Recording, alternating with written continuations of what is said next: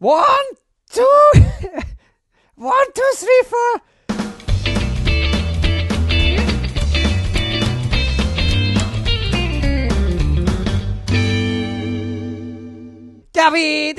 Was denn?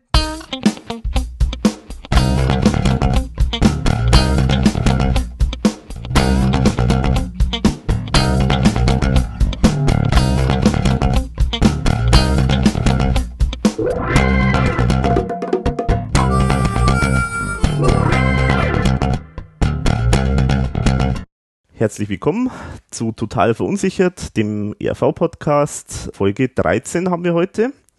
Hier im Magic Super Sound Studio in Arting ist wieder mal der Wolfgang Hofer. Servus, Wolfi. Servus, Alex. Ja, wir haben heute uns ein spezielleres Thema vorgenommen und wir schauen jetzt mal, ob, ob das so Anklang findet. Wir machen das jetzt mal so als Experiment. Und zwar, wir haben uns ja der ERV verschrieben, aber es gibt ja sozusagen im Gesamtumfeld von der ERV ja auch noch ziemlich viel, was man berichten kann und was man erzählen kann. Und äh, deswegen haben wir uns ja heute ein Thema vorgenommen von dem Menschen, der sozusagen die ERV gestartet hat, also der sozusagen der ERV Starthilfe gegeben hat, nämlich den Wilfried mit bürgerlichem Namen Wilfried Scheutz. Und wir erzählen heute äh, im Prinzip das Gesamtwerk von Wilfried. Wir schauen jetzt mal, ob wir das alles überhaupt zeitlich alles so hinkriegen, weil es ist relativ viel, was er alles gemacht hat. Du, Wolfi, du hast auch ein Interview geführt mit Thomas Spitzer äh, zum Thema Wilfried, seine Zusammenarbeit mit Wilfried. Äh, denn das ist ja auch der Grund, warum wir jetzt heute überhaupt äh, über Wilfried reden, weil eben auch äh, Thomas Spitzer sehr, sehr viel gemacht hat für Wilfried. Und ja, äh, du hast ein Interview geführt und das Interview, da werden wir ein paar Schnipsel heute jetzt einbauen, äh, wo es passend ist, äh, mit Informationen. Da sind auch wirklich einige Informationen dabei, die man bisher noch nicht so kannte. Und das gesamte Interview, da äh, kommt noch viel mehr dann vor. Da ist dann noch wirklich, sind noch Stories zur Anfangszeit, einige sehr interessante Sachen, auch viele Neuigkeiten, äh, die man bisher noch nicht so kannte. Und dieses Interview, das werden wir in voller Länge dann auch in eine eigene Folge packen. Die kommt dann hoffentlich äh, relativ bald nach der Folge äh, dann auch raus. Ein paar kleine Schnipsel, wie gesagt, äh, haben wir heute schon drin. Quasi als Trailer, kann man fast sagen. Sozusagen, ja, genau. genau. Ja, Alex, äh, du hast mir da losgeschickt als Auslandsreporter, hätte ich fast gesagt. Ich war in London, habe das Interview geführt. War natürlich eine große Ehre, die dir mit Sicherheit auch noch zuteil wird. Und ähm, bin sicher, deine Fragen werden auch noch viel interessanter wie die, wo ich gestellt habe. Aber der Thomas erzählt wahnsinnig viel und mir haben dann teilweise die Fragen dann entfallen. ja, es waren schon sehr, sehr interessante Fragen und äh, interessante Auskünfte, muss man auch sagen. Also ich war da auch teilweise sehr erschlagen von diesen Informationen, aber es war ein sehr schönes Interview und ja, wie gesagt, denke und hoffe, dass wir da weitere Interviews mit ihm bekommen. Wäre schön, ja, wäre schön. Vielleicht zur IRV aktuell. Die Jungs sind ja immer nur auf Tour äh, mit der aktuellen Band. Es ist, glaube ich, im April waren jetzt ein paar Auftritte oder kommen jetzt ein paar Auftritte und äh, Mhm. geht eigentlich auch bis in November rein, die Tour. Der Klaus Eberharting ist aktuell ja noch bei Dancing Stars Moderator. Äh, da bin ich zwar überhaupt nicht informiert, weil wir leider kein ORF empfangen. Das heißt, ich weiß jetzt nicht einmal, wer da noch dabei ist aktuell jetzt von die. Bist du da besser informiert, Alex? Also ich habe so mal die ersten, die erste Folge oder die ersten zwei mal so ein bisschen angeschaut. Also ich konnte schon empfangen, aber man konnte es kann ja übrigens jeder anschauen, äh, Dancing Stars, weil das wird auch per Livestream übers Internet äh, gezeigt. Also man muss nicht unbedingt zwingend in Österreich wohnen oder ähm, irgendeine Karte haben, mit der man Satellitenempfang hat, sondern das, Ah, das okay. geht auch über die Webseite von der von ORF. Ah, dann werde ich mir das einmal vielleicht noch reinziehen. Also ich denke, jetzt sind jetzt noch nicht mehr so viele Folgen. Ja, das dürfte jetzt relativ bald da wieder zu Ende sein. Ja, das ist, das geht meistens immer so kurz nach, bis kurz nach Ostern. Ja, und dann hoffen wir halt, dass die ganzen Projekte, der Thomas ist ja momentan, was man hört, sehr fleißig am Schreiben und werkelt auch im Studio, dass dann vielleicht doch im, ja, zumindest Ende des Jahres noch was Neues von der ERV dann uns erwartet. Das wäre natürlich das Schönste, ja. Da freuen wir uns drauf. Aber jetzt müssen wir vielleicht nochmal die, die Räder der Geschichte quasi zurückdrehen in, Mhm. in, zum, zum 24.06.1950, äh, wo wir beide noch nicht auf der Welt waren. ähm, in Bad Geusern ist damals der Wilfried geboren, hat dann die Hauptschule besucht und äh, dann HAK in Gmunden. Genau, das war so das erste was ich jetzt gefunden habe von Wilfried, äh, das einzige aus seiner Kindheit. Es gibt ja von ihm paar Informationen über das Rockarchiv in Steiermark und so im Mhm. Internet, wenn man sich ein bisschen durchklickt, findet man ein paar Interviews und findet man Mhm. ein bisschen eben Geschichten und Stories auch zu ihm. Ja, wobei man sagen muss, dass schon die Informationen über Wilfried schon relativ dünn gesät sind. Also gerade im Internet, zum Beispiel auf seiner eigenen Homepage hat er auch nicht einmal eine vollständige Diskografie. Stimmt? Es gibt eigentlich nirgendwo so eine richtig komplett vollständige, saubere Diskografie. Es gibt irgendwie in diesem SAA-Archiv, das ist wahrscheinlich das ausführlichste und vielleicht sogar das vollständige. Aber so richtig äh, so eine Seite, die sich jetzt da vollständig mit Wilfried befasst und so mit seiner Biografie und Geschichte und was er alles gemacht hat, äh, wo alles sozusagen in einem Topf alles zusammenfällt, äh, das habe ich bisher eigentlich nicht gefunden. Also Nee, ja nicht. war relativ viel such rumsuchen an verschiedenen Quellen, um da an irgendwelche Informationen zu kommen. Also ich habe das Gefühl, ich habe zwar einen Haufen Seiten mittlerweile, aber ich glaube, ich habe mich fast ein halbes Jahr jetzt auf diesen Podcast vorbereitet. okay. Wir haben ja schon ziemlich lang geplant, dass wir das mal machen. Ja, das stimmt. Ja. Und ich bin jetzt ehrlich ganz froh, wenn dann das mal weg ist, weil das ist schon ein, ein ziemlicher, also er hat, er war sehr produktiv. Ja, das kann man sagen. Sehr produktiv und auch sehr vielseitig. Also man kann da so sagen, bestimmte Sachen nicht einfach so abfrühstücken und sagen, ja, da hat er die Phase gehabt äh, Rock'n'Roll und da hat er die Phase Schlager gehabt oder so, Mhm. sondern das ist echt, äh, es geht querbeet. Er hat alles Mögliche gemacht und er hat teilweise auch, da werden wir dann später dazu kommen, er hat teilweise auch krasseste Brüche gemacht und zwar sogar absichtlich, um sich nicht irgendwo in eine bestimmte Richtung drängen zu lassen. Also es ist wirklich sehr interessant. Es liegt vielleicht auch ein bisschen an dem Geuserntum, gell? Die sind ein bisschen so, ja, die Sturköpfe, sagt so. man oft einmal. Sind das, ja. Ja, ja. Der Hubert von Geusern ist ja aus, aus diesem Gebiet, ja, und Mhm. äh, dem sagt man schon auch nach, dass die halt, sie haben einen eigenen Kopf. Mag schon ein bisschen dazu beitragen, ja. Wobei es eigentlich schön ist, wenn sie jemand nicht in der Schublade drängen lässt. Ja, genau, das hat ja auch was für sich. Ja. 64 habe jetzt ich zumindest gefunden, hat er dann seine erste Band gehabt, die, die Probos. Mhm. Mehr kann ich dazu nicht sagen. Das, Ja, also er sagt, äh, er sagt irgendwie, das war halt so eine, so eine klassische Muckerband. Also quasi so, äh, er hat, man kennt ja dieses äh, Buch vielleicht Fleisch ist mein Gemüse, wo, äh, wo der, der, wie heißt der Strunz, ähm, äh, davon erzählt von seiner Geschichte, äh, wie er bei einer Muckerband äh, über, ich glaube, zehn Jahre oder noch länger äh, dabei war. Also Muckerband muss man halt sagen, das sind so diese klassischen ja, die Bands, die halt so rumtingeln und überall halt spielen äh, auf Partys und, und Festen und sowas. Und äh, die haben halt irgendwie sich dem, dem Rock'n'Roll verschrieben und äh, er sagt halt irgendwie, sie haben sich da irgendwie von den Beatles, Rolling Stones halt total inspirieren lassen und haben halt dann da viele Sachen anscheinend gespielt von denen. ah ja, interessant. Ja, und äh, übrigens zum Namen äh, finde ich auch ganz interessant. Er sagt, äh, er hat das erklärt da in dem Interview bei, äh, beim Steiermark-Archiv, Rockarchiv. Er hat gesagt, sie waren in Niederlande und da heißen die Hippies Probos. Ah, Äh, und zwar Pros, also von Provozierer, die Provozierer. ah okay. Und deswegen der Probos soll halt eben so die, die Hippies sozusagen so ein bisschen heißen. Ja. Ja, 69 hat er dann Matura gemacht und ist 1970 dann nach Graz umgezogen, hat geheiratet und dann auch gleich noch sein Studium in Englisch, Französisch als Lehrfach hingelegt und war dann schon in seiner ersten Band Moses, wo er dann bis 71 gespielt hat, äh, als Bassist tätig. Die sollen irgendwie so rauen Blues-Rock, wie er es selber genannt hat, äh, gespielt haben. Ja, mehr, viel mehr weiß man davon eigentlich auch nicht. Und er sagt, also er hat, äh, war Bassist, obwohl er es eigentlich nicht konnte. Also Ah ja, er sagt, bis heute kann er es nicht, aber weiß man nicht, ob das es heißt ja so oft so, dass bei Bands dann oft heißt, naja, ähm, wir brauchen nur einen, na, dann spielt's Bass. Ja. Das kann sozusagen jeder Was- irgendwie. Ja, wo es natürlich total Schwachsinn ist, weil Bass eins der wichtigsten Instrumente in der Band ist, weil wenn Bass und Schlagzeug nicht zusammenspielt, zum Beispiel nicht richtig, dann funktioniert die ganze Band nicht. Also, Ja, das stimmt. Also, außer die spielen dann beide falsch zusammen dann. er war dann 71 schon ziemlich am Ende, glaube ich, von der Band Hide and Seek bei der vierten Single Mexican Desert äh, auch als Sänger dann schon unterwegs. Genau, also bei Hide and Seek, genau, die, die waren irgendwie anscheinend schon so ein bisschen etabliert, also haben zumindest schon äh, Anfangserfolge feiern können. Die haben dann irgendwie auch einen Plattenvertrag gehabt äh, nach, Ah. die, nach ein paar Singles und die hatten auch, waren auch in der Ü3-Hitparade irgendwie mit ein paar Hits drin. Hast du mal was gehört von denen? Von Hide and Seek, ja, da habe ich, da gibt es ein, ein Lied, das habe ich jetzt leider nicht aufgeschrieben, wie das heißt.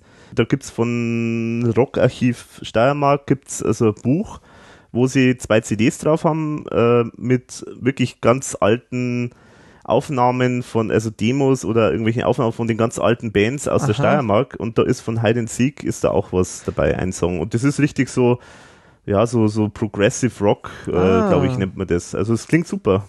Würde mich mal interessieren, vielleicht kann man das verlinken, wo man das bestellen kann. Das wäre Ja, das ich machen, ja. Ist da was geplant, dass die da so eine Reihe draus machen oder? Na, äh, soweit ich weiß, ist das einmalig jetzt gewesen. Sie sagen halt auch, das ist äh, sehr aufwendig, das, so ein Projekt zu stemmen. Mhm. Und da fehlen jetzt wahrscheinlich auch momentan dann die Ressourcen und auch Mhm. wahrscheinlich das Geld, um sowas weiterzumachen. Aber von der ERV ist da nichts dabei, oder? Von der ERV gibt's ja, von Ike Breit gibt's ja ein paar so Interviews. Nee, aber ich meine jetzt, äh, also, Also auf der CD von Genau. der ERV, nee, Ist da nichts von dabei. der ERV. schade eigentlich, aber gut, vielleicht auch von den Rechten her dann wieder schwierig. Mhm. Ja, der Thomas Spitzer, kann man sagen, war in dieser Zeit von 68 bis 73 bei Mephisto, äh, wo ja der Gerd Steinbecker bis 72 dann der Sänger war und der, der Spitzer war da schon der Gitarrist. Mhm. Also so haben sie die natürlich auch gekannt Ja, untereinander genau. schon. Ja, also diese ganze Szene da in der Steiermark, die, da hat sich ja jeder, jed- mit jedem gekannt und jeder hat mit jedem irgendwann einmal irgendwas zusammengearbeitet, zusammengespielt. Also die haben sich da sicherlich dauernd, sind jetzt sich dauernd über den Weg gelaufen. Und er hat ja, der Thomas Spitzer hat ja dann auch äh, in dem Interview gesagt, dass, dass sie da auf jeden Fall schon länger befreundet waren, auch über den Weg. Also die kannten sich und sind ja auch sicher häufiger den Weg gelaufen. Genau. 72 war ja dann der ganz große Durchbruch für, für den Wilfried oder der erste ganz große Durchbruch, weil er hat immer wieder mal so Phasen Mhm. gehabt äh, mit, einem, mit einem Lied, das man heute ja auch noch kennt, ist ja traditional Zivui Zivui. Mhm. Und die IAV hat es ja später dann auch nochmal sehr witzig äh, parodiert. Ja, genau, genau. Also es ist halt so, äh, das ist äh, das Vogelfängerlied äh, aus Innsbruck ursprünglich, äh, habe ich nachgeschaut. Und da gibt es irgendwie so eine Legende dazu, äh, kann ich dann auch verlinken. Also das heißt, das ist halt irgendwie so ein traditionell sozusagen so, ein- so ein altes äh, Teil, das er sozusagen halt auf, ja, in einer, sagen, kann man sagen, in einer Hardrock- oder Punk-Version sozusagen dann verarbeitet hat, was dann bis heute eigentlich zu seinem Markenzeichen geworden ist, dass er sozusagen so so, so eine Art Crossover zwischen alter Volksmusik und, und Rock-Punk-Musik äh, geschaffen hat. Und er besteht ja bis heute drauf, dass er sozusagen das begründet hat und dass er sozusagen der, der Wegbereiter von Hubert von Geusern und, und Co. ist. Also das, ah, okay, so sieht das eh. ja, ja, ja. Ja gut, okay, also das liegt natürlich jetzt auch 40 Jahre zurück, wenn man sich das anschaut. gell. 40 Jahre also ist der aktiv, also als Solokünstler dann eigentlich. Mhm. Ja, Ja. Und eigentlich dann mit, mit den anderen Bands schon, schon länger. Schon Leistung und macht er immer noch. Ist Hm. immer noch aktiv. 73 hat er dann gleich den nächste Hit, den nächsten Hit gehabt, der war dann Nummer 1 in Österreich und zwar Mary Oh Mary. Mhm. Und da hat er sozusagen wieder so eine eigene Variante gemacht. Äh, er hat da irgendwie sozusagen auch wieder so eine alten, alte Volksmusiknummer quasi genommen und diesmal sogar auf Englisch äh, dann gesungen. Ich habe das Lied auch schon gehört. Mary Oh Mary, what can I do? Ja, so ungefähr, genau. Also ist auch ganz, ganz lustig, weil äh, es klingt wirklich faszinierenderweise wie so, ja, irgendein so, so Hit aus, äh, aus USA oder so. Mhm. Und äh, wenn man ganz genau auf den Text aufpasst, dann, dann hört man halt schon, dass das irgendwie so sprachlich irgendwie so ein bisschen anders klingt, als man es jetzt vielleicht äh, denken würde oder erwarten würde. Und äh, da erkennt man dann so ein bisschen die, die Verbindung. Also es ist ein echt ähm, interessantes Crossover-Ding, kann man sagen. Und die Single, die kriegt man nicht einmal ganz günstig. Also ich habe da bei eBay mal wieder geschaut und die Mhm. ist erstens nicht leicht zu kriegen und dann auch nicht unbedingt dann äh, günstig. Ich habe sie nicht, aber den Song habe ich schon mal gehört. Mhm. Ja, die gibt's ja auch auf so diversen Best-Ofs, beziehungsweise da gibt's auch Genau, stimmt. Der hat ja, glaube ich, unendliche Best-ofs, mh, äh, haben die unterschiedlichen Plattenfirmen, bei denen er war, dann rausgebracht. genau. Bis heute. Und auf der B-Seite von dem Mary O' Mary, äh, da ist ein Lied Do Not heißt es. Das ist auch in, auf dieser CD von Rockarchiv Steiermark. Das finde ich, das mir auch total gut. Ähm, das ist nämlich, da ist noch Jodeln so ein bisschen dabei. also das ist so wirklich, das ist dann echt, äh, also äh, ein totaler Crossover über, über alle Facetten. Also es ist, aber es klingt, klingt wirklich super, finde ich. Klingt interessant. Ja, irgendwie äh, war da äh, auch eine Verbindung, also er ist anscheinend, das Ganze ist auch bekannt geworden, anscheinend durch so diverse Ü, Ü3 oder ORF-Sendungen. Also da gab es zum Beispiel diese Show-Chance, die irgendwie äh, immer wieder mal so auch von vielen Künstlern mal genannt wird, dass, ähm, dass sie da sozusagen aufgetreten sind und dass das sozusagen deren Sprungbrett war äh, für einen Hit. Ah. Mhm. Und äh, das war diese, ich muss mal kurz nachschauen, ob ich den Namen finde, genau die Frau Eva Maria Kaiser. Die war das, die sozusagen im Ö3 immer diese Sendung moderiert hat, was anscheinend bis heute Legende ist äh, in Österreich. Andere Sendung war Talente äh, und so. Und über diese Sendung anscheinend sind ganz viele so heutige Austropop-Stars eigentlich richtig bekannt geworden. Ja, sowas gibt es ja heute eigentlich in dem Formatradio nimmer. Mhm, genau. Also auf jeden Fall war Mary oh Mary, ich habe es mal aufgeschrieben, 16 Wochen in den österreichischen oh. Charts und Platz 3 war die Höchstplatzierung. Also okay, durchaus schon sehr stand, beachtlich. Ich habe die Nummer 1 gefunden in Österreich sogar. Hm. Also ist die Frage, was ist jetzt okay. richtig? Also ich habe bei Media Control nachgeschaut, da kann man sich auch die österreichischen okay. äh, Chart-Daten äh, anschauen, also da steht es aber. Gut, muss man nochmal schauen dann. Mhm. Gut, da gibt da kursieren aber auch ganz viele unterschiedliche Zahlen, muss man sagen. Ja. Gerade wenn die Sachen dann schon so lange her sind. Mhm, das stimmt, ja. 74 kommt dann die erste LP oder LP, Crazy Baby, wo er dann mhm. Englisch singt. Mhm. Äh, und da war er auch mit der Crazy Baby Band unterwegs bis 75, die sie dann aber wegen Stimmbandproblemen und auch das kommt bei ihm immer wieder mal vor, ähm, aufgelöst hat. Da muss man jetzt auch dazu sagen, also diese Single-Hits, von denen wir jetzt gesprochen haben, Zivui, Zivui und Mary oh Mary, die sind ja eigentlich bis heute noch, zumindest in Österreich, äh, Österreich durchaus bekannt. Aber das Interessante ist das, dass die ja nicht auf diesem Album dann erschienen sind. Genau. Also das heißt, die sind eigentlich auf keinem Album erschienen die offiziell, oder? das Single. waren nur Singles. Genau. Das ist auch ungewöhnlich irgendwie. Äh, fand ich auch interessant. Ich habe nämlich auch immer gedacht, na gut, wenn du die erste Platte hast, du hast davor ein paar Singles, ähm, wobei es bei der ERV ja im Grunde bei der ersten Platte ähnlich ist, dass diese Weihnachtssingles ja auch separat waren vom ersten Album. Ja, ähm, das stimmt. Und dass die Alpenpunk-Version ja auch noch eine andere war, was ja damals jetzt auch nicht so üblich war mhm. wie auf dem Album. Vielleicht war das, ja, vielleicht hat er damals einfach noch nicht genug Songs gehabt für ein Album und man hat dann, oder die Plattenfirma hat gesagt, ich, du kriegst da nicht das Budget, mhm. weil man für Budget für LP ist ja normalerweise auch wesentlich größer. Ja, normalerweise, aber wenn man einen Single-Hit hat, dann ist das eigentlich ein perfekter Einstieg, äh, um damit auch die LP dann zu bewerben. Ja, ist also. ja komisch. Ich habe leider die erste Platte nicht, die würde mich wirklich interessieren, mhm. äh, aber auch die kriegt man relativ schwer. Mhm. Ja. Und auf CD gibt es sowieso überhaupt nicht. Hat aber auch nicht eingeschlagen, großartig, wo, was jetzt meine Recherchen ergeben haben, die erste LP. Weiter geht es ja dann mit der Nights in the City. Ja, du bist mal fast ein bisschen so. zu schnell. Er hat dann weitere Singles, die es wieder nicht auf den Platten geschafft haben, gemacht. Äh, 75 dann die Single Dive eine, Dive ausseh. Ähm, auch irgendwie ganz schräg wieder in der Kombination. Und 76 dann die Single Neonlicht Maria. Äh, auch auf keinem Album erschienen. Und 77 dann mit dem Wiener Schmähorchester zusammen ähm, die Single Dobermann und dann nochmal unter Wilfried die Single Tanzfranz. Mhm. Also das sind lauter so Projekte, wie mir scheint. Also das ist, sind lauter Sachen, die nicht auf Alben dann später auch drauf ja, waren. Ja. Ähm, und vor Nights in the City kommt ja dann eigentlich noch eine ganz, ganz wichtige äh, Geschichte für ihn. 77 ist er nach Wien umgezogen und ist im Musical Mayflower eingestiegen. Und hat sich in Graz von seiner ersten Ehefrau scheiden lassen.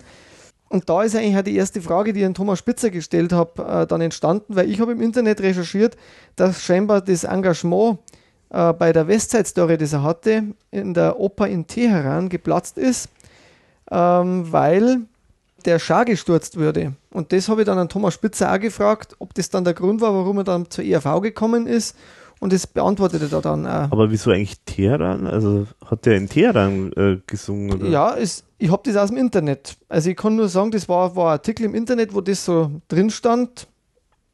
Aha. Ähm, ich, habe dann dieses Zitat genommen, um an Thomas Spitzer dazu zu fragen, weil, ja, wie gesagt, das Internet kann natürlich da in dieser Zeit, da können auch viele Fehlinformationen dann Mhm. auch drin sein. Genau, also und dann hören wir uns jetzt mal einfach mal an, was der Thomas Spitzer jetzt zu dem Thema sagen, zu sagen hat. Der Wilfried war also zu diesem Zeitpunkt, äh, als die ERV den, also e- eigentlich noch den Plan hatte, in drei Monaten im, im Wiener Schauspielhaus die Premiere zu feiern, war sie Sänger los Und der Wilfried war eigentlich ein absoluter Topstar. Das heißt, das ist seine Westside-Story, äh, Geschichte hat er mit Bravour unter Anführungszeichen durchgezogen, da ist nichts geplatzt. Und er war also irgendwie in allen Hitparaden Nummer eins. Umso erstaunlicher war es eben, dass, dass er sich dann das noch umgehängt hat, quasi unentgeltlich. Allerdings muss, muss vorausschicken, wir sind alte Freunde gewesen, ich habe für ihn schon einige Texte äh, gemacht, beziehungsweise auch Plattencovers gestaltet. Und er hat einfach gesagt, ihm gefällt die, diese verrückte Idee eines Musiktheaters so gut, dass er trotz, die Plattenfirma ist Sturm gelaufen, hat gemeint, wir brauchen alles, nur nicht, dass er jetzt nicht Kasperltheater versucht mit der ERV zu machen, weil das ist pekuniär völlig uninteressant, die sind vielleicht lustig, aber die werden nie Platten verkaufen. Und er hat aber trotz, also trotz äh, großen Widerstands der Company, weil in Deutschland war er glaube ich auch irgendwie in den Top 20 mit Heidelbeeren, da habe ich auch den Text da mitgemacht. Und der, und er hat aber trotzdem gesagt, ihm gefällt die Geschichte gut. Er stellt sich so als, als Sänger zur Verfügung, im Gegensatz zum Steinbecker und zum Klaus Eberhardinger, die damals abgelehnt haben, war er also quasi für mich eigentlich der, der wichtigste Partner, was die Geburt der ERV betraf. Und das werde ihm auch nie vergessen. Und er hat einfach wirklich, weil ihm das, diese Idee gut gefiel, das mehr oder weniger unentgeltlich das erste Jahr gemacht und hiermit seinem noch einmal gedankt. Ja, da muss man Thomas im Nachhinein vielleicht noch korrigieren. Ich wollte ihn da auch nicht unterbrechen in, beim Interview. Die Heidelbeeren-Single, die war ein bisschen später. Genau, so ist es. Aber dass er, dass er mit ihm zusammengearbeitet hat, das stimmt ja mit Sicherheit, weil, er, mhm. weil wir ja das vorher schon festgestellt haben, dass da schon sehr früh sich die Lebenswege überschnitten haben. Und man müsste vielleicht jetzt wirklich die, die ersten Singles auch nochmal holen und schauen, äh, wer das Artwork da gemacht hat dazu. Das ist natürlich durchaus möglich, ja, weil die vom Artwork her schauen die auch alle ja, sehr unterschiedlich, sehr künstlerisch aus. Wobei vom Stil her würde ich jetzt nicht sagen, dass die jetzt zwingend ausschauen wie Thomas Spitzer. Aber man weiß es immer nicht. Also was also, man definitiv weiß, dass der, der, der Wilfried Schriftzug, der wo dann so ab 78, 79 dann äh, seine Platten geprägt hat, sehr lang, dass den der Thomas entworfen hat. Das mhm. haben wir aus dem IAV-Buch auch ja, genau, können. Das, man, das weiß man auf jeden Fall, genau. Genau, und dann kann man eigentlich sagen, dann wurde er Sänger der ERV 78. Mhm. Genau, also sozusagen, wie wir jetzt gehört haben, so eigentlich so eine Art Nebenprojekt. Also er hat halt irgendwie Lust gehabt, irgendwie mal wieder was auf was anderes sozusagen. Und hat sich da mit Feuer und Flamme anscheinend da jetzt irgendwie reingesteigert und hat da eben mitgearbeitet. Ja, und er hat ja scheinbar eben auch diese Sängererfahrung gehabt und die Schauspielererfahrung und hat natürlich damit Sicherheit dann auch Erfahrungen, wie der Thomas Spitzer auch sagt, da einbringen können. Ja, also was mir auch immer wieder oder was wir auch schon mal gesagt haben und immer wieder äh, wiederholt haben, äh, die Geschichte, dass sozusagen die, äh, das erste Album der ERV über den Plattenvertrag von, von Wilfried veröffentlicht worden ist. Das ist ja, das hat auch der Thomas Spitzer da jetzt nochmal bestätigt, sozusagen dann in dem Interview. Und es ist, äh, da gibt es auch eine ganz nette Story, die möchte ich jetzt nicht vorwegnehmen, aber äh, da, ähm, da kommt noch eine interessante Story zu dem Thema, wie das dann dazu gekommen ist, dass tatsächlich die EMI sich da überredet, überreden hat lassen. Da hat der Thomas Spitzer ganz interessante Story zu erzählen. Ja, wir machen quasi schon die Werbeecke für unseren nächsten Podcast, ja. ja, genau. Ja, also der, der Wilfried war ja dann, und da haben wir ja schon zweimal ist ja schon in den Podcasts drüber gesprochen worden, über das erste Album, der Sänger vom ersten Album und von der ersten Show, mhm. die dann am 25. Mai 78 Premiere hatte hat dann, hat dann an die Weihnachtsshow noch mitgemacht, die, die danach kam und dann ging eigentlich der, gingen die dann schon wieder getrennte wieder Wege. Getrennte Wege, genau. Und was auch bisher eben nicht so bekannt war, oder man wusste es einfach nicht, wie das eigentlich gelaufen ist, warum jetzt eigentlich dann Wilfried wieder weggegangen ist. Und auch dazu äh, hast du eben Thomas Spitzer befragt und er hat eigentlich dazu auch eine, eine Aussage gemacht, die ich auch sehr interessant finde und ich denke, die spielen wir jetzt gleich mal ein. Also auf die Frage, äh, wie das eigentlich gekommen ist, warum Wilfried dann wieder ausgestiegen ist aus der ERV. Der, Wilfried hat seinen Job eigentlich auch erledigt. Er hat also, das war für ihn auch die erste, also jetzt, wie soll man sagen, ja, Kabarett- oder Musiktheatergeschichte und das, für ihn war das erledigt. Erstens einmal, dass er Privatkarriere gehabt, klarerweise. Und zweitens war, er wollte es nur mal miterleben. Nicht nur, also ich glaube nicht nur, weil er seinem alten Freund Spitzer Starthilfe geben wollte, sondern weil ihn das auch interessiert hat. Nicht? Und weil er allen, allen neuen Dingen offen gegenüber, er war zum Beispiel auch der Erste, der dann zu der Zeit schon also die ersten Punkbands produziert hat. Er war immer sehr offen für, für neue Geschichten. Aber nachdem das erledigt war, das war aber auch, war auch so ausgemacht, ne, dass er, dass er die, die eine Produktion das macht. Es gibt ja dann äh, 78 noch so eine LP, die heißt Everyone is a Winner. Die findet man immer wieder bei eBay und da hat er auch dann noch zwei Coversongs eingestreut. Also das heißt, er hat eigentlich sozusagen schon weiterhin an seiner Solo-Karriere auch gearbeitet. Mhm.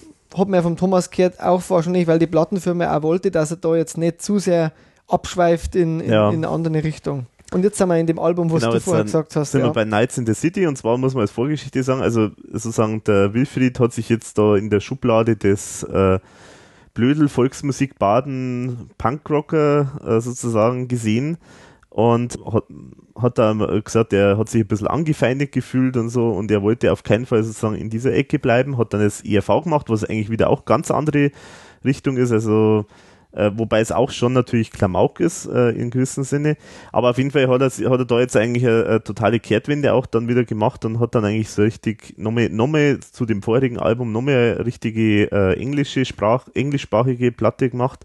Eigentlich im Prinzip ist das so eine Art Disco, Disco-Platte, kann man sagen. Äh, also ganz interessante äh, Geschichte. Das Cover äh, ist gezeichnet vom Thomas Spitzer es schaut ein bisschen aus wie so ein übermaltes Foto. Ich weiß nicht, ob das wirklich so ist, aber es schaut so ein bisschen aus. Auf jeden Fall ist es eine ganz tolle Platte und ich finde, mhm. die sticht auch, wenn man die heute jetzt sehen würde. Und da muss man auch wieder sagen, es ist schade, dass eben Platten nicht mehr viele gibt oder dass das eigentlich, dass man das heute einfach nicht mehr so sehen kann. Das ist ein Meisterwerk, finde ich auch. Sowas sticht auch raus. Mhm. Also erstens einmal, wie der Schriftzug angebracht ist, auch die Art, wie der designt ist. Ja, und allgemein das ganze Foto und wie das wirkt, das finde ich, find ich ganz äh, spannend. Mhm.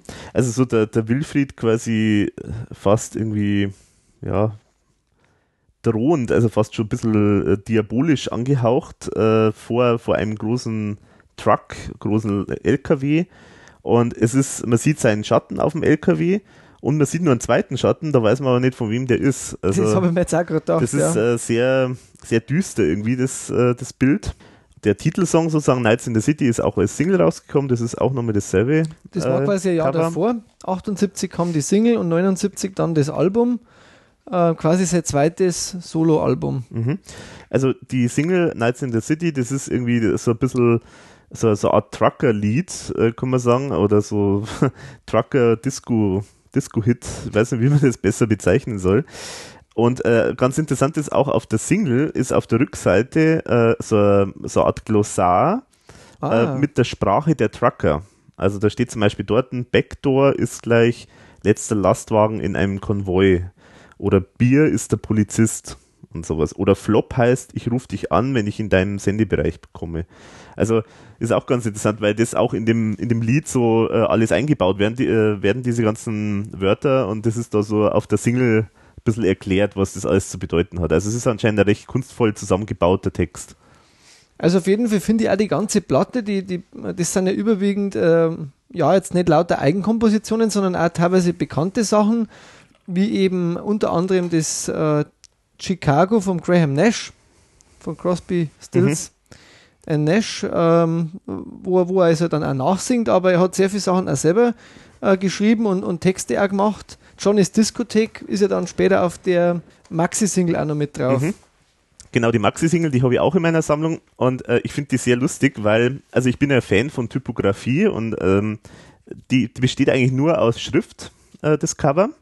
Und da, da steht auch so richtig schön 80er äh, Werbesprache drauf. Die erste Super-Single von Wilfried steht da drauf. Also, also finde ich ganz, ganz witzig, würde man heute nicht mehr so machen natürlich, aber. Steht da was drauf, ob da auch der Thomas ähm, beteiligt war an dem Artwork? Das steht leider nicht dabei. Also auf jeden Fall, ich glaube, die hat er ziemlich eingeschlagen dann, die Platte, die, die, also zumindest das, was, was ich jetzt da rausgekriegt habe, war die sehr erfolgreich.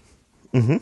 Und dann ist er, ja, 79 ist er bei der EV schon ausgestiegen gewesen. Also es war dann scheinbar schon wieder der Start in die, in die, in die Solo-Karriere dann wieder hinein. Genau, also es war eigentlich so der richtige Start, äh, kann man sagen, also wo es auch wirklich mal so, sagen wir, auch kommerziell wahrscheinlich interessant geworden ist, denn Also zum einen, du hast es schon gesagt, äh, die Single war, also Single Nights in the City war acht Wochen in Österreich in den Charts mhm. und 23 die Höchstplatzierung. Okay. Und er war irgendwie damals anscheinend irgendwie von der Plattenindustrie zum Sänger des Jahres in Österreich gekürt worden und, und ist eben dann gewechselt zu EMI. Muss eigentlich schon vorher passiert gewesen sein, weil die ERV-Platte auch schon über EMI gelaufen ist. Also deswegen bin ich, also ich vermute mal, dass irgendwie die ERV-Platte eigentlich die erste Platte bei EMI von Wilfried war, was eigentlich auch schon strange ist. Also so nach dem Motto, du unterschreibst einen Plattenvertrag äh, und sagst, ey Leute, ja, ich, ich mache jetzt erstmal was anderes und äh, ich hab da jemanden, so einen ganz pfiffigen Typen, der möchte gerne eine Platte mit seiner Band rausbringen, macht man, das, macht man doch das mal zuerst. Ist eigentlich schon auch ein bisschen, ja, aber ein bisschen seltsam, aber... Passt so ein bisschen zu seinem Stil an, dass er, dass er sich da auch nicht unbedingt unterkriegen lässt dann auch. Ja, genau, aber also die Nights in the City war sozusagen seine erste offizielle bei EMI und äh, das hat er eben halt auch äh, als wichtigen Schritt halt gesehen und äh, hat sich anscheinend auch in Deutschland einigermaßen verkauft. Hast du Zahlen, wie die dann, wie die Platte dann ähm, gestiegen ist? Die ist nicht in die Charts gewesen. Echt? Also zumindest habe ich keine Zahlen dazu. Okay, gefunden. aber zumindest die Single war dann. Die Single war auf jeden Fall in Österreich in die Charts.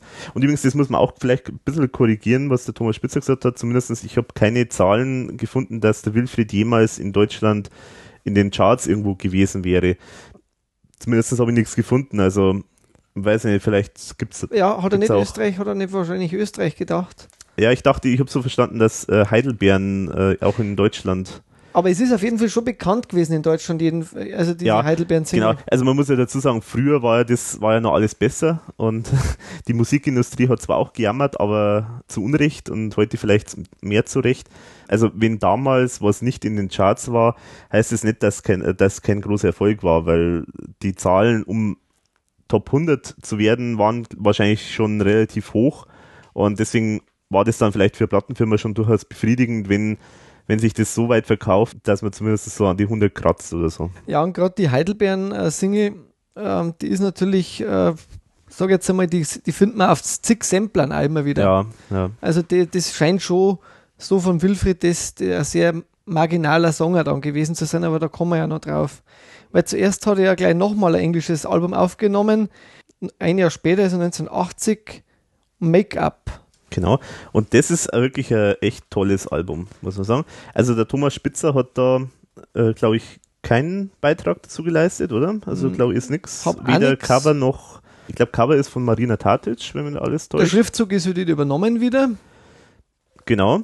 Aber und ansonsten, aber es ist also komplett englischsprachig und äh, hat, er hat da wirklich mit heute würde man sagen, echt mit einer Top-Riege. Also wenn die heute nochmal zusammenkommen würden und das Album aufnehmen würden, dann wäre das echt äh, sozusagen die Besten der Besten würden da zusammenkommen, weil da waren wirklich Leute dabei, die jetzt heute auch noch äh, sehr gefragte Musiker sind. Damals äh, waren es aber wahrscheinlich auch schon durchaus bekannt.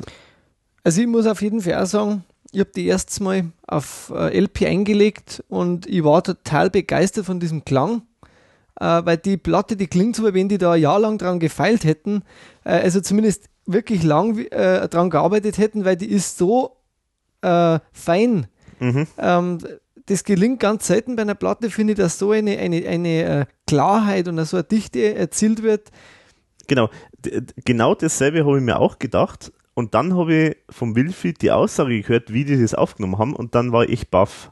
Und zwar, der Wilfried hat gesagt, die haben das teilweise sogar live aufgenommen. Also das heißt, die haben wirklich sozusagen ein Take, äh, also die haben, nein, nicht ein Take, aber die haben jetzt sozusagen teilweise zusammen gespielt und das zusammen aufgenommen. Was ja nicht das Übliche ist. Normalerweise werden da immer so Tracks, also jeder seinen eigenen Part, äh, sein Part spielt den eigens ein und das wird dann irgendwie zusammen produziert. Äh, aber die haben das anscheinend teilweise wirklich live so zusammengespielt. Wow. Und äh, die haben dann, er, er erzählt dann auch eine Story irgendwie, sie haben dann extra irgendwie das Schlagzeug auf einem Bretterboden irgendwo in einer großen Betonhalle äh, äh, gestellt und das dann aufgenommen, damit das sozusagen wie live klingt. Also da merkt man, da haben sie echt viel investiert, um das sozusagen, damit es natürlich klingt. Und das hört man, finde ich, auch. Also es klingt einfach wahnsinnig toll. Es klingt einfach so, als ob der, die jetzt vor dir stehen und, und spielen. Also, also das stimmt absolut, muss ich sagen. Und also die Platten kann man wirklich sehr empfehlen. Ich finde, muss ich sagen, die, die äh, Marina Scholz-Tatik, da noch Tatik auf der Platte zumindest, mhm. die hat auch ein tolles Cover gemacht dazu. Mhm. Also auch diese, ja. diese, diese, der, der, sage ich mal, der abgeschminkte und der, der, der, der so schreiende Wilfried oder so, das, das ist, also schaut super aus. Mhm. Die kann man also aufklappen und innen drin sind dann, sieht man dann die Musiker ja auch. Genau. Mach ich, jetzt nimm mir mal der Platten, Alex, ganz Mhm. vorsichtig raus. Ähm, und das ist voll geschrieben Mhm. äh, auf beiden Seiten. Die, die Platte liegt quasi so drin Mhm. und, und da sind Fotos von den Studiomusikern und auch da hat man das Gefühl, die waren da mit voller Begeisterung am, am Werk. Hat er da teilweise schwarze Studiomusiker mit dabei gehabt. Also ganz, Ja, Ken Taylor und genau, Ken Taylor, dann der Robbie Musenbichler war auch dabei. Hannes Wildner, Glenn äh, Peniston steht da noch, ähm, Mhm. Udo, Mölz, Udo Mölzner war der, der Produktmanager. Ja, es sind, sind also einige, also die, wo man später immer wieder mal auftauchen sieht, äh, Mhm. in so Studioproduktionen vor allem. Also Mhm. sehr, sehr gute Studiomusiker. Ja, genau. Und man muss auch sagen, das war offenbar jetzt keine, also nicht sozusagen seine eigene Band oder so, sondern das war offenbar halt einfach, das waren halt Musiker, mit denen er zusammen halt dieses Album aufgenommen hat. Aber klingt, klingt wirklich ganz toll. Sehr klar produziert und ist auch sehr äh, vom Stil her sehr unterschiedlich. ist Also mir aufgefallen. zum Beispiel, äh, was sehr witzig ist, ist dieses äh, I've got to have a Reggae on my LP. Also der Inhalt ist genau das, was der Titel sagt, so nach dem Motto, er singt, er muss irgendwie ein Reggae auf seiner Platten haben, weil das gehört ja jetzt dazu, so nach dem Motto. Genau. Äh, Telephone Terror ist eigentlich ein, ein, knallharter Rocker. Mhm. Ich glaube, das dauert schon über eine Minute, bis der Song losgeht, aber ich liebe solche Intros. Also gibt er die Single, gab es ja dann auch von dem, Genau. äh, die ist kürzer natürlich dann, aber ein ganz eher so eine rockige Drive-Nummer. Das Hail Mr. Dangerous ist dann wieder eher ein absoluter Schlager. Ja, genau. Ähm, das Reggae war klar. Super ist auch Right Mood, das ist so richtig funkig, funky, äh, funky Soul-mäßig. Das habe ich mir aufgeschrieben. Äh, es gibt auch Bluesnummern dabei. Ähm, ich glaube, das war das Inkognito. Und es gibt dann noch einige, ja, so, so, so im, im Disco-Sound auch. Mhm. I was born Das in I was Disco. born in a Disco zum Genau. Beispiel, genau. Und dieses Charlie zum Beispiel, das finde ich auch total gut. Äh, so sehr, sehr hymnisch, also so, und auch einen total guten Bass-Teil drin. Ähm, also insgesamt echt ein sehr empfehlenswertes Album. Auch die Singles, also ich habe da zum Beispiel die Single ähm, I've Got to Have a Reggae on my LP, die schaut einfach toll aus. Das ist halt wirklich, da ist eigentlich im Prinzip der Text nur auf dem Cover drauf. Aber wieder der, der Aber halt Schriftzug so, in der. genau, der, der Schriftzug und dann halt so, ja, also so, so wie so, so ähm, ein Text, der beim Schreiben immer mehr dann äh, sich verwurstelt und äh, Ah. zusammenbricht. Also es ist echt, äh, Die ist interessant. Der wäre jetzt auch interessant, wer da das Cover gemacht hat. Steht leider ist auf jeden Fall auch nicht, glaube ich, der Thomas Spitzer. Also da, Okay. der hat da anscheinend keinen Anteil dabei gehabt. Auf jeden Fall, ähm, ja, schöne Platte. Muss man, muss man definitiv Also der, sagen. der Wilfi sagt auch, das war im Prinzip so also eine Platte, die es wirklich von EMI äh, auch so gewollt war, also auch wirklich für den deutschen Markt auch anscheinend gedacht war. Merkt man auch, also es ist schon sehr, also ich würde sagen, bis heute auch relativ modern klingt. Was, nur was mir auffällt, äh, äh, auf der LP finde ich ist seine Englischaussprache ein bisschen eigenartig. Also man hört schon, dass er kein Native Speaker ist, aber Ich finde, das macht aber jetzt dann nicht so viel, weil es eben musikalisch auch total Ja. äh, interessant gemacht ist. Ich habe mir aufgeschrieben, dass er in dieser Zeit dann schon so, so eine Disco, so eine Tour gemacht hat mit so Mhm. 500 Leute Sälen. Hat er Mhm. da schon gefüllt. Also er war dann schon, und wohlgemerkt auch, also in Deutschland wohlgemerkt. auch also, in Deutschland, ja. Aber dann hat er sich ja wieder neu erfunden, Mhm. weil er dann nämlich Deutsch singen wollte. Genau, plötzlich wird er dann wieder Deutsch singen. Und zwar schon ein Jahr später, Mhm. 81. Da kommt die vierte Platte raus. Genau, das ist dann die ganz normal. da geht es eigentlich auch schon wieder los mit einer, mit einem, ja, ich finde das einfach schon mal, wenn man die Platte sieht jetzt heute, ja, ein sehr interessantes Cover. sehr interessantes Cover, ja. Der Mut zur Matte auf der Brust sozusagen. Ja, und auch das Fieberthermometer, quasi, Fieberthermometer, ja, genau. das da ins Unermessliche steigt. Mhm. Und ähm, ja, man muss wieder auch sagen, hier der Thomas Spitzer jetzt wieder äh, ganz klar der Texter dann auf den Wilfried. Ja, also genau. kaum singt er Deutsch, greift auf seinen alten Freund zurück Mhm. und der Thomas Spitzer, der textet ja gern für den Wilfried. Ja, und äh, also ist fast alles irgendwie auf der Platte, fast alles von Thomas Spitzer. Und ich glaube, das könnte man also auch als Grund nehmen, dass wir uns da mal die Lieder ein bisschen detaillierter Mhm. anschauen, Ja, finde ich. genau. Es geht ja los mit dem der deutsche Schlager. Schon eine sehr lustige Nummer. Ja, genau, ja. Das ist so irgendwie so, so, da singt so ein äh, Konservativer oder Reaktionär, so singt dann sozusagen so, äh, ich liebe den deutschen Schlager und ich liebe Ronald Reagan, der die wahren Werte noch kennt. Ja, keine Kritik. genau, ja. Und auch witzig dann mit so, äh, so, so eine Art Chor, Schlümpfe-Chor quasi. Also so ist dann da, der dann auch wieder, ich liebe den deutschen Schlager singt. Ja, und was Ähm. ich ganz witzig finde, eben den Anfang auch mit dem Rasierapparat. Ja, genau. Also, ja. äh, Nicht nur am Anfang, sondern der ist irgendwie, glaube ich, der, der Rhythmus von dem Lied. Also er, man hört manchmal lauter, manchmal leiser, aber er ist anscheinend sozusagen der, der den, den Rhythmus treibt irgendwie. Das ist auch eine ganz äh, schräge Idee. Das hat später der Heindling nochmal gemacht auf, Ja. auf einer Platte, ja. Da, da gibt es auch ein Lied mit einem Rasierapparat, aber ist sehr selten, dass man das jetzt auf einer Platte hört. äh, das sind schon Virtuosen, die auf solche Ideen kommen. Aber das war so die neue Psychedelik-Welle, ist mir vorgekommen. Also er wollte da, also der Anfang war schon mal komplett anders wieder. Ja, Neu total. Ja. erfinden. Atomkraftwerke werden besungen, Genau, eben ich, diese lieb, Kritik. ich liebe Atomkraftwerke, ein Hoch auf die Kernkraft, kommt vor, genau. Und es ist auch so eher so ein Sprechgesang und so ein, ja, mit, der Text ist bissig, der ist richtig Mhm. schö schön bissig. Und, im, und zum Schluss dann explodiert das Ganze. Also Ja, genau. ich vermute mal schon als überwiegende Kritik an die Atomkraftwerke. Ja klar, das ist ja ganz offensichtlich ein Atomkraftwerk, das dann explodiert, wenn er sagt, ich liebe es hoch, ein Hoch auf die Kernkraft und dann, Genau. ja. Was ich nicht ganz äh, einordnen konnte, war es, dass die, die Ronald Reagan-Kritik, äh, war der speziell auch für Atomkraftwerke? War, hat, hat, war das jetzt Na, das oder war da in, war in der Zeit dann speziell irgendwas, äh, was der Reagan Naja, gut, ich meine, der Ronald Reagan war bekannt dafür, dass er sozusagen das Militär von USA mit einem, ich glaube, bis heute unangefochten hohen Budget ausgestattet hat. Also es war im Prinzip äh, der Vertreter des äh, Hochrüstens im Kalten Krieg, um damit sozusagen halt äh, die Sowjetunion äh, zu ruinieren, sozusagen äh, durch das Hochrüsten. Also der war halt ein total Kriegstreiber in der Hinsicht. Mhm. Ich meine, im Nachhinein hat es dann weiß man ja nicht, ob es daran liegt, aber im Nachhinein hat es ja dann tatsächlich ja dann, Gott sei Dank ist er nicht zum Äußersten gekommen und hat dann ja auch dazu geführt, dass sie aufgegeben haben, aber der war natürlich schon, also zum einen von, von seinen Aussagen ein sehr, sehr extrem reaktionär konservativer und äh, er war halt auch wirklich genau das Feindbild aller, die halt, äh,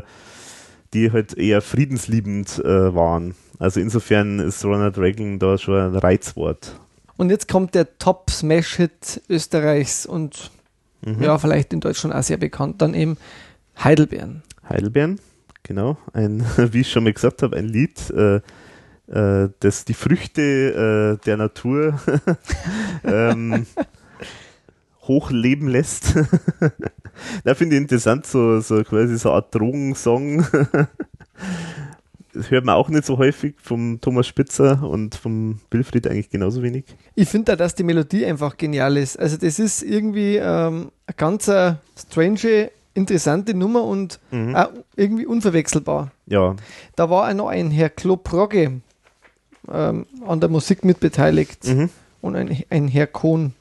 Der kommt, äh, Klopprogge, der kommt häufiger so in österreichischer Musik vor. Also ich bin mir nicht sicher, ob der nicht sogar für ERV auch irgendwas mal ähm, produziert oder gemixt hat Muss oder man so. mal schauen. Ja, also auf jeden Fall war der Text vom, vom Wilfried und vom Thomas Spitzer. Mhm.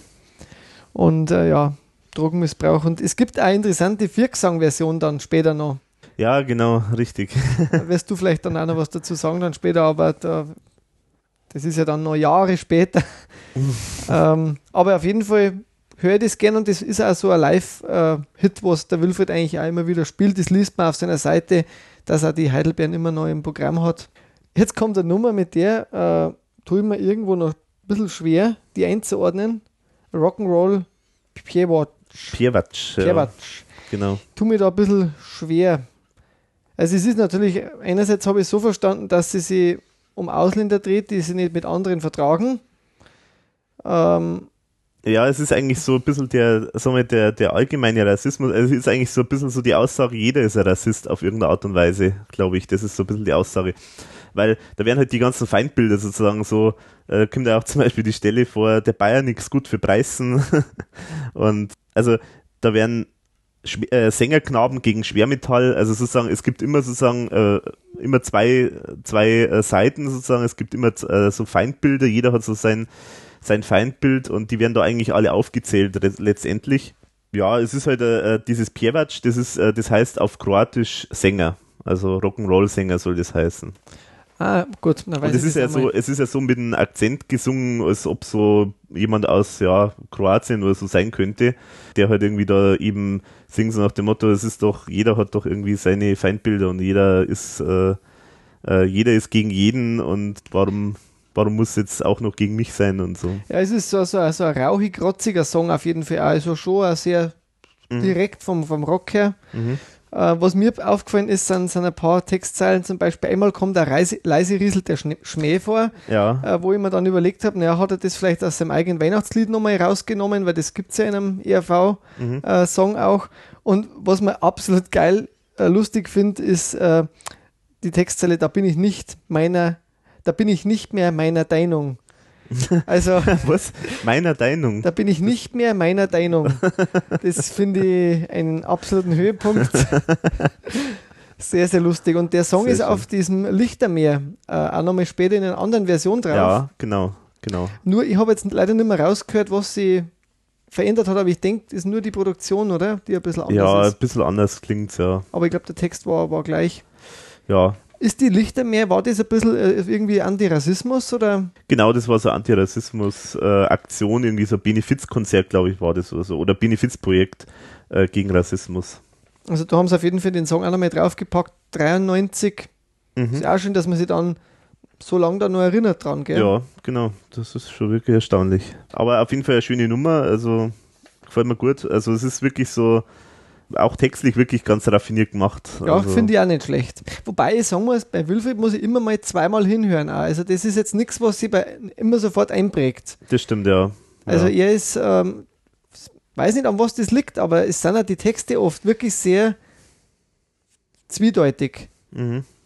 Mhm. Was aber auch wieder interessant ist, weil die Platte kann man sich dann auch öfter anhören. Das nächste ist dann ganz normal, also sozusagen der Titelsong ja, das ist halt ein bisschen sowas wie äh, äh, das Lied zur Diktatur der no gegen, die, äh, gegen die Diktatur der Normalität sozusagen. Sowas wie halt immer so genau der Widerspruch. Ähm, es wird zwar immer, also zum Beispiel jetzt äh, die, die äh, eine Frau sucht einen Mann, der, wo es immer heißt, der muss ganz normal sein und äh, ganz normal und nichts äh, Besonderes, aber er sollte irgendwie Punker sein oder aber er sollte sein. pervers sein und aber, aber ansonsten ganz normal. Also das ist so die Aussage dieses Lieds und äh, das ist also sozusagen man will eigentlich das Andersartige, das, äh, das ist ja auch das, was, was immer mehr wird. Also da macht man sich echt, macht mir Gedanken, wenn man sich denkt, dass eigentlich sozusagen Normalität oder Mittelmaß ist sozusagen das, was eigentlich überall gewollt ist äh, und das wird immer alles mehr so gleichgeschaltet und wenn irgendwie jemand mal andersartig ist, dann äh, wird er in die Therapie geschickt oder so. Und früher wäre der Künstler gewesen und heute wird er sozusagen, wird sein, seine Kreativität äh, wegtherapiert.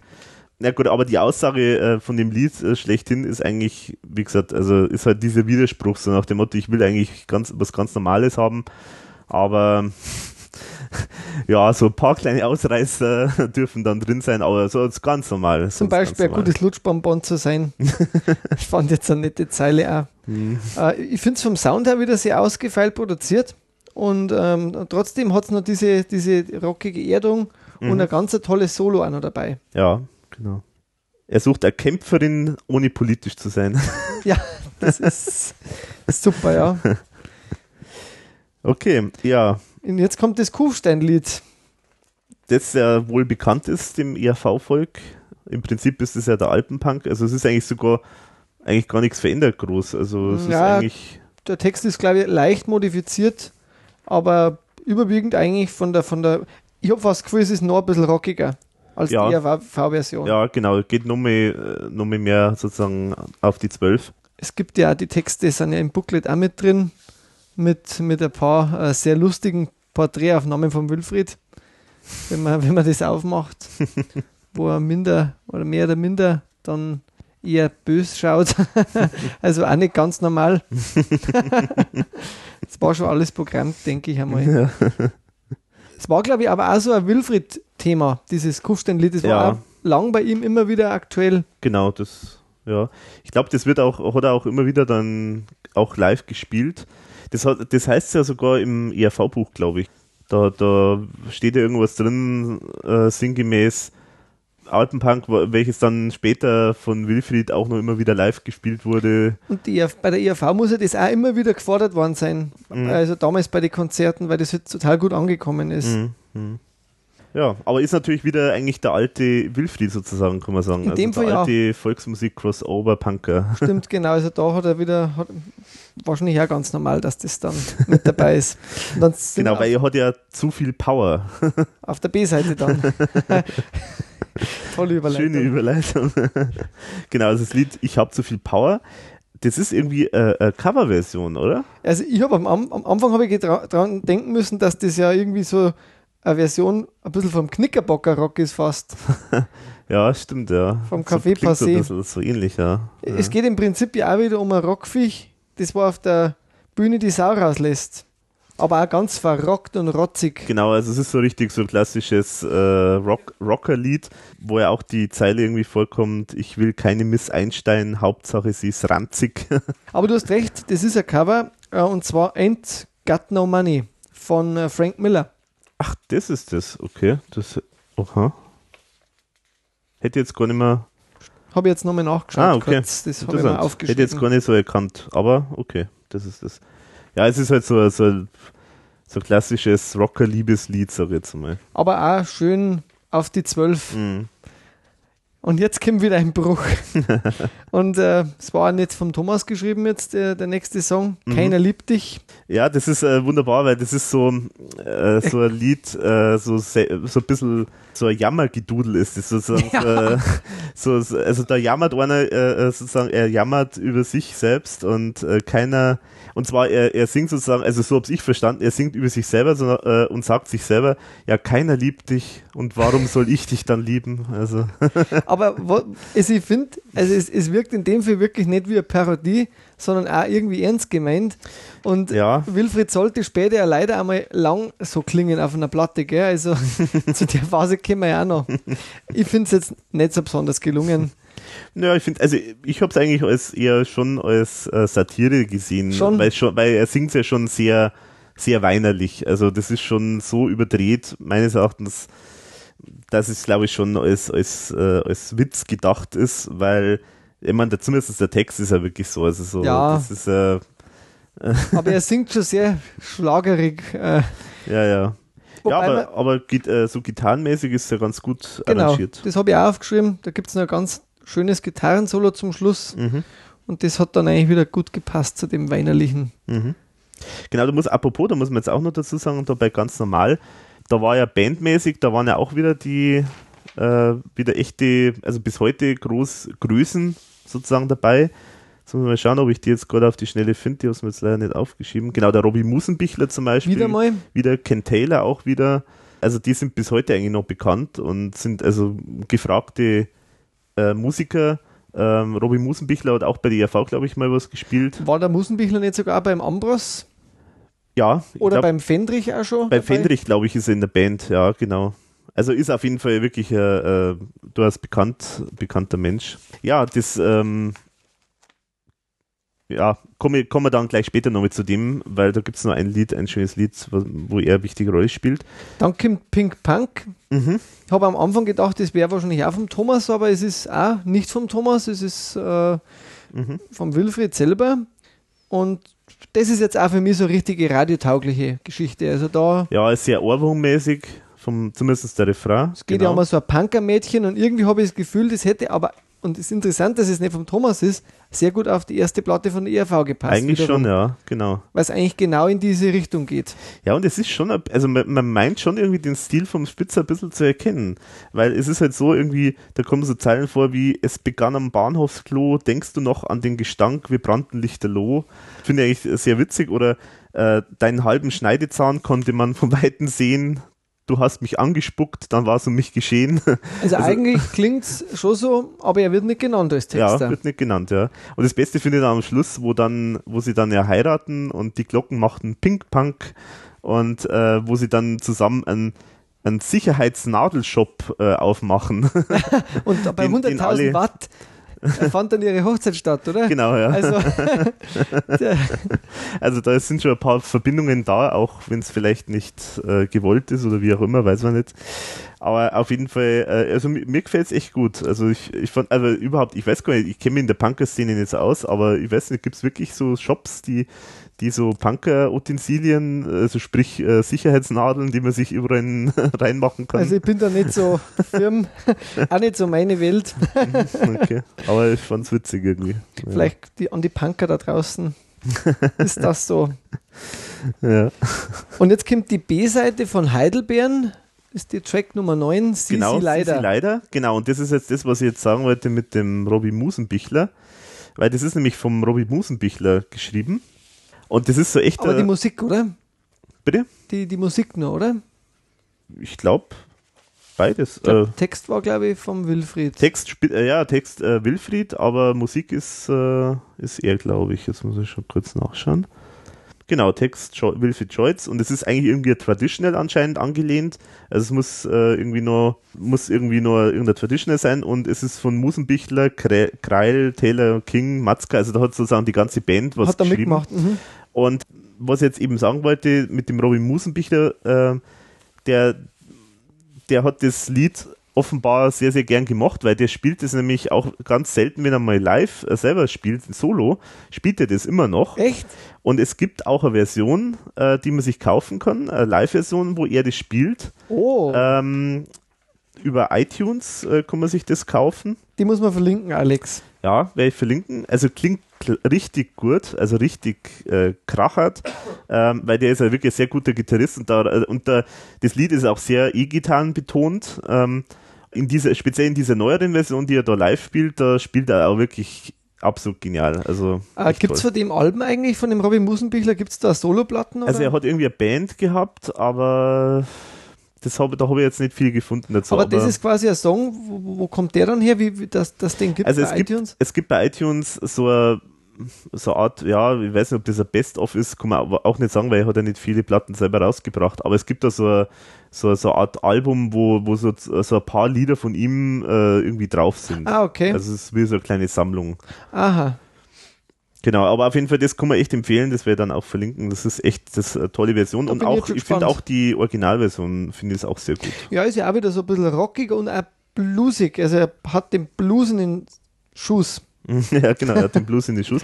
Und ich finde auch dieses CC Leider, also die, da habe ich mir eigentlich immer schon gedacht, das muss ja eigentlich doch irgendwie äh, Anspielung sein auf irgendwas äh, so Easy Rider oder ich weiß nicht, keine Ahnung, also auf irgendeiner, ich vermute, also es ist jetzt meine Vermutung, dass, äh, dass das eine äh, ver- verdeutschte, ähnlich klingende Variante ist von dem Titel des Originals, also wenn das irgendwie Ah. traditional ist, weil CC Leider, das klingt ja echt so, als ob es Englisch wäre. Also es ist aber geschrieben CC äh, Leider, also äh, aber es klingt halt auf jeden Fall, es klingt ganz toll, finde ich. Und gerade wenn man das dann im Refrain singt, sie leider, das klingt so, als ob da halt jetzt irgendwie so, ja, als ob das ein englischer Song wäre. Ja, es klingt auf jeden Fall eine interessante Nummer, ja. Mhm. Und dann sind wir schon bei der letzten Nummer, weil früher war das ja gang und gäbe bei Platten, dass man nur zehn Songs drauf gehabt hat, wo sie sich bedanken. Und das war auch wieder vom Thomas Spitzer. Großartig, ja, das Ding. Also Großartig. finde ich auch gut. Und da haben wir herausgefunden, gemeinsam, äh, dass dieser Dank scheinbar dem Musikjournalisten und Kritiker Alfred Koch äh, aus Österreich gebührt. Ähm, und es geht scheinbar über die Sichtweise von Kritik und die Darstellung, wie man sich selbst sieht. Ja, also dieser Alfred Koch muss anscheinend irgendwie Redakteur auch beim ORF gewesen sein und Meister des Features, wie es irgendwo dann heißt, glaube ich, Wikipedia oder so. Und äh, es war also ich vermute mal, es war eine Person, der relativ starken Einfluss darauf hat, was der ORF zum Beispiel spielt, nehme ich mal an. Und der Text ist, das ist echt, also würde ich mir auch wünschen, dass der Thomas Spitzer mal so ein richtiges Hasslied äh, über mich oder keine Ahnung, also es ist ja fast wie, eine- wie eine Adelung eigentlich sozusagen, also äh, sowas wie Danke, du intellektueller Wichser, ähm, ein, ein Rockclown bin ich also, ich will, will doch nur überleben und also so richtig, Also, das äh, weißt du jetzt gerade, das ich will auch noch überleben. Das sagt er dann zum Schluss, ich will auch noch überleben. ja genau, das ist Also vollkommen äh, fertig schon mit der Welt. ja. Und es geht ja mit so Akustikgitarre los und wird aber dann so richtig äh, saft auch wieder, saftig. ja, ja, genau. Also ich war da total begeistert von der Platten und bin ich bis heute, also ich habe die sehr, sehr spät eigentlich entdeckt. Und ich habe mir die, glaube ich, sogar speziell für den Podcast auch erst gekauft. Ah, okay. Also Und- ich habe es vorher auch nicht gekannt. Also. Und bin, wir haben es gemeinsam das erste Mal gehört. Also war das bei dir auch das erste Mal? Mhm. Ah, okay. Und da war ich, Na, wirklich großartiges, großartiges Album. Kann man, kann man sehr empfehlen. Also die Texte, ich finde es auch interessant, dass die Texte sind jetzt nicht so, so der typische Spitzerstil, nee, aber trotzdem sehr originell. Also deswegen kann man da wirklich. Also ich meine, man muss ja auch dazu sagen, dass die Texte ja meistens immer zusammen mit Wilfried äh, stimmt, gemacht sind. genau. Also es war offenbar immer so eine Co-Produktion. Aber deswegen finde ich es ist gerade interessant, weil gerade viele andere Sachen, wo der, der Thomas Spitzer dann was gemacht hat, die sind entweder so ganz, äh, sagen wir jetzt mal, wirklich relativ langweilig, also so nicht sagen, oder sie sind, oder man merkt halt dann total raus, dass das Ding wie ein ERV-Lied ist. Also die beiden Varianten gibt's ja ganz häufig. Aber so, wo halt das wirklich, wo die Texte äh, so gut verschmelzen mit dem Künstler, der das dann singt und trotzdem nicht, nicht der klassische ERV-Stil sind, das hat man nicht so häufig. Also mit Wilfried hat, hat da wirklich sehr gut War das geklappt. eine gute Symbiose auf jeden Ja. Fall, ja. Ja. Und äh, kann man empfehlen und auf dem Wilfried seiner Seite kann man sich das CD kaufen, wobei ich in dem Fall jetzt eigentlich fast die LP empfe empfehle, Mhm. weil einfach das, äh, das in der Hand haben einfach in dem Fall was anderes ist. ja, genau. Und, Und das ist auch sehr schön gestaltet. Ja, Und auch da wieder äh, für jedes Lied ein eigener Font sozusagen. Das finde ich auch immer gut. Ja. ja, war bei dem anderen also bei dem Make-up. ja. Ja, schönes Album. Aber man kann nicht sagen, dass er faul war, weil äh, Ja, da muss man jetzt dazu sagen, da beginnt jetzt eigentlich wirklich die total, also die produktivste Zeit, ja, oder vielleicht beginnt schon ab der ERV-Zeit, also Ja. so ab 77, 78. Da hat er wirklich jedes Jahr äh, mindestens ein Album ja, rausgebracht. das ist unglaublich. mehrere Singles, also absolut produktiv ohne Ende. Richtig Gas. Äh, vorher noch, ähm, es gibt 81er in der IAV-Historie auch den Film Neon Mix, ähm, wo ja Mario Bortazzi und Wilfried dabei waren und wo dann die Songs Buhuhu und Meilenweit, die dann später auf dem nächsten Album, wo wir da gleich dazukommen, drauf waren. Ähm, ich habe einen Thomas Spitzer dazu auch befragt noch. Er hat leider keine Erinnerungen an diesen Film. Also das ist scheinbar auch so ein Film, der steht in der ERV-Buch zwar drin, aber bisher konnte eigentlich niemand mir sagen, worum es in diesem Film geht und Mhm. wo es den gibt und wann der mal gelaufen ist und wann der endlich Ja. mal wieder wiederholt wird. Also ich habe ich hab auch mal beim ORF nachgefragt, beim Mitschnittdienst. Die, ich, ich konnte ja sogar Ausstellungstermin ungefähr nennen, haben nichts gefunden. Also keine Ahnung, wann der wo wie ausgestaltet wurde. Es ist irgendwie ein Rätsel. Wilfried wurde aber auch nicht dazu gefragt, oder? In dem, in dem ähm, Interview. Nee, nicht, dass ich wüsste. Also das nee. würde mich wirklich einmal echt total interessieren.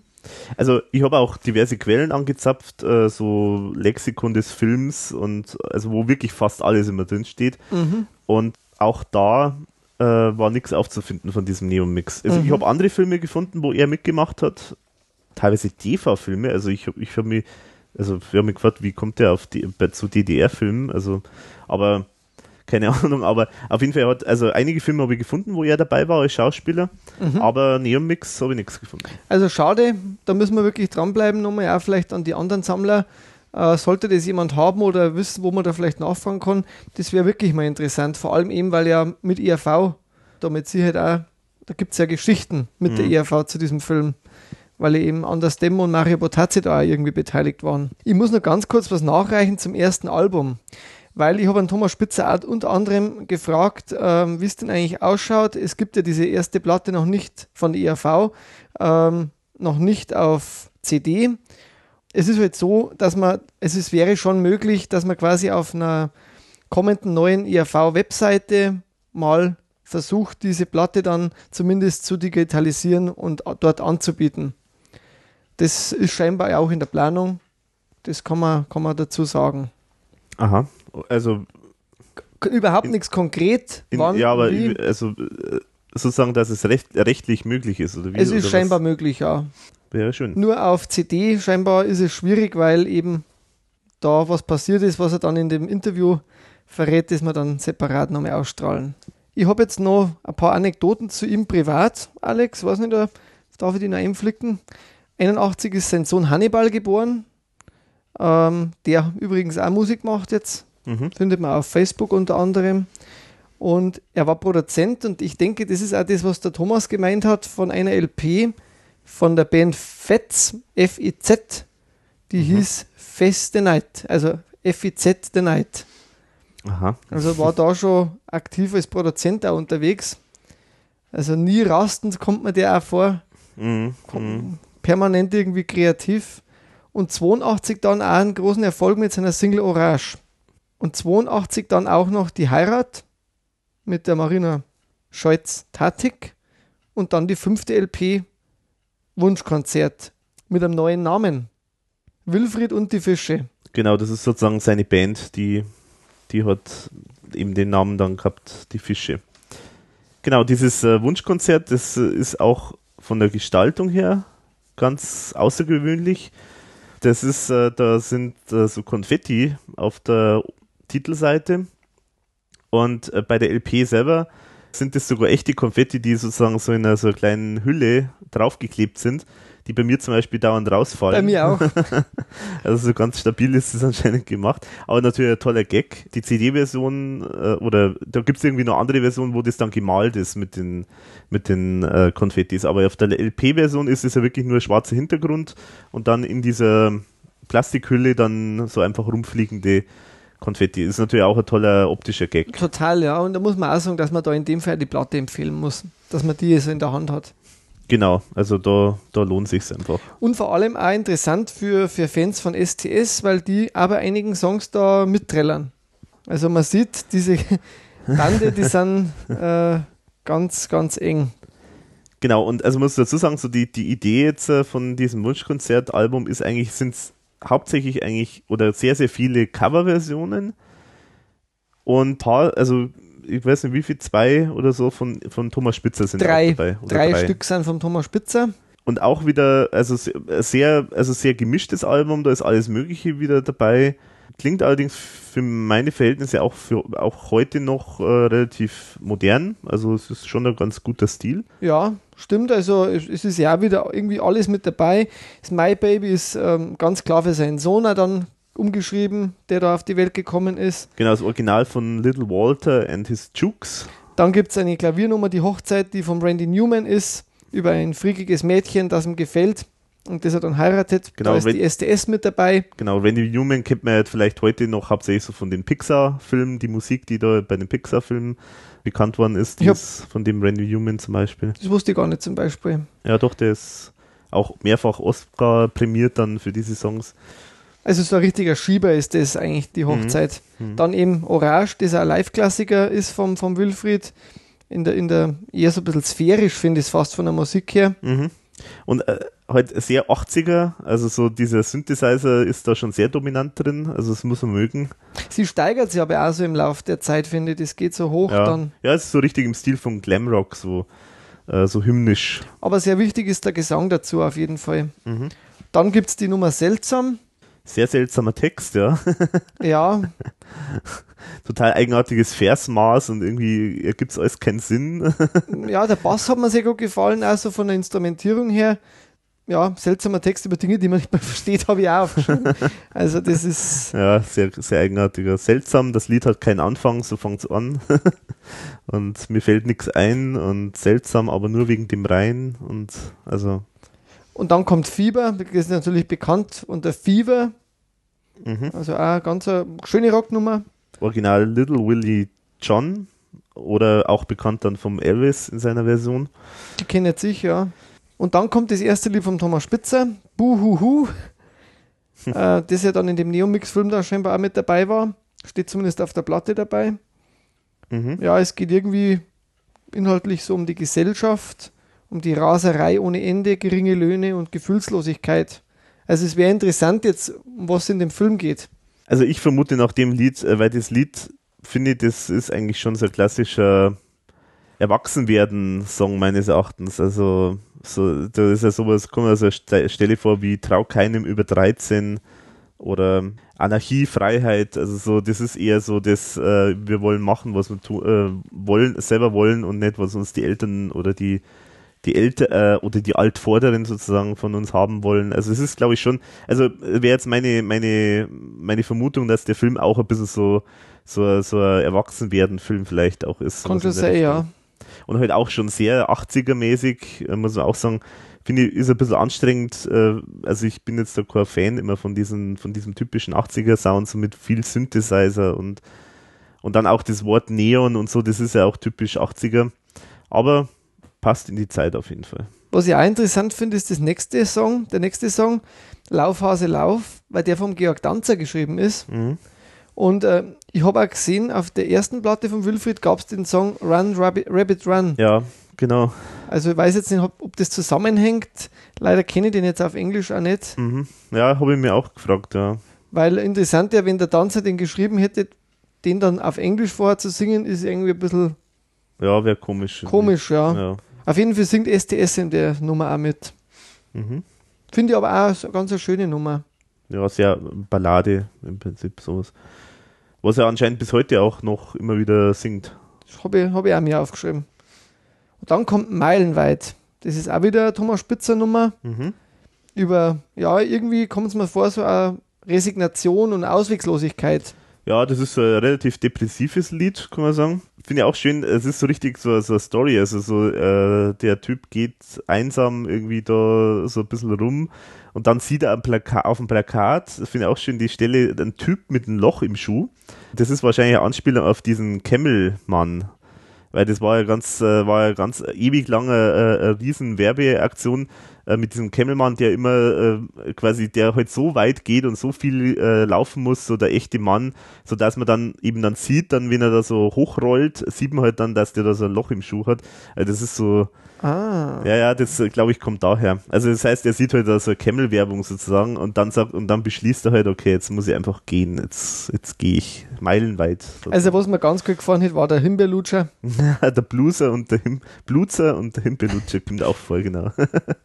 und das tolle Gitarrensolo zum Ende. mhm. Und mein Gefühl ist, dass da auch der Mario Botazzi irgendwie kurz mit dabei ist. Also Aha. das klingt zumindest, es gibt da so eine Textstelle, äh, wo man das Gefühl hat, er singt da ein paar Mhm. Okay. äh, Sätze. Interessant. Wäre mir jetzt nicht aufgefallen. Musst du nochmal anhören. Aber ich finde es auf jeden Fall äh, sehr, sehr schön von der Stimmung her, also wirklich so relativ depressiv und äh, so Flucht weg, weg von hier, ich will einfach nur weg hier und finde ich, finde ich sehr, sehr gut gelungen auch Text. Finde ich auch gut, ja. Eigentlich so ein, schon ein typischer Spitzer, finde ich. Ja, ja, durchaus. Und ähm, mit das mit Botazzi könnte vielleicht schon passen, weil das war auch ein Song, der in dem Neon-Mix mit drin war. Von dem her Ah ja, würde das dann, Mhm. musst du nochmal anhören. mhm. okay. Ja, und dann kommt eigentlich meines Erachtens die, die, die beste Spitzernummer auf dem Album jetzt, das Rockviech Rudi. Mhm. Das ist, Weil meines Erachtens schon die Vorstufe vom Go Caligo. ja, genau. Jetzt wird wahrscheinlich auch gesagt. Ja, ja, genau, genau. Es ist natürlich eine Coverversion äh, von äh, Jukebox Hero von The Foreigner. Das ist ein absoluter Klassiker. Äh, ich glaube, im Radio wahrscheinlich, wenn man einschaltet, jetzt noch, glaube ich, wird das immer wieder mal gespielt. Also es ist ja Mhm. wirklich ein ganz, ganz bekannter Klassiker. Und, aber der Text ist natürlich, äh, passt da super dazu, weil das ist ja auch, ich glaube, im Original ist auch ein bisschen so die Story. Da halt einfach einer, der sozusagen den Rock'n'Roll jetzt leben Lebt. will und Mhm. äh, den Rock'n'Roll entdeckt und er kauft sich eine Second-Hand-Gitarre und ja. sehr schöne Geschichte auch. Und Ja, auch wieder entsprechend Bilder irgendwie auch. genau. Und STS ist auch wieder mit dabei. Mhm. Das nächste Lied finde ich lustig. 0815, lass die Arschbacken locker. Sei kein Blocker. Hey, hey, hey. Also, Und da gibt es eine schöne Story. Und zwar, äh, wenn man da drauf schaut, wer das, äh, wer das äh, komponiert und getextet hat, das ist Wilfried und Franz Bosch. Und wenn man jetzt Aha. nachschaut, wer der Franz Bosch war, das war der, derjenige, der die ganzen, der, der so Sendungen im ORF gemacht hat, wie My Liebste Weiß. Also der macht eigentlich lauter Volksmusiksendungen okay. und macht hier so echt knallhart die Funknummer. Das finde ich auch interessant, weil das ist ja wieder so typisch so äh, Volksmusik, äh, die Volksmusikleute, die wollen, die, die sagen ja alle immer, ja, sie sind ja, sie kommen ja aus dem Jazz oder sie machen, offenbar ist es hier auch so, also ich kann es mir nicht anders erklären. Also Auf jeden Fall echt eine, eine, super Nummer und hat überhaupt nichts mit Volksmusik zu tun. Nein, überhaupt nicht. Sehr groovig und sei kein Blocker. Hey, hey, hey. Lass die, lass, wie, wie, lass, lass die, die Arschbacken locker, locker, sei kein Blocker. Blocker. Hey, hey, hey. Genau. Also echt, echt eine gute Nummer. Und ganz kurz, glaube ich, gell? die ist mhm. zwei Minuten oder so. Ja, genau. Und dann noch der obligatorische Schluss. Bap. Genau, und dafür gibt es mehr Komponisten, als wahrscheinlich ganz Österreich gibt. also ich glaube, alle, die auf dem Album irgendwas gemacht haben, stehen da als Komponisten dabei, obwohl das eigentlich nur das eine Wort ist, wo es alle schreien, Bap und genau. fertig. Also, also da haben schon wahrscheinlich viele Nächte dann verbringen müssen, um den Text dann hinzubringen. Es klingt eigentlich fast wie das Ende von dem vorigen Song. Nur man hat eine eigene Spur daraus gemacht. Also insgesamt äh, finde ich ja relativ schon ein bisschen komischer Mix. Also es ist jetzt kein so homogenes Album. Es ist nee. schon so, so, so eine Ansammlung von ein paar Nummern. Also so kann man es sagen. Aber er schreibt ja selber, glaube ich, dass das so Nummern sind, die er live irgendwie auch gern gespielt hat und die sie da über die Jahre mhm. immer wieder gern gespielt haben und dass er die quasi mehr auf LP bauen wollte. Mhm. Steht in dem Booklet ja mit Steht drin. dann drin, genau. Ja. Also von dem her hat er wahrscheinlich ein paar dazugeschrieben, ein paar mit dazugenommen mhm. und Batsch, hat man schon wieder ein neues Album. Wobei es also nicht ähm, trotzdem hochwertig gemacht ist, finde ich. Ja, auf jeden Fall. Aber vielleicht nicht ganz so gut wie das vorige, mhm. was aber auch schwierig war. Ja, und es ist natürlich, da, dadurch, dass Coverversion drauf sind, es fehlt natürlich da jetzt ein bisschen was an Originalität, logischerweise. Aber ist halt einfach was, was er offenbar machen wollte. Und allein schon wegen dem optischen Layout-Gag äh, mit den oh, Konfetti ja. kann man das echt für die Sammlung durchaus empfehlen. Unbedingt. Ab 83 ist dann wieder was passiert bei ihm privat. Er ist dann in den Pressbaum gezogen im Wienerwald, in Niederösterreich, wo er bis heute wohnt. Mhm. Und er scheinbar seine, seine Wirtschaft hat. Mhm. Okay. Die Vereinsmeierei. Verein, Vereinsmeierei. Genau. Und hat dann auch gleich noch eine sechste LP rausgeschossen im Jahr 83. Mal so aus der Hüfte. Und ähm, die ist wirklich total interessant, weil da ist jetzt eigentlich fast die ganze ERV mit dabei. Mhm. Also zumindest Eik Breit, Thomas Spitzer, Mario Botazzi finden sich davor und der Thomas hat eigentlich außer einem Song, glaube ich, sämtliche Texte geschrieben. Ja, interessanterweise, also das Cover, also zum einen ist dort nicht mehr der Wilfried-Schriftzug. Äh, das Thomas ist interessant, drauf. ja. Das ist schon interessant und das Cover macht mich echt wahnsinnig. Also das ist echt, das ist so, ähm, äh, heute würde man sagen, gefotoshopptes äh, Bild vom Wilfried. Ja, aber mir kommt das Absicht vor. Ja, ja, es ist, es ist, es ist sicherlich Absicht, aber ich finde, also mich macht es wahnsinnig. Ich finde eigentlich also, die Rückseite fast interessanter. Die ist natürlich interessant, genau, da ist die Buchstaben JA, also Ja, sozusagen, bilden dort den Rahmen für den kompletten Text, wo dann eben äh, die einzelnen Songs auf den verschiedenen Seiten draufstehen genau. und die Komponisten und das Ganze. Und so ist innen ja auch und er, er bedankt sich da auch dann irgendwie bei allen möglichen, also im Prinzip bei der ganzen, ja, eigentlich, eigentlich, eigentlich, eigentlich bei ganz Österreich. Also er, er bedankt sich irgendwie bei, bei Ambros und bei, bei den ganzen, äh, Ja zu Heidelbeeren kommt auch vor, äh, Ja zu Honey in Klammern Lederhosen, also sind wahrscheinlich lauter Insider auch dabei. Also gut, ja zu Marmor, Ja zu Neandertal, Ja zu Neppel, Ja zu Opus, Ja zu Polydor, Ja zu Rucki Zucki, ah, Ist er dann ja schon bei Polydor, gell? Das haben wir gar nicht erwähnt. Stimmt, ja, das haben, ja, ja, aber Polydor ist ja, ist ja, glaube ich, ein, ein, Label gewesen von Emi. Achso, aber ein Label. Ja, ja, ja, ja. Ja, also auf jeden Fall, wie gesagt, das Foto, das macht mir wahnsinnig, das finde ich furchtbar, aber weil da hat er auch so eine 80er-Frisur und, und dann so, so dermaßen verfremdet, äh, gefotoshoppt. Also gut, damals hat man sich nicht mit Photoshop das gemacht, aber also Cover finde ich jetzt ein bisschen grenzwertig, aber das ist jetzt vielleicht nur mein, mein Geschmack. Aber es geht ja um Inhalt und der hat es auf jeden Fall in sich. Ja, was hast denn du so gefunden? Also zum Beispiel das erste Lied, das gefällt mir zum Beispiel schon mal ganz gut. Das Ja, Ja oder Kopfweh, wie es auch heißt. Der, der Abgrund ist nah, der Mensch ist schlecht, das Schicksal ungerecht, also, das ist wirklich so, äh, so auch so ein bisschen so ein Jammerlied. Also, no future. ja, ich hab Kopfweh und genau, also es ist, äh, es ist auch wieder äh, so, ein, ja, so ein Lied für die No Future Generation wahrscheinlich, kann man sagen. Aber sehr clever gemacht, finde ich. Äh, hat auch wieder so typische Spitzerteile drin, sowas wie in der Lederhosen sprießen die Neurosen. Also es Auch den, der Anfang fand ich halt auch schon sehr poppig und verspielt vom, vom, vom soundtechnischen Herz. mhm. Die ERV hört man ja im Chor ganz deutlich Ja. raussingen. ja, also auf jeden Fall so ein richtig schönes äh, Alles ist scheiße Lied. Äh, Es spitzt sich alles zu. genau.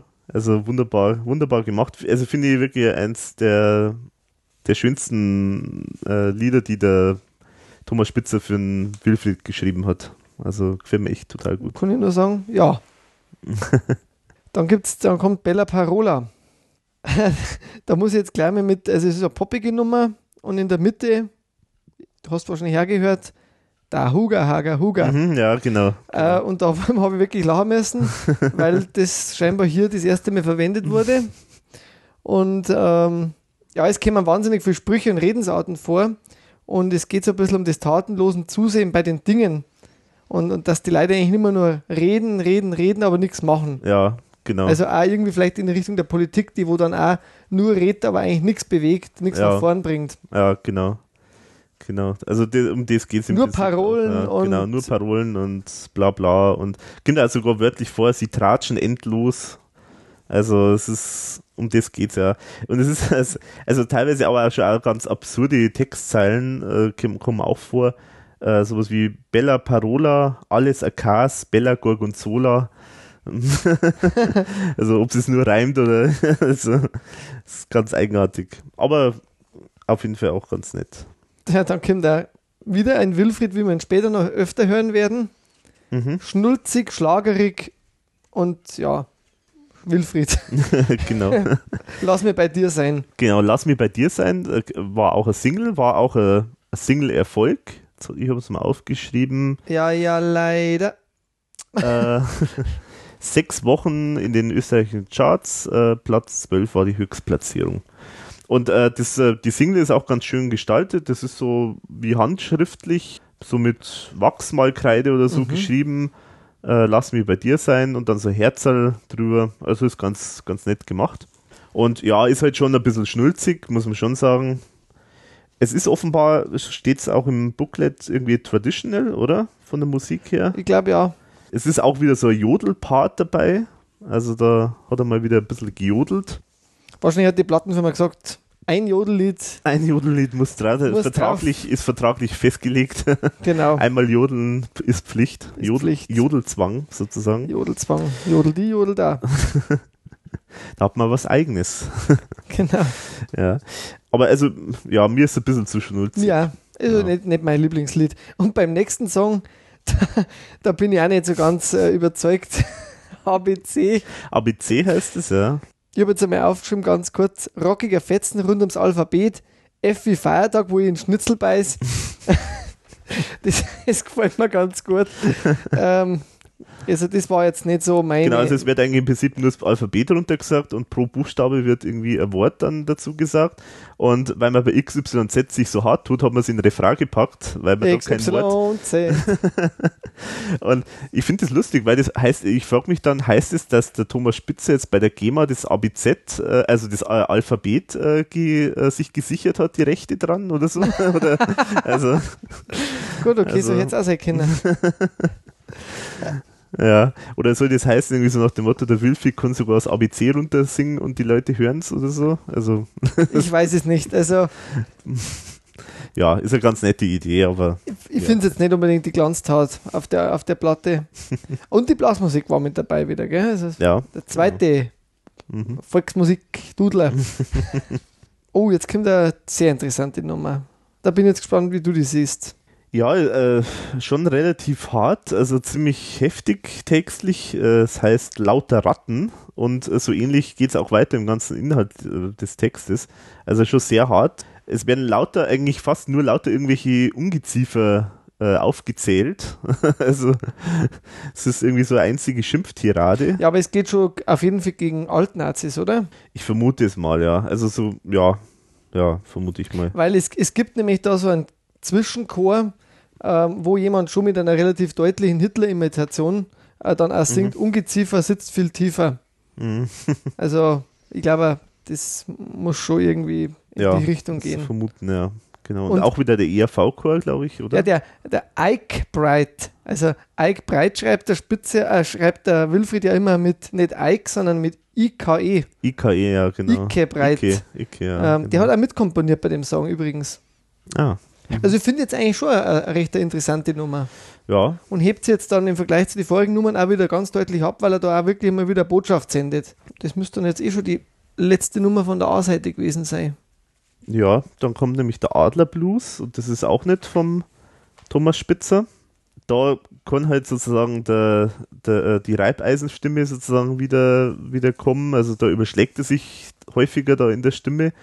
Ist, äh, ja, erinnert so ein bisschen wieder so an dieses Thema, wie es dann später mit dem Icarus auch kommt, so ich möchte fliegen und äh, wie schön ist das doch, so ein bisschen verklärend des Fliegens, also dass der, der Adler aus seiner Perspektive von oben runter schaut und äh, ist, hat die totale Freiheit, weil er kann fliegen im freien Himmel.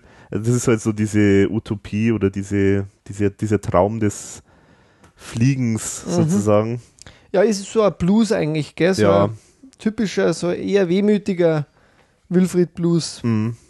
Genau. den wir immer wieder erleben. Dann kommt der schöne Wille.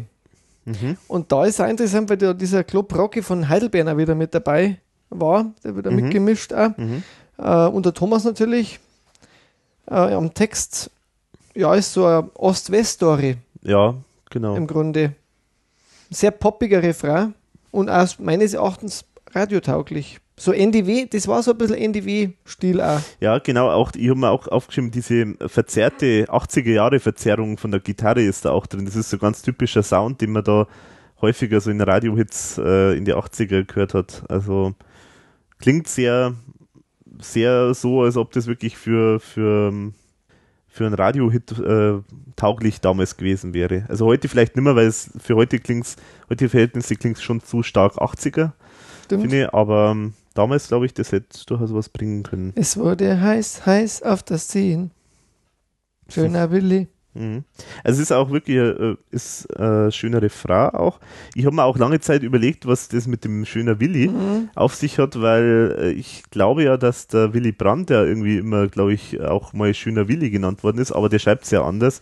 Also und ich glaube, also der, ich, es hätte irgendwie gepasst, weil der Ost-West-Konflikt ähm, Ja, der ist ja war, genau dann. die Zeit. Ja, gut, das war die Geschichte mit den äh, mit dem äh, mit der Spionage. Aber sagen wir so, mit äh, Ost-West verbindet er natürlich ähm, Willy Brandt ganz stark mit dem äh, Kniefall und, und dem Ganzen. Der hat ja da zur Beruhigung der Lage schon damals sehr stark beigetragen. Aber äh, der Text gibt es meines Erachtens nicht so richtig her, dass das jetzt wirklich eine Verbindung damit ist. Also keine Ahnung, was das, wer dieser schöne Willi ist, sozusagen. Mhm. Und das nächste, das Ego Prego, das ist irgendwie so, ja, also sehr groovig, aber ich verstehe es nicht, um was da überhaupt gehen soll oder was das sein soll. Mm, Ich schaue gerade mal, was ich mir aufgeschrieben habe zu Ego Predo. Mm, Ja, irgendwie übers Ego einfach, dass man sich selbst lieben soll oder so. Also das ist eher so ein Popsong. Hört man an Ike Breit wieder ein bisschen mitsingen, aber eher geht es so ein bisschen um, ja, lieb dich selbst. Steht zu dir. Okay. Hat jetzt, glaube ich, nicht eine großartige andere Aussage. Mhm. Dann finde ich aber den nächsten Song finde ich wieder dafür umso interessanter. Und zwar Voodoo. Da geht es ja um einen Urlaub in Afrika und die Liebe zu dem Land und das Fieber, das in ihm brennt, Mhm. das er mit einem Bier löschen muss. Und dass ihm dieser Voodoo keine Ruhe lässt. Also, das ist, könnte durchaus jetzt eigentlich schon eine vorgezogene Nummer sein an Afrika. Und man muss ja auch sagen, in der gleichen Zeit ist ja auch das Spitalo Fatalo Album entstanden, wo die Nummer Afrika drauf war. Von dem her könnte das durchaus sein, dass das so ein Ausschuss war. Ja, oder zumindest, ich meine, das Thema beschäftigt ja die ERV schon länger und äh, haben sie einfach, vielleicht auch damit ein bisschen beschäftigt, so mit Afrika und dem, dem ganzen drumherum. Ja, es ist ganz, äh, ganz interessant, äh, auch getextet. Sowas wie, da, da kommen halt so Sachen, das ist halt auch wieder so, so ein Culture Clash, der da so ein bisschen drin ist im Text, so, da, da, so typische Spitzer-Sachen wie beim Heimatabend im Buschhotel begriff ich diesen Voodoo schnell. Also so, so ein Begriff wie Heimatabend dann im Buschhotel, das sind halt so zwei Dinge, die, die würden wir jetzt natürlich nicht miteinander verbinden, aber das ist halt so typisch, äh, das ist halt mal der Turi, der, der, der sieht das natürlich immer alles aus seiner Sicht und für ihn ist, für die, für die Dorten, die machen halt da vielleicht irgendwie ein bisschen äh, ein kleines Musikkonzert und für ihn ist halt der Heimatabend sozusagen. Genau. Also, das sind ganz, ganz, ganz witzige äh, Ideen auch drin. Was mir sehr gut gefällt, ist auch das Saxophon in dem Song. Mhm. ist, hat sich sehr schön reingeschmuggelt. So klassisches 80er Jahre Saxophon, das ist ja. auch wirklich ganz, ganz klassisch. Sie sagt, er sagt. Das ist die nächste Nummer. Mhm. Das ist ja auch wieder so ein, auch schon echt so ein Crossover-Ding äh, wieder mal, weil der Refrain ist eigentlich wie ein Volksmusiklied letztendlich. Ähm, aber es ist total groovy, also sehr, sehr grooviger Bass auch drin. Und ja, gut, es ist halt äh, auch wieder Stammtisch äh, ist im Prinzip das Thema, kann man sagen. Also äh, Ausländerthematik ist dabei, äh, dann sie sagt, er sagt, also so immer das Hören sagen, so nach dem Motto, ja, der hat gesagt, das hat gesagt und der hat das gesagt, dass der andere das gesagt hätte, genau. dass er das sagen sollte und so. Also, also so Kult, das Kulturelle auch, die kulturellen Unterschiede, Ausländerhass ist wieder mit dabei. Genau, genau. Und äh, zwar auch, es wird auch zum Beispiel einer der Gründe dann auch, was ich auch interessant finde, einer der Gründe, warum zum Beispiel Rassismus äh, entsteht. Nämlich da wird, äh, kommt es auch dann vor, der Fortschritt muss schreiten, ganz egal wohin. Und dann äh, heißt es dann später sinngemäß sowas wie, ja, wenn der Fortschritt nicht funktioniert, muss man halt einen Schuldigen finden. Und also, das sind natürlich auch so, so, so Sachen, die, die stimmen natürlich schon. Weil man, es ist ja auch so, dass er zum Beispiel in die äh, 50er Jahre oder so, da wo er wirklich äh, massiver Arbeits äh, Arbeitskraftmangel war in Deutschland, wo er wirklich die, wie es da, damals geheißen hat, die Gastarbeiter ähm, sozusagen richtig eingeladen worden sind. Also man hat ja richtig darum geworben, dass eben aus anderen Ländern äh, Leute kommen und in Deutschland arbeiten, um sozusagen halt die, den Wirtschaftsboom äh, hochzupuschen. Also da haben wir ja richtig nach Leuten gesucht, aber wenn halt dieser Fortschritt dann plötzlich nicht mehr so auf 20%, 30% geht, sondern halt einmal sich ein bisschen stabilisiert, dann, äh, dann wenn es dann plötzlich nicht mehr so gut läuft, dann haben wir halt dann plötzlich gleich wieder Entschuldigung und sagt, ja, das sind so viele Ausländer und die nehmen uns unsere Jobs weg und so weiter. Vorher haben wir es nur eingeladen und hat ihnen Geschenke gemacht und hat ihnen da alles bereitet, damit sie, äh, damit sie auch wirklich kommen und dann äh, sind es plötzlich wieder Abschaum, äh, nur weil wir es nicht mehr brauchen können. So bis heute auch mit der Green Card dann auch passiert. Ja, aber das, was du, du hast genau dieselbe Textzeile, habe ich mir auch aufgeschrieben, der Fortschritt muss schreiten, ganz egal wohin und wir marschieren mit, weil wir pflichtbewusst sind. Mhm. Also das ist ja eine schöne Textzeile, mhm. finde ich. Mhm. mhm. Also auf jeden Fall auch eines der schön, schöneren auf dem Album. Genau. Dann kommt noch eine sehr interessante Nummer, finde ich jetzt. Vor allem, weil man da jetzt definitiv sagen kann, dass die von der ERV ist, also dass der Spitzer die eigentlich ursprünglich schon für die ERV vorgesehen hat weil ähm, er verwendet sie auch später bei à la carte nochmal. Komm Bruder heißt der Song. Mhm. Vergiss den Wein, ob süß, ob sauer, der Guru gibt dir wieder Power. Dürfte allen Fans bekannt vorkommen. Also es ist quasi, es sind so viele Textzeilen, die dann später in dem Guru-Lied gelandet sind, ja. äh, da dann mit dabei. Ja, überhaupt, du hast schon recht. Also es ist wirklich, das, es klingt fast wie ein ERV-Lied. Also es sind echt so Textzeilen dabei, die könnten in einem ERV-Lied auch vorkommen. Also sowas wie Tanz den Tanz, komm schnapp dir einen Rosenkranz und also Thema ist halt wieder auch so Sekten, Esoterik, äh, Wunsch, Wunsch nach so, nach dem Höheren, nach dem Vergeistigten und das Ganze. Die Gurus. Und es ist ja sehr, ein bisschen Rock'n'Roll-Anleihen. Ich muss sagen, dass mir die auch sehr gut gefällt. Finde ich eigentlich auch eine der besseren Nummern auf, auf der Platte. Mhm. Gehört auf jeden Fall zum oberen Drittel. Und jetzt kommt eine ganz tolle Nummer. Ja, finde ich eigentlich der Höhepunkt, finde ich, auf dem Album. Ja, und den zum Schluss gesetzt, also wahrscheinlich ja ganz bewusst, mhm. finde ich ganz eine schöne. Dass sie dich lieben, heißt das Lied. Also es ist einfach schon mal musikalisch großartig gemacht. Also es ist überhaupt nicht kitschig, es ist überhaupt nicht übertrieben, es mhm. ist nicht äh, zu wenig, es ist genau richtig. Ist eigentlich nur akustische Gitarre im Überwiegend. Eigentlich ja? nur, ja, hauptsächlich Gitarre, genau. Sehr theatralisch gesungen aber halt nicht zu viel, also gerade richtig. Und drei Strophen. Und äh, es handelt halt quasi von, also ist im Prinzip so das, das Künstlerschicksal im Prinzip. Also es handelt von einem Menschen, der, der in die Öffentlichkeit, also der eigentlich als ein verkappter Künstler, also so, so ein, Künstler, der es nicht halt richtig geschafft hat, letztendlich. Und der, er jammert jetzt natürlich oder er, er beklagt jetzt sozusagen seine Situation und äh, kommen immer so Zeilen eben wie, wie kaputt musst du sein, dass sie dich lieben, Und es ist, er ist so richtig gebrochen, also so richtig äh, verzweifelt. Es kommt da am Schluss sogar die Zeile, wie tot musst du sein, um zu leben. Das ist natürlich auch eine tolle, tolle Zeile. Mhm. Und äh, da kommt, wird dann auch das Thema thematisiert, so nach dem Motto, ja, man ist halt dann gut, wenn man halt dann bekannt ist, aber was, was heißt das dann? Also zum Beispiel, ja, man ist dann der Liebling der Presse, genau, da kommt sogar die Textzeile Liebling der Presse und warten darauf, wann fällt man auf die Fresse. Also äh, sozusagen, das ist auch das, halt das Hochschreiben und dann halt wieder sozusagen, wenn der höchste Punkt erreicht ist, dann ist die Fallhöhe wunderbar und dann kann man den wieder richtig zur Sau machen. Und dann eben halt auch zum Beispiel eben das mit dem, wie tot musst du sein, um zu leben, das spielt dann eben auch darauf an, naja, keiner will ihm sozusagen seine Kunstwerke abkaufen, während er lebt, aber plötzlich, wenn er dann tot ist, dann macht der Kunstmarkt Millionen mit seinem Zeug. Äh, Genau. Also das heißt, man muss halt tot sein, um halt sozusagen äh, erfolgreich zu sein. Genau, es sind ja eigentlich drei Parts. Also es geht los mit einem Model, dann, dann geht es um einen Rockstar und dann um den Maler. Also das, und, und da porträtiert er das eigentlich wunderbar, wie es eigentlich läuft auch. Oft in dieser Kunstwelt. Mhm. Also ich finde es auch, möchte ich fast sagen, die beste Nummer auf der Platte. Mhm. Ja, weil es einfach so ehrlich und erdig rüberkommt auch. Und eben, was so reduziert ist auch von der Musik her. Mhm. Und auch da merkt man wieder, es ist eine absolut unterschiedliche Platte auch. Wobei sie sich vielleicht ein bisschen mehr dem Mainstream zuwendet, an Ja. einigen Ecken, aber trotzdem finde ich es noch, also durchaus, also immer wieder interessant. Interessant, ja. Und aber ich muss, muss man schon sagen, es ist halt schon eine, genauso wie das Wunschkonzert schon eine typische 80er-Platte. Also ist schon dieser 80er-Stil ist schon drauf. Viel Synthesizer, manchmal Saxophon und so. Also ist schon, sagen wir, für damalige Verhältnisse auf die Modernität äh, hingeschrieben wahrscheinlich. Aber trotzdem sehr, sehr hörenswert und wirklich ein paar sehr gute Sachen dabei. Und da habe ich mir dann auch gefragt, ehrlich gesagt, warum eigentlich der Wilfried nicht schafft, dass er eigentlich so tolle Singles wie Wir sind alle froh, alles Leihwand, dann wieder nicht auf einer Platte drauf hat, sondern wieder nur auf einer Single. Und muss ich sagen, ich habe gerade das Cover vor mir, das Foto, wie er da ausschaut, das ist ja interessant. Da erkennt man ja gar nicht mehr. So totale 80er Jahre Frisur. Bei dem alles Leihwand. ja, genau. Da hat ja auch die Musik der Ken Taylor wieder gemacht.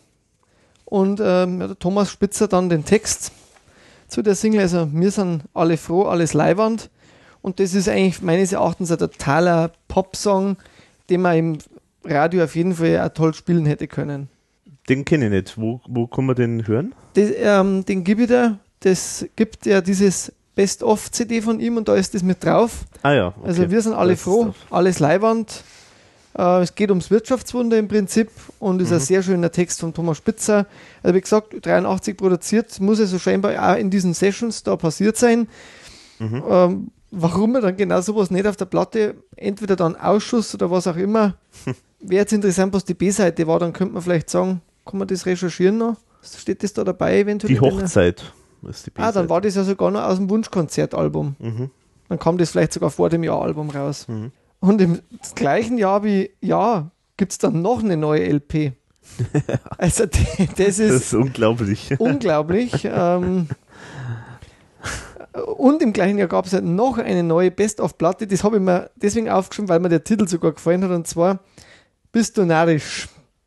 Aha, Das Beste aus von Wilfried quasi der letzten zehn Jahre. okay. Das fand ich auch einen netten Titel, aber sehr, sehr arg heißt quasi die siebte Studio-LP. Und da hat er komplett alles selber komponiert und ähm, getextet. Mhm. Aber die IAV ist mit als Gast äh, mit dabei, mit Eberhardinger, ähm, Eik Breit und Nino Holm. Und man muss dazu sagen, es ist nicht mehr bei EMI, sondern das ist die erste Platte, soweit ich jetzt das sehe, bei Bellaphone Records. Ah, das erklärt vielleicht die Best-of-Platte dann auch. Genau, wahrscheinlich. Bei der Platte muss ich sagen, ich finde, die hat was, denn er ist wieder ein bisschen zurück auf sein, seine, sein, äh, sein Urding äh, mit Volksmusik-Crossover gegangen. Stimmt. Denn es ist, es ist jetzt nicht so krachend äh, wie die ersten Sachen, die er gemacht hat, aber ähm, es ist wirklich so, so, so ähm, echt ganz interessante äh, Melange aus Pop und, ähm, und Volksmusikelementen. Also es ist wirklich ein interessantes Album. ist jetzt nichts dabei, was jetzt äh, für mich heraussticht, aber es ist so vom Gesamt, von der Gesamtidee, man erkennt sozusagen eine Idee, man weiß, okay, er hat da jetzt die Idee gehabt, so diesen Stil mal ein bisschen rüberzubringen. Auf dem Cover äh, ist, ist er ja irgendwie da so auf einer Kuhweide und hinter Hintergrund eine, eine Kuh. Also merkt man schon, er, er wollte wahrscheinlich da wieder ein bisschen so ein bisschen anknüpfen an seine Uhr. Ähm, Erfolge. Urerfolge. Mhm. Haben wir da Zahlen gehabt eigentlich von den Vorgängerplatten, wie sie die verkauft haben? Gab es da was oder? Also die LPs, bei den LPs habe ich nirgendwo so richtig Chartsplatzierungen gefunden. Okay, also, also es sind eigentlich hauptsächlich äh, Singles, was ich gesehen okay, habe. vielleicht findet man die ja nicht so leicht. Mhm. Ja, ich habe schon ein paar so einzelne Sachen zu den Songs mir aufgeschrieben. Ist eigentlich der Wilfried Schriftzug, glaube ich, war da auch wieder drauf auf der Platte, meines Ja, Wissens. Also genau. der, der Original, Der Original. Schriftzug dann. Mhm. ist eigentlich interessant, warum sie auf dem Jahr dann das nicht gemacht haben. Ja, vielleicht haben es. Ja, Einfach mal probieren, vielleicht mal was, was anderes. Also, was ich, was ich recht nett finde, finde ich den I Like Donnerstag, den, den ersten Song gleich. Mhm. Der, den finde ich auch recht rockig, da hört man einen Ike Breit ziemlich deutlich raus. Ja, und das ist schon äh, richtig so, äh, ja, so äh, echt so, so, so ein bisschen Heimatsound, also so mit Akkordeon und in der, also man, man kann sich richtig vorstellen, der Wilfried in der Krachledern, der da jetzt irgendwie so Hubert von Geusser mäßig irgendwie da ist. Aber das Lied selber ist jetzt nicht. Achso, Moment, ich hab's, ich hab's verwechselt. Naja, Ja. Das war das äh, Titel, der, Titel der, der Titelsong. Sehr, sehr arg. Das ist das, was ich jetzt meinte, genau. I Like Donnerstag, das ist ja eher so Pop, Popnummer, oder? Ja, genau. Genau, genau. Popnummer. Mhm. Da singt er ja dann, ähm, ja, da ist, also wie gesagt, da ist der Ike Breit dabei. Ist ja eher so ein Nonsenstext, finde ich. Das I Like Donnerstag war aber auch die Single. Ja, wobei man muss sagen, also wahrscheinlich gibt es nicht viele Lieder, die einen Donnerstag besingen. Also, es auch da nochmal in der GEMA. Genau. Es gibt halt I Don't Like Monday oder so und äh, gibt bestimmt über Weekend sehr viele Lieder, aber Donnerstag ist, ist Ja. wahrscheinlich noch nicht besungen der, Wobei ich der sagen muss, ist genau mein Song, weil ich bin auch so ein Donnerstagsliebhaber. Also wenn der Donnerstag bei mir so, war früher schon so, als, als Schüler, kann ich mich erinnern, in der Zeit, wo dann Donnerstag Schule vorbei war, dann war eigentlich irgendwie der Freitag, der war dann eigentlich in Schwupps, die Wups vorbei. Donnerstag lief es auch früher immer noch Kommissar Rex. Das war so ein Standard, wo ich mir gern angeschaut habe. Okay. Und ähm, na, das war also bis heute eigentlich, auch in der Arbeit geht es mir so, wenn der Donnerstag vorbei ist, der Freitag, der, der, der schwebt irgendwie dann meistens relativ leicht Mhm. durch. okay. Donnerstag ist das vorgezogene Wochenende dann. Vom Feeling her. Von dem her, I like Donnerstag too. Das erinnert mich an die ganzen Radiomoderatoren, die immer so am Mittwoch schon auf anfangen und sagen, ja, Bergfest und wir haben ihr habt schon bald wieder erreicht, wo anscheinend das, das Hauptthema ist, dass die Leute anscheinend nur über die Woche, übers, über die Werktage zu bringen, um dann wieder ans Wochenende zu kommen. Aber Also irgendwie habe ich das Gefühl, dass das Ding, Dong, Dong, Gemurmel zum Schluss von dem Song der Günther Schönberger sein könnte. okay. Da sollte man vielleicht, als, sollte man noch mal drauf reinhören, wenn man, wer sich die Platte holt oder die CD. Mhm. Und dann kommt weit so weit. Eher schlagerig und wieder schnulzig. Habe ich mir aufgeschrieben. Hast du dir da noch speziell was aufgeschrieben? Ich habe mir da jetzt nicht so im Detail alles aufgeschrieben. Also ich habe, ähm, sagen wir so, es gibt bei eins, bei Bruchtanz zum Beispiel, das ist ja irgendwie so Instru Instrumental, also Ganz das was ist eigentlich so, so Landler, schräge Dinge, äh, so äh, schräges Landler-Ding irgendwie. Klare Klischee habe ich mir noch aufgeschrieben, weil das fand ich jetzt einfach so ein bisschen diesen Autofetischisten Make-up-Mix äh, von Englisch und Deutsch. Also, dass das auch so ein bisschen, dieses Schönheitsideal, ähm, hat mir ein bisschen auch wieder ans erste ERV-Album erinnert. Obwohl Mhm. der Thomas Spitzer da bei dem Album ja textlich nicht beteiligt ist. Zumindest nicht ähm, Genau. laut Platte. Hm. Ja, mit dem gesch- die klare Klischee mit dem geschwollenen K-Mund. Ja, also ERV singt auf jeden Fall im, im Chor wieder mit bei dem Song. Mhm. Ja, oder der, zum Beispiel, wie er da einen Wiener beschreibt, ähm, wie ein Wiener so ist, äh, das finde ich jetzt eigentlich auch ganz interessante Nummer. Der Wiener. Ja, genau. Ich, ich bin drin in der Scene, so heißt die Szene in Wien. das ist ganz gut, ja. Also, was ich nicht verstanden habe, ehrlich gesagt, war das, äh, mein Kopf ist ein Kassetten. Ja, total, total abstrus irgendwie, ja. Also, Ich hab's auch nicht verstanden. konnte ja. ich nicht zuordnen, was das ist. Eik Breit hört man wieder im Chor. Das Tader Talstädter See ist auch eher wieder so ein bisschen in Richtung Volksmusik Schlager. Also, du hast schon recht, er versucht wieder eher in seine Wurzeln zurückzugehen. Und dann nochmal so ein Schluss, Verdruss, Blues. soll man noch Kinder kriegen? Kriegen die mal ein Computerhirn? Ja, Hat ja nur acht Titel, die, die Platte. Ja genau, ist relativ. Also, oder neun. Ja, ich war mir lange Zeit gar nicht sicher, ob das nicht so, so EP ist, aber dafür sind es dann doch zu viele, zu viele Lieder drauf, ja. Also ich glaube fast, dass der Titelsong mit der stärkste ist und das I Like Donnerstag. Ja, genau, sehr, das ist sehr, sehr arg, das finde ich, das ist eigentlich, das hat echt was, weil das ist auch so richtig so äh, totaler Mix wieder, Stilmix und Hat man da leider jetzt zum Inhalt nichts aufgeschrieben, bei sehr, sehr arg. Weiß ich nicht, was, ich glaube, da ist nicht, der Inhalt ist da nicht so wichtig, glaube ich. Aber also es ist keine schlechte Platte, aber irgendwie hängt so ein bisschen der Durchhänger schon. Ja, Also ne, hat mir jetzt nicht mehr so mitgerissen wie jetzt die, die vorigen Sachen. hm. Gut, es ist natürlich auch Wahnsinn, wenn man so viel macht wie der. Dass man da dann immer die gleiche Qualität liefert, das ist, glaube ich, schon schwierig. 84 geht es dann weiter mit einer Single-Auskopplung, ähm, Voodoo und Bella Parola aus dem Jahr. Und das ist jetzt auch total interessant, würde mich jetzt interessieren, ob du das auch gefunden hast, weil er, hat, er war der Produzent der Erdbeeren. Äh, des Songs Erdbeeren der Austro-Band Superfeucht. Rund um Ewald Ströbinger und das Album von denen heißt Bühnendiktatur. Also das ist, ich Okay. habe es nicht gehört, ähm, ich, das kriegt man nicht einfach, aber das fand ich halt schon lustig, also selber einen Song Heidelbeeren zu haben und dann quasi diese Band Superfeucht zu produzieren mit dem Song Erdbeeren. Also das ist also auch wieder wahrscheinlich so typisch österreichisch dann schräger hum äh, Humor. Ich weiß jetzt nicht, hat er da mehr gemacht, hat er da auch im Studio mitgearbeitet, auf jeden Fall ähm, war dann beim zweiten Album Jetzt oder Nie 85 Gastmusiker und auch gleichzeitig Produzent. Also die Superfeucht haben also mindestens zwei LPs aufgenommen. Mhm. Ich finde auch den Okay. Titel schon mal, äh, den. Bandnamen. Also, ja. ah, du hast auch nie was davon gehört, Nee, oder? nee, ich höre jetzt zum ersten Mal. Muss man sich vielleicht wirklich mal besorgen dann. 85 gibt es dann aber auch schon wieder die nächste Solo-LP. Ganz oder gar nicht. Und da soll angeblich die ERV am Chor beteiligt sein. Ich habe leider die CD nicht. Ähm, Ich habe zwar, ich kenne einzelne Songs von so Ja. Best-of-Platten, äh, die ich mir angehört habe, hab, da habe jetzt ich die ERV persönlich nicht äh, rausgehört im Chor. Ich weiß jetzt auch nicht, bei welchen Songs die dann da speziell im Chor mit dabei sein sollen. Mhm, mhm.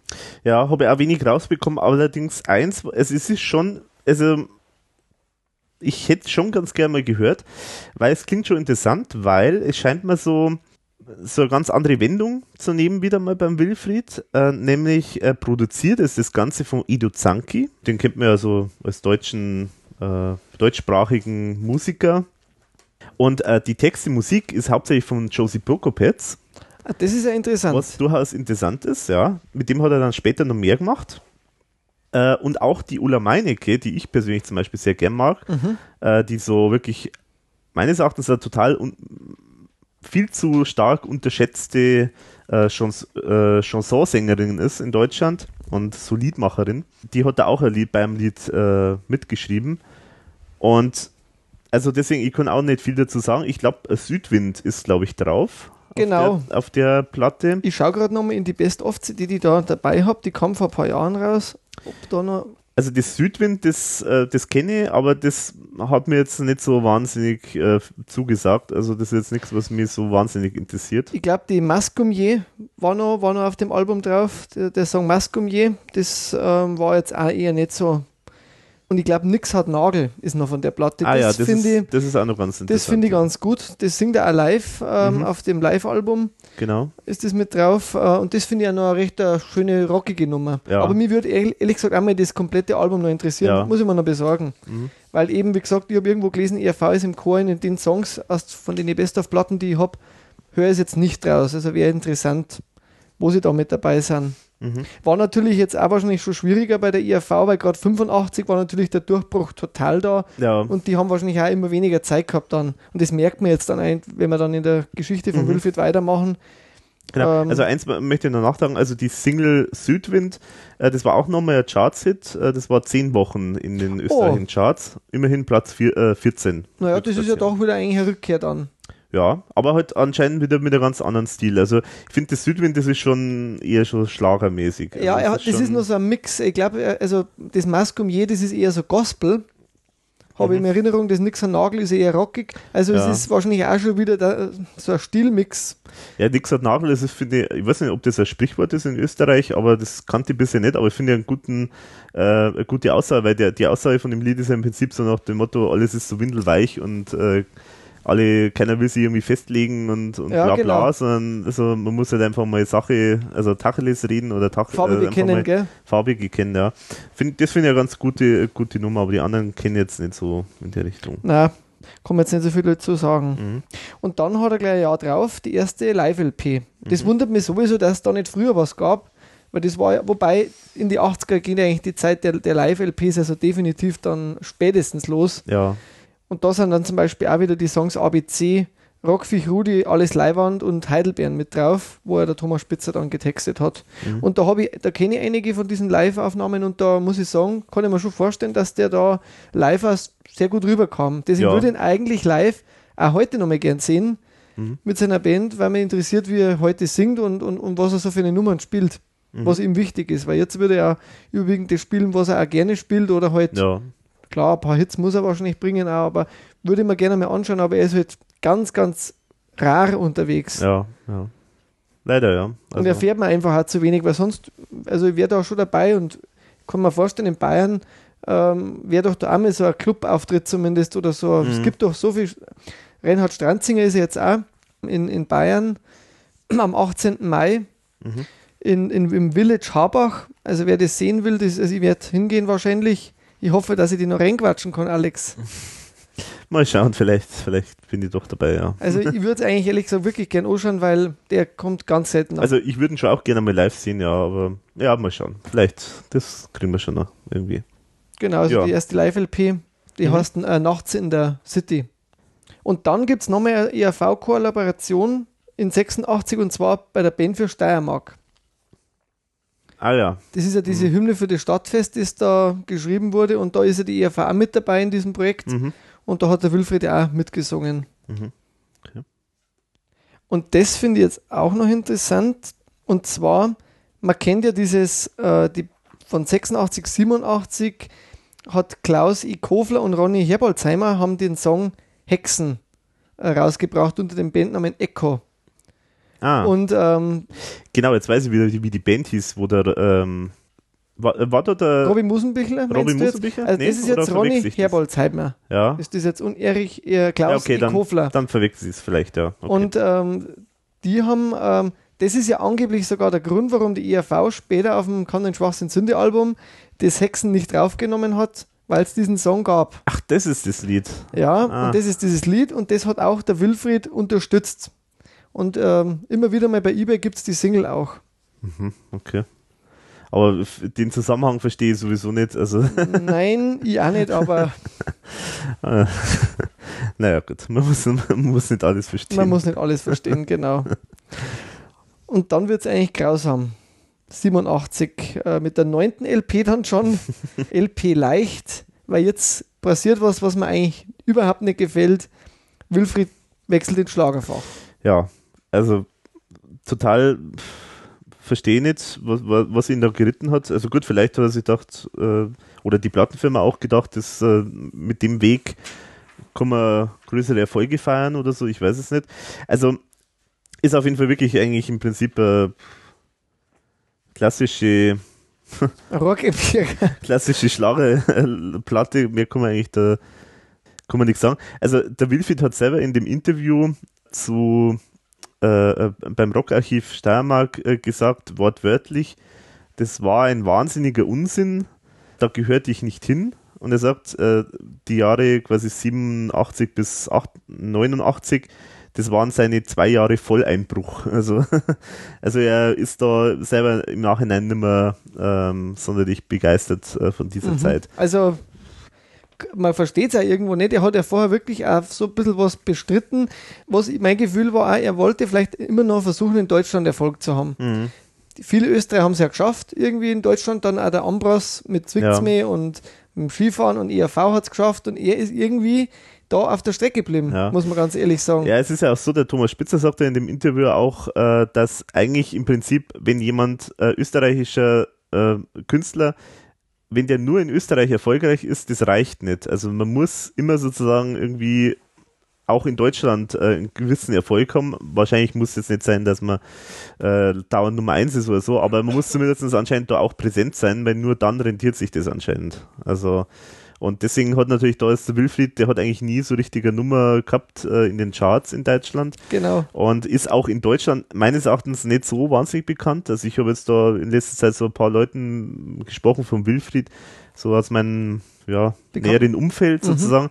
Und die kannten den teilweise gar nicht. Also, also ich hätte den wahrscheinlich ohne ERV auch nicht gekannt, mhm. muss ich ganz ehrlich sagen, weil einfach, man hat nichts so mitgekriegt und ich glaube einfach, dass die Strategien dann auch nicht aufgegangen sind, den in Deutschland zu vermarkten, weil ich glaube, mit Ja hat man es wirklich probiert, in die NDW einzusteigen auch schon mhm. und, und, und später dann ja auch nochmal mit seinen Versuchen da und ich denke, der Schlager war vielleicht wirklich der letzte äh, aufbäumende Versuch, mhm. da jetzt Schlager wird doch in Deutschland auch gespielt, jetzt müssen wir doch das schaffen mhm. und es ist, denke ich mal, auch in die Hosen gegangen. Ja. Weil also, ich finde es passt überhaupt nicht zu ihm. Mhm. Mhm. Ein paar Liebesnummern okay, aber so dieses Geschnulze, das ist einfach. Das passt nicht zu ihm. Überhaupt allein nicht seine, seine, seine, Stimme ist allein schon, das ist halt einfach so, so eine Rockstimme, klassische Rockstimme und das ja, passt hat, einfach nicht. Er hat sich also. dann auch optisch total so angebiedert, finde ich. Also da gibt es ja die Fotos aus diesen, von diesen Platten, da, da schaut er plötzlich total brav aus und mm. Äh, so, so glatt poliert. Also das grausam. Mm. Also, aber wenn er es selber so sieht, dann, dann ist ja, dann ist ja schon mal äh, gut, dass wir nicht mir das zu so sehen. Mm. Ähm, weil sie haben ihn ja dann, und ich glaube, das war der Absturz dann für ihn. Ich glaube, das habe ich auch gehört, das Interview. Äh, 88 dann auch noch für Österreich zum Grand Prix geschickt mit dem Lisa Mona Lisa. Ja. Und das ist schon so böse, wenn man lacht, aber ja. null Punkte, letzter Platz natürlich. Ja. Also, das tut weh. Ja, aber er war glücklicherweise, also er kann sich glücklich schätzen, er war jetzt nicht der einzige österreichische Künstler, der null Punkte hatte. Also, das stimmt. Also er ist jetzt nicht ganz allein, aber trotzdem ist es natürlich schon bitter. Äh, aber sagen wir so, das Lied, das ist auch total nichtssagend, langweilig. Also hat es auch noch auf Französisch gesungen, ist auch auf diesem ja. Best-of-Sampler. Also der muss ich sagen, den kann man empfehlen, weil da sind zumindest ähm, 36 Songs drauf, also auf zwei CDs, da hat man wirklich mal einen guten Überblick, wenn man jetzt nicht alle Platten haben will. Mhm. Fehlen zwar wieder einige Sachen natürlich, also gerade so die ersten Platten, da ist wenig berücksichtigt, aber mhm. da ist jetzt natürlich das Lisa Mona Lisa auch mit dabei. Mhm. mhm. Und sogar die französische Originalaufnahme. Aber also finde ich jetzt auch nicht besonders toll und ja, er sagt es ja selber, er hat überhaupt nicht reingepasst in dieses, äh, mhm. in das Schema. Sagen wir so, eins muss man vielleicht noch erwähnen, bei Leicht, da war ja das Icarus drauf. Und das ist ja auch nur eins der Lieder, die jetzt auch immer noch, glaube ich, in Österreich durchaus noch bekannter sind von ihm. Es ist aber auch eine totale Schlagernummer. Also mir gefällt es überhaupt nicht. Ich finde es ganz furchtbar. Wobei ich den Text noch relativ gut finde sogar bei Icarus. Mag sein, ja. Aber die Musik ist halt irgendwie... Ja, ja, ja. Und ich muss auch sagen, also ich habe eine lange Zeit vom Wilfried nur Icarus gekannt. Oh. Und da war ich schon sehr skeptisch, wie man dann dachte, okay, der war bei der IHV irgendwie. Also das und passt ja also gar nicht, das oder? passt überhaupt nicht zusammen, ja aber habe mich dann ein besser, eines Besseren belehren lassen. Äh, aber vielleicht nur, äh, kann man nur erwähnen, also Icarus war auf jeden Fall auch durchaus ein Hit. Das war 14 Wochen in den österreichischen Charts und äh, Höchstplatzierung Platz 6. Oh, war hoch drauf. Äh, und auch das Mona Lisa war natürlich dann auch in den Charts. Das war allerdings nur zwei Wochen in den Charts. Und, und Höchstplatzierung 27. Also, also er war schon in Österreich nicht unbedingt der große Renner. Ja, also dafür, dass es sozusagen ja eigentlich eine, eine riesen Promotion ist, wenn du beim Song, äh, Eurovision Song Contest mitmachst und dafür dann bloß so zwei Wochen in den Charts, mm, das ist dann schade eigentlich. Dafür bin ich der ERV bis heute dankbar, dass da nicht aufgetreten ja. sind. genau, das wäre wahrscheinlich schief gelaufen, ja. Also vor allen Dingen, weil halt der Witz sich auch nicht international transportiert. Ich meine, das liegt auch an der Sprache, da muss man das verstehen können, was der singt und so. Das wird, wird nicht funktionieren, glaube ich. Also ich finde es immer wieder schön, wenn am Grand Prix, wenn wieder in der Landessprache gesungen wird, aber es muss halt dann irgendwie trotzdem noch ansprechend sein und ja, genau. das hat halt jetzt da nicht gepasst, denke ich. Hm. Er hat halt dann 88 sich nicht beirren lassen und dann seine zehnte LP aufgenommen, Feuer auf dem Dach. Mhm. Und da gibt es zumindest eine Nummer, die ich kenne, das ist das Gratuliere Österreich und die finde ich wieder sehr gelungen, weil da finde ich einen Text sehr gut. Den kenne ich jetzt gar nicht. Ist jetzt auf diesem Best-of-Album drauf. Aha, okay. Die kann, man, die kann man also durchaus empfehlen. Wie gesagt, an das, dieses Best-of-Album zumindest. Gratuliere Österreich. Um was geht's da? da geht es eigentlich auch so allgemein um die Österreicher. Also das ist Mhm. wirklich so ein Thema, wie sind die Österreicher so drauf und das wirkt also irgendwie, das ist ja so ein bisschen so kritisch hinter, hinterfotzig eigentlich. Mhm. Also da hat er sich wieder gefangen so langsam. Aber man muss auch sagen, also auch von den Coverbildern äh, Au. wird es dann echt ein bisschen übel, muss ich sagen. ja, Also es ist schon manchmal so, manchmal kann man wirklich am Coverfoto auch manchmal erkennen, ob das jetzt irgendwie toll ist oder nicht toll. Also, weil dieses leicht, mh, das ist irgendwie so verpixeltes, so ein verpixelter Vogel, oder? Vogel. Ja, gut. Aber das schaut, schaut, also es ist eigentlich, heute, heute würde man sagen, das ist, äh, das würde man, das wäre Todsünde eigentlich so ein, weil man so, so Effekte, das, das wirkt auf den ersten Blick dann, wenn es jetzt gerade modern ist, wirkt es total super, aber so ein Effekt verbraucht sich halt so schnell, das schaut dann ganz billig aus und deswegen, passt er überhaupt nicht zu seinen vorigen originellen Platten. Also der hat, Nee. das merkt man richtig, der war in der Krise. ja, ja. Da, Wobei ich muss sagen, also Icarus, da gefällt mir das Cover. Weißt du, kennst du das? mh, nö, zeig Das mal das ist einmal. so, äh, so stilisiert, ganz äh, äh, einfach stilisiert, so eine Sonne, äh, die Ah. über Meer aufgeht, aber halt wirklich äh, ganz massiv äh, abstrakt gezeichnet. Das ist ganz schön Das geworden. schaut ganz nett aus, ja, das Ja. stimmt. Ja, genau, 89 hat er dann, das ist auch wieder interessant, ähm, eine Single mitproduziert von der Band Pure Lane, ähm, Morte Sicura. Morte Sicura. äh, was heißt das? Der sichere Tod, oder wie? Ich kann leider kein Latein. Also Morte nein, das ist italienisch, oder? Morte Sicura. Müsste sichere Tod wahrscheinlich oder sowas heißen, ja. Also er hat scheinbar sich besonnen und hat also irgendwie versucht, da wieder durch Produzenten und äh, Mhm. äh, was anderes zu machen, dann, dann wieder Fuß zu fassen.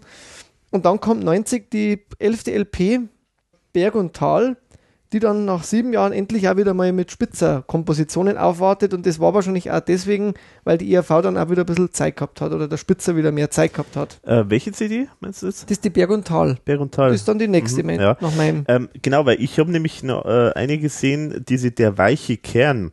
Und äh, da war ich mir jetzt nicht sicher, ist das ein Best-of? Das ist ein Best-of. Ah ja, weil das Das ist nämlich irgendwie so sogar so mi- gemixt aus verschiedenen Alben, aber halt dann teilweise so andere Varianten, oder? So teilweise Live-Version oder Ja, es äh, ist auf jeden Fall so ein Best-of-Sampler. ja, aha, okay. einer der vielen, die es von ihm gibt. Also da gibt es ja unzählige. Mhm. Auf CD und auf Platte auch. Genau, gut, aber jetzt sind wir bei Berg und Tal und da auch das Cover finde ich, das ist, äh, also das, äh, da wird ja kein Mensch darauf aufmerksam auf diese, auf diese Platte, die verschwindet ja total. Ja, auf LP kann ich mir das noch vorstellen, dass das noch wirkt. Vielleicht auf CD noch, ja. schaut das irgendwie, ja, geht unter, ist zu dunkel einfach. auch. Mhm. Ja, Ja, also irgendwie, da, also er war da nicht, er war da nicht gut beraten irgendwie in dem, mhm. in der Zeit. War bei Bellafon auf jeden Fall. ja, genau. Aber was ja schön ist für uns zumindest, wir haben wieder einige Songs zum Besprechen, weil der Thomas Spitzer da wieder einiges beigesteuert hat. Mhm. Gehen wir mal, gehen wir mal allgemein in die alle Songs rein oder hast du nur zu den Spitzer-Songs was aufnotiert? Na, ich hab, hab eigentlich fast so alles, ja. Okay, also erste Lied Skate ist weg. Da habe ich eigentlich zuerst gedacht, das hat der Thomas Spitzer geschrieben, weil das hätte auch gut in die Phase reingepasst, so ein bisschen, wobei das bei der ERV ein bisschen später kam. Das kam später dann. Genau, aber den hat der Wilfried geschrieben und es könnte auch passen. Vielleicht, weil er hat ja auch irgendwie eine Misserfolge gehabt davor. Mhm. Und ERV hört man halt auch ganz viel dann im, im äh, Chor immer mitsingen. Auf der ganzen Platte immer wieder mal. Und Ike Breit äh, hört man da auch, glaube ich, mit seiner Genau. dunklen Stimme. Da hört man Ike Breit speziell mit. Mhm. Ja, druckvolle Rocknummer habe ich mir aufgeschrieben, 90er Jahre Gewand. Ja, es geht halt um die Pleite. Mhm. Nur was ich sagen muss, dass die CD verdammt schlecht gemischt ist. Ja, total. Also die, die ist so, ja, die nicht, gar nicht gut ausgesteuert, finde ich einfach. Ja, ganz schlecht gemastert meines Erachtens. Also die Frage Und ist, liegt es nur an der CD oder ist die LP genauso?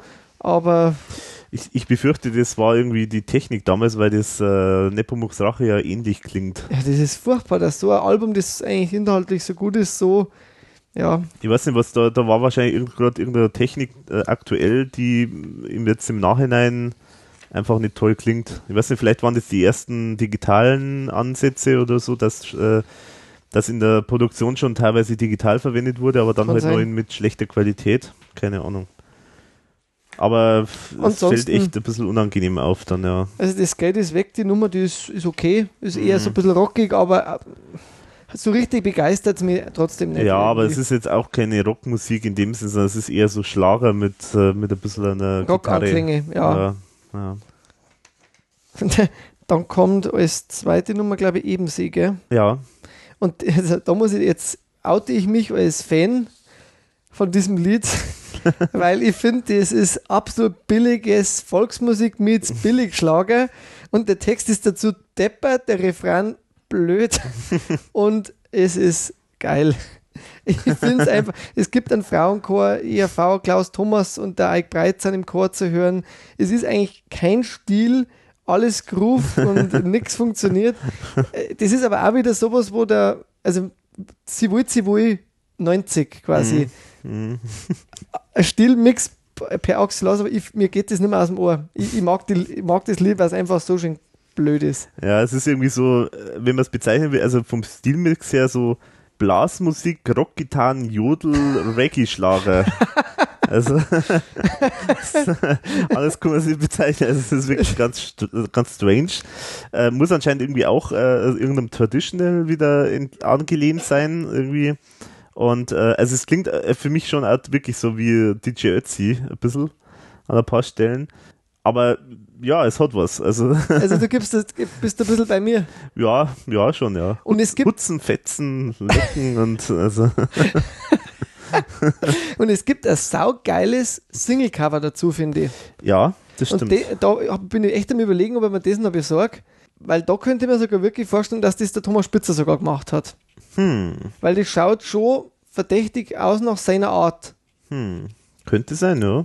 Wer weiß. Also das finde ich, finde ich ein sehr schöne, schönes Cover. Also eben, sie sollte man mal gehört haben und es ist auch auf diesem Best-of-Sampler mit drauf. Mit welchem geht es denn jetzt weiter? Sensationen. ah ja. Ja, ähm, ja, also das, äh, das, da, da tue ich mir wirklich echt schwer bei dem Lied, weil er, er singt wirklich, also es soll so wahnsinnig bedeutsam klingen. Also es, er singt mit einer, mit einem Pathos, äh, unfassbaren großen Pathos, aber es ist halt eigentlich auch nur irgendwie so ein bisschen Schlager. Also Ja. es ist, äh, da, da passt es einfach nicht zusammen. Das ist halt total äh, übertrieben, äh, schleimig. Also, ja, ich weiß nicht. Also ich finde es genauso schnulzig und ich muss auch sagen, dass mir der Text jetzt auch nicht so gut Mhm. gefällt. Also ich muss sagen, dass der Thomas von Wilfried überwiegend sehr gute Sachen gemacht hat. Bei Sensationen irgendwie der ganze Zusammenhang von dem Text, den kriege ich nicht Mhm. ganz hin. Vielleicht Ja. liegt es aber wirklich am Vortrag auch, dass man auch dann irgendwie schon abschaltet. Mag sein, ja. Weil ich finde es ich find's, ähm, ja, nicht so gelungen einfach jetzt. Ja, und es ist auch so dieses Motiv, so das, äh, das Motiv äh, äh, Zirkus. Das ist auch schon so ausgelutscht. Also das ist schon wirklich nichts, was jetzt äh, die Welt, wo, wo die Welt darauf gewartet hätte oder so. Weil das, das ist so, so, so ein ganz klassisches Schlager-Klischee. So, die Welt ist ein Zirkus und äh, es gibt, äh, wir sind alle Künstler und es gibt Zuschauer und so.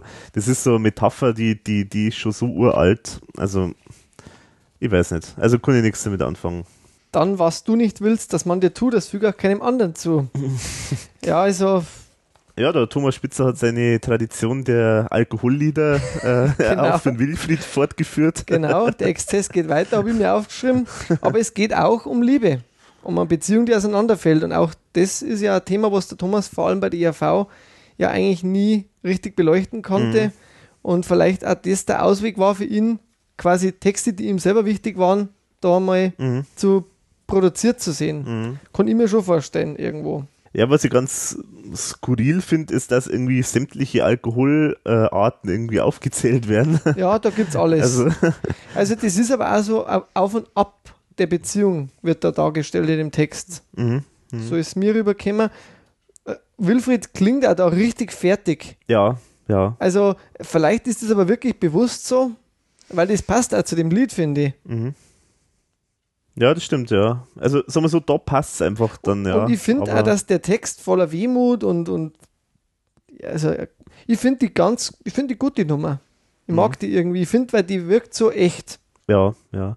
Also es ist auch so, da gibt es auch die Stelle, wo er irgendwie sagt, wo er, wo er, so- wo er so fleht, tu mir nicht weh oder so. Das ist ja auch äh, eine ganz schöne Stelle, weil da weiß man jetzt nicht, naja, äh, säuft der wegen der Frau oder Ja, will die Frau sich von ihm trennen, weil er säuft? Also das sind auch so, das ist ja jetzt immer nicht, nicht so eindeutig sa äh, zu sagen, wie da, was da sozusagen Auslöser ist und was Auslöser und Wirkung ist. ja, könnte schon meinen, dass er sie eher ertränkt wegen der Beziehung, ja. Aber wie gesagt, also ganz, ganz gut gelungen dann. Genau, dann kommt, dann kommt der Berg und Tal, das ist ja quasi das titelgebende Lied. Mhm. Da singt der Ambros mit, was auch interessant ist. Und ich glaube, der Ambers hat sogar irgendwie mitgeschrieben, oder? Und hat mitgeschrieben, genau, und singt auch mit, aber eher Schlager, muss ich sagen. Totaler Schlager, ja. Und auch wieder so Schlager-Klischees im Text, so, du bist wie ein Tal so weit, wie ein Berg so hoch. Also Ja. muss sagen, war nix. Schlager-Klischee. War ja. nix. Mhm. Und das finde ich jetzt wieder, der Zug kommt dann. Das ist so in der Richtung, so country-mäßig geht das los. Und Mhm. da gefällt mir der Text wieder ziemlich gut. Ja, da ist die Musik so richtig so, so schnaufend wie so ein Zug, so ein Dampflok. So Genau. ein bisschen, ja, sehr treibend. Und äh, da ist die, wird im Prinzip so eine Beziehung wie eine Zugfahrt sozusagen Genau, beschrieben. Ja. das losgeht schnell und dann aber schnell vorbei ist irgendwie und dass man die Signale übersieht. Mhm. Also das ist eine ganz nette Metaphorik sozusagen. Zum Beispiel gefällt mir da die Textzeile gut, unser Zug ist weggefahren, weil wir blinde Passagiere waren.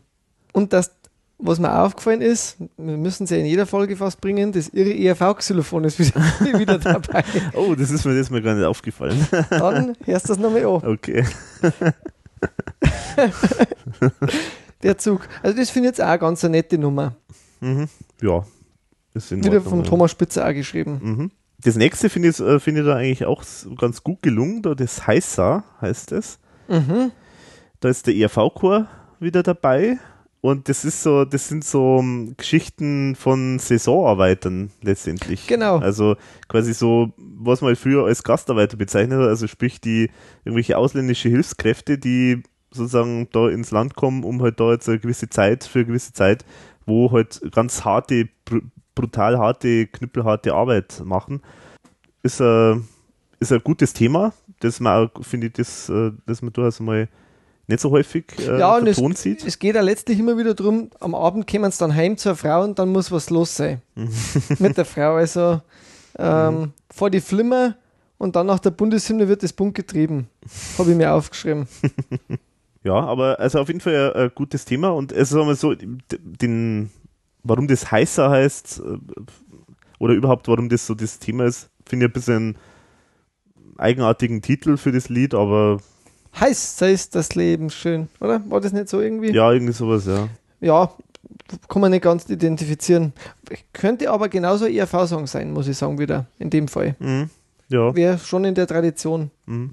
Und dann kommt sehr gut. Das hat jetzt nicht, ah doch, das hat auch der Thomas geschrieben. Ja, geht es eigentlich letztlich auch so um einen, so um so einen österreichischen Trottel. äh, hat man das Gefühl, der so ein Lotterleben führt. Äh, zum Beispiel gibt es eine nette Textzeile, ich streue mir Asche auf mein Haupt. Also dem haut die Frau letztlich ab. Und äh, gibt ein paar ganz nette Rock'n'Roll-Solos. Wermut äh, ist mit dabei. Also auch wieder eher so ein bisschen Ja. Alk Ja, und, genau. und, und, und, und das, äh, dass die Frau halt eben abgehauen ist, genau. Gehört also auch schon zu den besseren Sachen auf der Platte. Ja, und es ist auch ungewöhnlich funky für, für diese Platte, muss ich sagen. Also es klingt jetzt nicht so schlagermäßig wie die anderen Sachen. Äh, Finde ich auch ganz gut, also durchaus erwähnenswert. Ja, ist ein bisschen äh, ein seltsamer Text, also, aber das stimmt. es äh, ist auf jeden Fall eins der besseren Lieder auf, dem- auf dem Album. Ich bin ein Trottel, was meinst du? Ich bin das Letzte. so geht's da in dem ganzen Text immer. Hm. Ja, und das, äh, dann kommt Elefant. Ist auch wieder so musikalisch so ein bisschen wieder umgesetzt wie beim Zug. Also man, man hört so ein bisschen den Elefant herstampfen. Also so ist es musikalisch rhythmisch gelöst.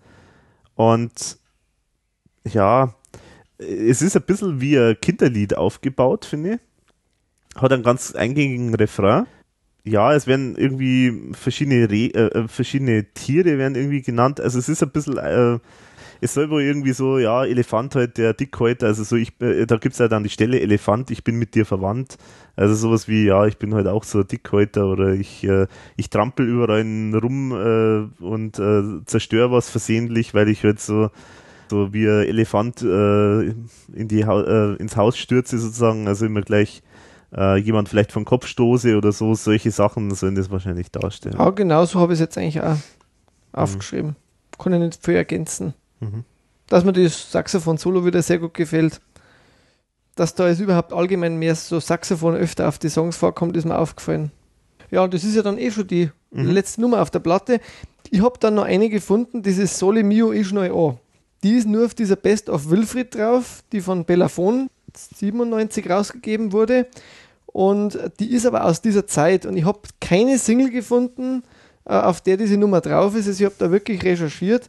Deswegen vermute ich jetzt einfach mal so, mutmaße das in den Raum, dass man die vielleicht auch für diese Sessions aufgenommen hat, weil der Thomas Spitzer auch den Text geschrieben hat und dann einfach nicht verwenden konnte. Mhm. Weil man vielleicht, ja, weil eben zehn Songs dann ausgereicht haben. Ja. Wobei ich es nicht ganz verstehe, weil ich die Nummer eigentlich recht lustig finde.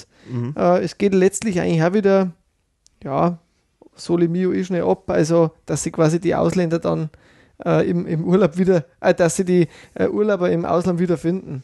Mhm. Und eigentlich recht lustig äh, umgesetzt mit so einem urlaubsschlagerigen äh, Gedudel. Ja. Aber der Text sehr lustig. Mhm. Und eigentlich könnte genauso wie der ERV-Lied sein, eigentlich ja. Ja, richtig. Dann hätte man das Berg- und Tal-Album wahrscheinlich auch durchgewurstelt. Mhm. Wie war es denn da eigentlich? War das noch in die Charts? Hat man da noch irgendwelche. Da habe ich jetzt nichts gefunden. Da scheint äh, nichts in den Charts gewesen zu sein. Wobei dieses Ebensee, glaube ich, schon, also auf jeden Fall häufiger irgendwo gespielt wurde. Es ist, glaube ich, auch eins der Lieder, die er, äh, äh, die er immer wieder dann auf so Best-ofs drauf hat und so. Genau. Also das scheint schon was zu sein, das vielleicht die Leute eher noch kennen. Aber es war anscheinend nicht in den Charts. Es war auf jeden Fall ein Single, wie wir vorher gesagt haben. Aber in den Charts war es- war es anscheinend nicht. Und jetzt kommt ein Album, wo ich jetzt wirklich nur zwei, drei Lieder kenne davon, von den Best-of-Platten, die dann ein, also 92 rausgekommen ist. Äh, die ist wieder rockiger, also die Long Songs, die ich kenne, die heißt Gemma. Genau, also ich habe mir das Album vor kurzem noch besorgt. Äh, Es Mhm. gibt es bei Amazon auf MP3. Ah ja. Also mir gefällt es echt gut, weil es ist echt ein astreines Rock'n'Roll-Blues-Album. Aha. Ist wieder, also ist ganz toll, klar äh, produziert. Mhm. Ähm, das Cover ist auch ganz lustig. Es ist so äh, der, der Wilfried äh, als Rocker äh, auf, dem, auf der Harley oder auf irgendeinem Motorrad, aber total äh, entstellt. Also man weiß nicht, ist das jetzt eigentlich wirklich er selber gewesen oder ist nur sein Kopf draufgestellt worden? Also es ist also total so, so der muskulöse Rocker. Ähm, und äh, auch scheint offenbar ein bisschen überzeichnet auch äh, zu sein wieder mal. Und also es ist, das Cover an sich finde ich, das, äh, das ist schon mal was. Ich, äh, ich finde es auch ganz lustig, wie er da schaut. Also es ist so richtig so, ja, der, der Rocker auf dem, der, äh, der sozusagen unter der Woche arbeitet und dann am Wochenende wieder Rocker ist. So, so schaut er ein bisschen aus auf dem Cover. Und also vom, vom Thema her muss ich sagen, von den Texten her, ist es ist wirklich, äh, ähm, da, da ist der Text total der Musik untergeordnet. Also der Text ist eigentlich nur da, dass er sich schön in die Musik mit einfließt. Also da von den Texten kann man eigentlich nirgendwo irgendwas Besonderes sagen, meines Erachtens. Es ist ja ganz, was auffällt, zum Beispiel, sind wahnsinnig viele Wetterthemen irgendwie dabei. Aha. Also es geht dauernd irgendwie ums Wetter, also von, von sämtliche Varianten von Regen über ähm, irgendwie auf die Berge irgendwie äh, oder Meer und alles Mögliche. Es ist sehr gitarrenlastig. Ja, es ist, äh, äh, es ist, es sind wirklich auch Blues-Elemente teilweise dabei. Es ist ähm, sehr abwechslungsreich gesungen. Äh, zum Beispiel gibt es da so eine Nummer jedes Mal, die gefällt mir zum Beispiel ganz gut. Äh, das ist so richtiger Blues und auch wirklich mit, äh, mit äh, vollem Einsatz gesungen, mit viel, viel Witz gesungen. Teil, ähm, ein, eine ganz ungewöhnliche Nummer heißt irgendwie Bettzeug. Äh, Da geht es darum, also halt, äh, ja, sie zieht halt aus sozusagen ähm, und er thematisiert aber dann das Bettzeug. So, sie fuhr, fuhr weg mit dem Bettzeug und so Sachen. Also man merkt schon an den Texten, also es ist, es ist, ist eigentlich wie so, wie so wirklich so ein klassisches Rockalbum, wo halt der Text eigentlich überhaupt keine Rolle spielt, wo es eigentlich nur darum geht, ein gewisses Gefühl halt zu vermitteln, so dieses Rocker-Gefühl. Das aber toll umgesetzt, musikalisch auch toll. Also ich finde es echt ein gelungenes Album. Und ähm, vielleicht ist es auch wirklich äh, der, der Titelsong äh, so ein bisschen das ähm, Stilgebende oder das, das Thema des ganzen Albums, weil da singt er im Prinzip von einem von einem, vielleicht er selber, äh, der schon als Kind Rock'n'Roller werden wollte und jetzt gehen wir, jetzt, äh, jetzt machen wir es mal, so nach dem Motto. Also vielleicht mhm. ist das auch so ein Thema oder Einführung in das Thema von diesem Album, warum es das gibt. Also ich kann es auf jeden Fall empfehlen. Du schwärmst ja richtig förmlich ja, also ich finde es äh, ich find's auf jeden Fall, also wahrscheinlich ein vergessenes Album vom, vom Wilfried, kann mhm. man sagen, aber eigentlich zu Unrecht vergessen. Und es klingt vielleicht auch wieder äh, deswegen interessant, weil er eigentlich dann scheinbar nur wieder einen Stilbruch macht, oder? Ja, genau. Also er ist weg vom Schlager, das ist wieder eigentlich total astrein und zwar diesmal wirklich richtig Blues und richtig Rock'n'Roll. Klingt ja interessant. Ja. Äh, hört man dann irgendjemand im Chor raus oder ist das jetzt dann Wilf, wirklich Wilfried also das, also ich habe da jetzt niemanden rausgehört. Aber es ist auch nirgends die ERV vermerkt mehr. Mhm, genau. Von dem her kann man davon ausgehen, dass er das auch wirklich dann alleine mhm. gemacht hat. Also wer so, so Musik oder so klassische Rockmusik mag, der wird da mit dem, äh, mit dem Album sicherlich nicht falsch liegen. Also es ist echt ein kleiner Geheimtipp, kann man sagen. Mhm, wenn man jetzt sich für Wilfried interessiert. Ja, 93 habe ich noch gefunden, hat er eine Filmrolle in der Serie die Leute von St. Benedikt gehabt. Mhm, ja. ähm, Würde ich auch gerne mal sehen, ja. Nicht, ich habe es jetzt mir eingetragen. Es gibt da eine sehr interessante Seite, wo man sich quasi Serien, die man kennt, ähm, merken kann. Mhm. Das ist wunschliste.de. Mhm. Kann man vielleicht auch verlinken, weil es in dem Fall wirklich, muss ich sagen, für Serien meines Erachtens nichts Besseres gibt. Das ist sehr, sehr, sehr toll, ja. Weil die erinnern einen wirklich und ich bin da wirklich oft schon auf sehr viele interessante Serien wieder aufmerksam geworden. Erstens durch die Suche, mhm. man kann sich dann auch durch die Darsteller klicken äh, und schauen, wo haben die noch mitgespielt. Und mhm. gerade Dreisat und ZDF Kultur bringen eigentlich jetzt sehr oft einmal alte Sachen. Da sei ja jetzt vielleicht an der Stelle noch gesagt, momentan wiederholt ZDF Kultur sämtliche Folgen der ZDF Hitparade. Die erste mhm. mit der IAV ist ja schon gelaufen. Alpen Rap, mhm. erster Auftritt. Ja, kommen jetzt wahrscheinlich hoffentlich dann auch die bis zur Neuzeit dann.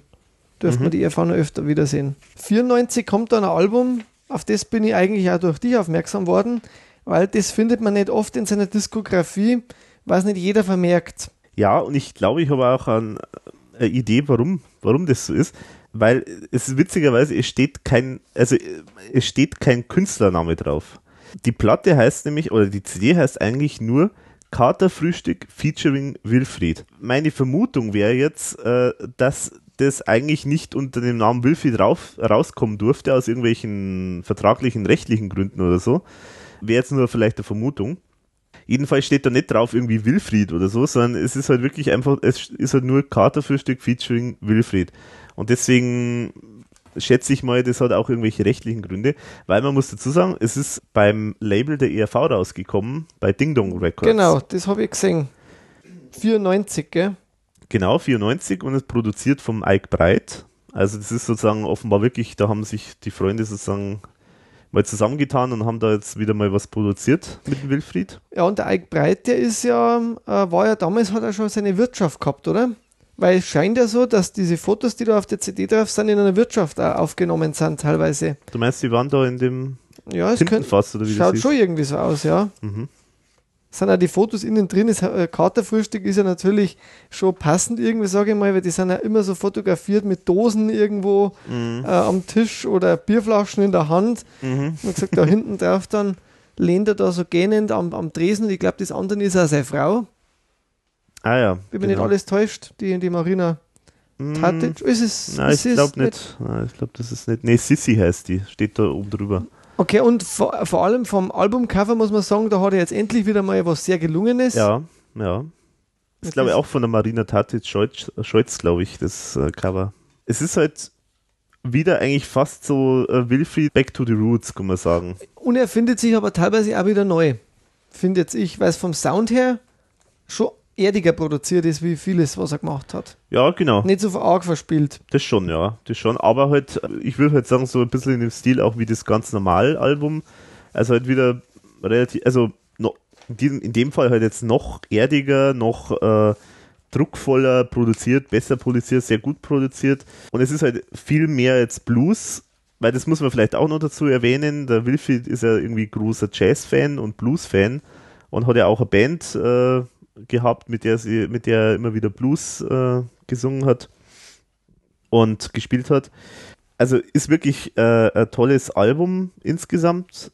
Hat zwar jetzt der Thomas Spitzer nichts beigetragen dazu. Stimmt, aber der Ike Breit dafür ja. Aber der Ike Breit hat produziert, genau. Und deswegen finde ich, also ich glaube, viele, die jetzt so ERV, sagen wir, in den Anfangsjahren auch gern mögen, die werden da mit der Platte sicherlich ihre Freude haben. Ja, du hast recht.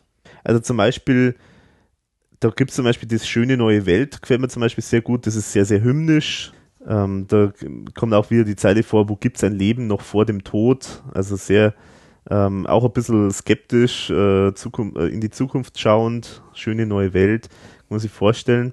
Äh, eins meiner Lieblingslieder drauf ist Mörder, da wo es darum geht, dass die eigentlichen Mörder sind die sozusagen, die das alles, äh, die am Schreibtisch äh, äh, sowas planen, beziehungsweise dafür sorgen, die, um, ähm, die Umstände so bauen, dass eben sowas passieren, passiert wie, ähm, äh, wie zum Beispiel Krieg oder so. Und also es geht explizit an die Schreibtischtäter sozusagen. Also, und das heißt auch wirklich äh, äh nicht nur die, die es planen, sondern es geht auch um die Medien, also dass auch die Medien äh, da äh, quasi Mörder sind sozusagen, also sie sind auch Schreibtischtäter. Da gibt es auch den schönen Begriff Leitartikelhenker, also sozusagen die äh, mit die Zeitungen, die durch ihre Kommentare, durch ihr Meinungsbild äh, das allgemeine allge äh, öffentliche Meinungsbild natürlich auch prägen und äh, damit sozusagen dafür sorgen, dass halt äh, unter Umständen die Stimmung so ist, dass zum Beispiel irgendwo ein Krieg geführt wird oder nicht. Also das finde ich echt eine starke Nummer. Mir gefällt ganz gut der Startsong, das Sorgen, weil das also ziemlich rockig gestartet und ähm, ja, was ziehen wir an zum Weltuntergang, wird da die Frage gestellt. Also mhm. finde ich auch vom Text her sehr gelungen. Ich glaube, da hat er aber auch nicht viel selber geschrieben. Ich glaube, da hat er sehr viel sich äh, schreiben lassen. Ja. Schau dir. Ah, genau, da ist ja auch wieder dieser Herbolzheimer dabei. Ja, genau. Äh, Ronny Herbolzheimer und Matt Nitzer äh, haben das hauptsächlich äh, geschrieben und komponiert.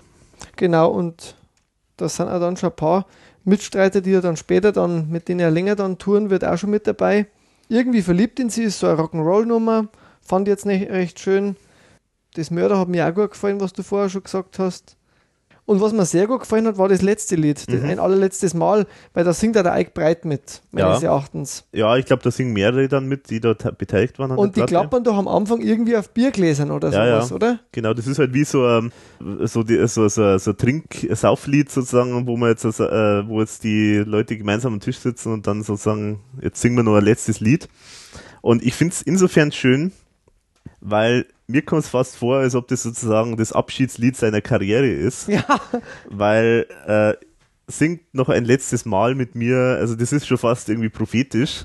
Äh, weil es war ja letztendlich dann auch die letzte Platte, die jetzt zumindest irgendwo den Namen Wilfried noch drin gehabt hat. Das stimmt. Ähm, alles, was dann später gekommen ist, war dann ja zwar natürlich mit Wilfried, aber halt nicht mehr unter diesem Label Wilfried, weil, muss man vielleicht auch dazu sagen, also Wilfried hat ja sozusagen unter dem Label Wilfried gearbeitet und das war sozusagen sein Künstlername, obwohl er jetzt ja, also ja vollständiger Wilfried Scheutz läuft, aber er hat es steht nirgendwo Wilfried Scheutz, es steht höchstens nur bei äh, in den Liner Notes oder so steht es halt drin, aber es steht halt jetzt äh, auf der Platte steht immer Wilfried und das ist eigentlich die letzte Platte, wo Wilfried draufsteht. Das stimmt ja und äh, ist jetzt 18 Jahre her.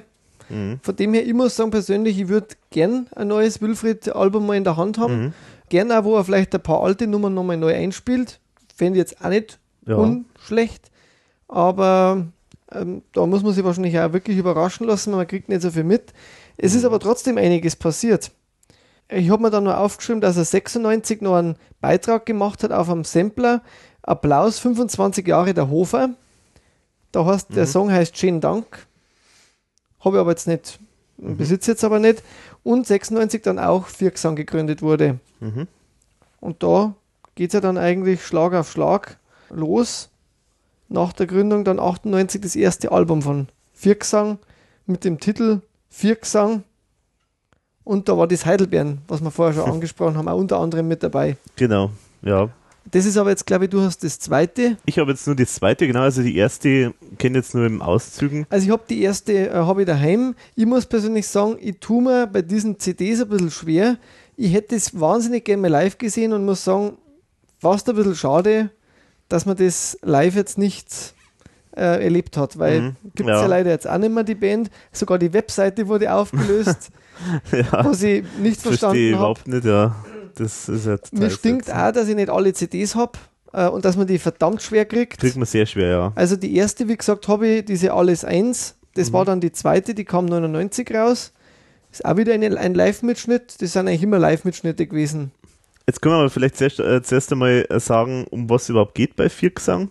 Es ist im Prinzip eine A Cappella-Gruppe, bei der durchaus auch eher aus dem ERV-Umfeld namhafte Namen auch dabei sind. Also Nino Holm zum Beispiel, Eik Breit. Wie war es jetzt von der Reihenfolge? Zuerst der Eik Breit? Zuerst ich? Eik Breit, genau. Genau, am Anfang war Eik Breit dabei und dann später ist dann Eik der Eik Breit aus- ausgestiegen, aber dann dafür der Nino Holm dann gekommen. Sehr interessant eigentlich, ja. Sehr interessant, ja. Und äh, das sind eigentlich immer zu viert, wie der Name sagt, Viergesang. Und äh, machen eigentlich hauptsächlich äh, A Cappella Covernummern, aber sehr, also die müssen offenbar wirklich live immer Spektakel gemacht haben. Also es, es war anscheinend nicht nur jetzt rein A Cappella, irgendwas nachsingen. Wieder mehr so Theater auch vielleicht, oder? So, so, oder so Show einfach. Show, ja, wahrscheinlich, ja, so in der Richtung. Ich stelle mir das immer so ein bisschen vor wie so ein Horgst. Horgast, Horgest. so, so einem bayerischen. Mhm. So ähnlich ist das, stelle mir das immer vor. Ja, Wie waren jetzt die anderen Mitstreiter gleich nochmal? Wie haben die gleich nochmal geheißen? Das habe ich ver versucht zu vermeiden, die Namen zu nennen, aber jetzt äh, nagelst du mich natürlich fest. Also ich habe jetzt nachgeschaut, äh, Heinz, Gier Heinz Giras, klar Wilfried Scholz, Eik Breit, beziehungsweise Nino Holm und Klaus Emilio Kofler. Ah, genau. Das waren die Protagonisten. Ja, wie gesagt, äh, Coverversion, also zum Beispiel auf meiner CD jetzt, die ich habe, die Alles 1, da ist zum Beispiel We Will Rock You drauf und Rum und, Co Rum und Coca-Cola. Dann zum Beispiel eine alte ähm, klassische Kabarettnummer Bundesbahn Blues. Dann, da ist jetzt zum Beispiel auch ein Medley drauf, wo sie dann auch mal kurz nochmal ein Märchenprinz, glaube ich, einbauen. Das kann sein, Also haben sie so ein Austro- Austropop-Medley. Also es sind so die teilweise die klassische Sachen, äh, die man so von A cappella-Bands auch kennt. Äh, teilweise nicht so nicht so klassische. Also es ist auch auf jeden Fall, ich finde, das ist schon, sie, sie, sie machen es sehr gut, also es äh, wird gut gesungen. Und die Platten sind eigentlich immer live auch aufgenommen, Genau. soweit ich zumindest weiß. Mhm. Ja, und schade ist halt nur, dass man sozusagen die Spektakel drumherum halt auf der CD halt dann jeweils nicht mitkriegt. Das stimmt, ja. Aber Was man auch sa- sagen muss, äh, die Covers sind sehr originell. Also das erste war ja so ein Frosch, Mhm. also ein grüner. Äh, Die zweite, das ist so irgendwie so ein Stier oder sowas. Genau. Ist übrigens auch alles von der Marina Tatic-Scheutz äh, gestaltet. Zumindest bei dem Album jetzt hier. Das andere, glaube ich, war es auch so. Kann man sagen, war dann wieder etwas Neues für den Wilfried. Mhm. Also er hat nichts ausgelassen. ähm, Genau, ja. Also quasi diesen Also- Viergesang und hat dann, also 2000 war dann quasi der Start der Jubeltrubel Heiserkeit Tour zu seinem 50. Geburtstag, habe ich mir noch notiert. Mhm. Also da ging es dann scheinbar auf Tour. Er hat nämlich schon immer wieder auch seine Songs, ähm, hat, hat er immer wieder, hat er immer wieder einmal seine eigene Band auch gehabt. Für, so, für, für so Auftritte dazwischen. Mhm. Aber überwiegend waren schon mit Viergesang unterwegs. Äh, eins können wir vielleicht gleich mal einbauen, äh, nämlich der Thomas Spitzer hat auch was gesagt zu Viergesang und zu die, ja, zu die Aktivitäten, die jetzt der Wilfried eben so in neuerer Zeit macht. Können wir mal vielleicht gleich an der Stelle einbauen. Ist also klar, weil er, er hat ja zum Beispiel dann mit, mit Viergesang äh, ein wirklich skurriles Kleinkunstprojekt gemacht, wo zuerst der Eik Breit mitgewirkt hat, vier oder fünf Jahre, und jetzt zuletzt der Nino Holm. Das heißt, das ist ja etwas, was ich nicht ganz vergessen habe. Also das heißt, diese, diese eben, und äh, ich hab das letzte Programm gesehen vor zwei Jahren von ihm und war absolut begeistert. Also das ist toll. Der, der Typ ist absolut gut. Auch wenn er jetzt nicht mehr unbedingt also die, die, die Rockmus, die Rockröhre darstellt wie früher eben einmal. Aber das, das, ja, und wie gesagt, also diese, diese Dinge, die verblassen auch nicht. Das heißt, würde, würde es ihm ein Anliegen sein, was gemeinsam zu machen, sei es ein Theaterstückel, wie zum Beispiel mit dem Gerhard, das auch hin und wieder, äh, immer an Theaterstückeln gemeinsam gearbeitet habe. Das heißt, da, ja, aber solange keiner kommt, bin ich auch froh. Und habe ich mehr Zeit für mich. ja, der Nachsatz war wieder lustig, aber äh, stimmt also, das ist ja eine große Wertschätzung dann auch gegenüber vom Thomas Spitzer und am Win Wilfried ist ja so ganz eine große Wertschätzung gegen mhm. die Arbeit da und das finde ich jetzt eigentlich auch schön, das zu hören. Viergesang hat es ja auch wirklich lange gegeben. 2001 gab es dann das dritte Album mit dem Titel 4, das ich leider mhm. nicht besitze. Er hat dann gemeinsam mit Gino M. bei der Single Forever Austria 2002 mitgesungen. Ist auch wieder so ein Ausreißer, so ein Projekt mehr. Und dann waren es wieder bis 2004 mit Viergesang auf Tournee. Und dann kam der Nino Holm dazu 2005 und gleichzeitig ist der Eik breit ausgestiegen. Und was da gleich mal sehr interessant war, war diese, die haben sofort ein sehr interessantes Design gehabt. Kann ich mich erinnern.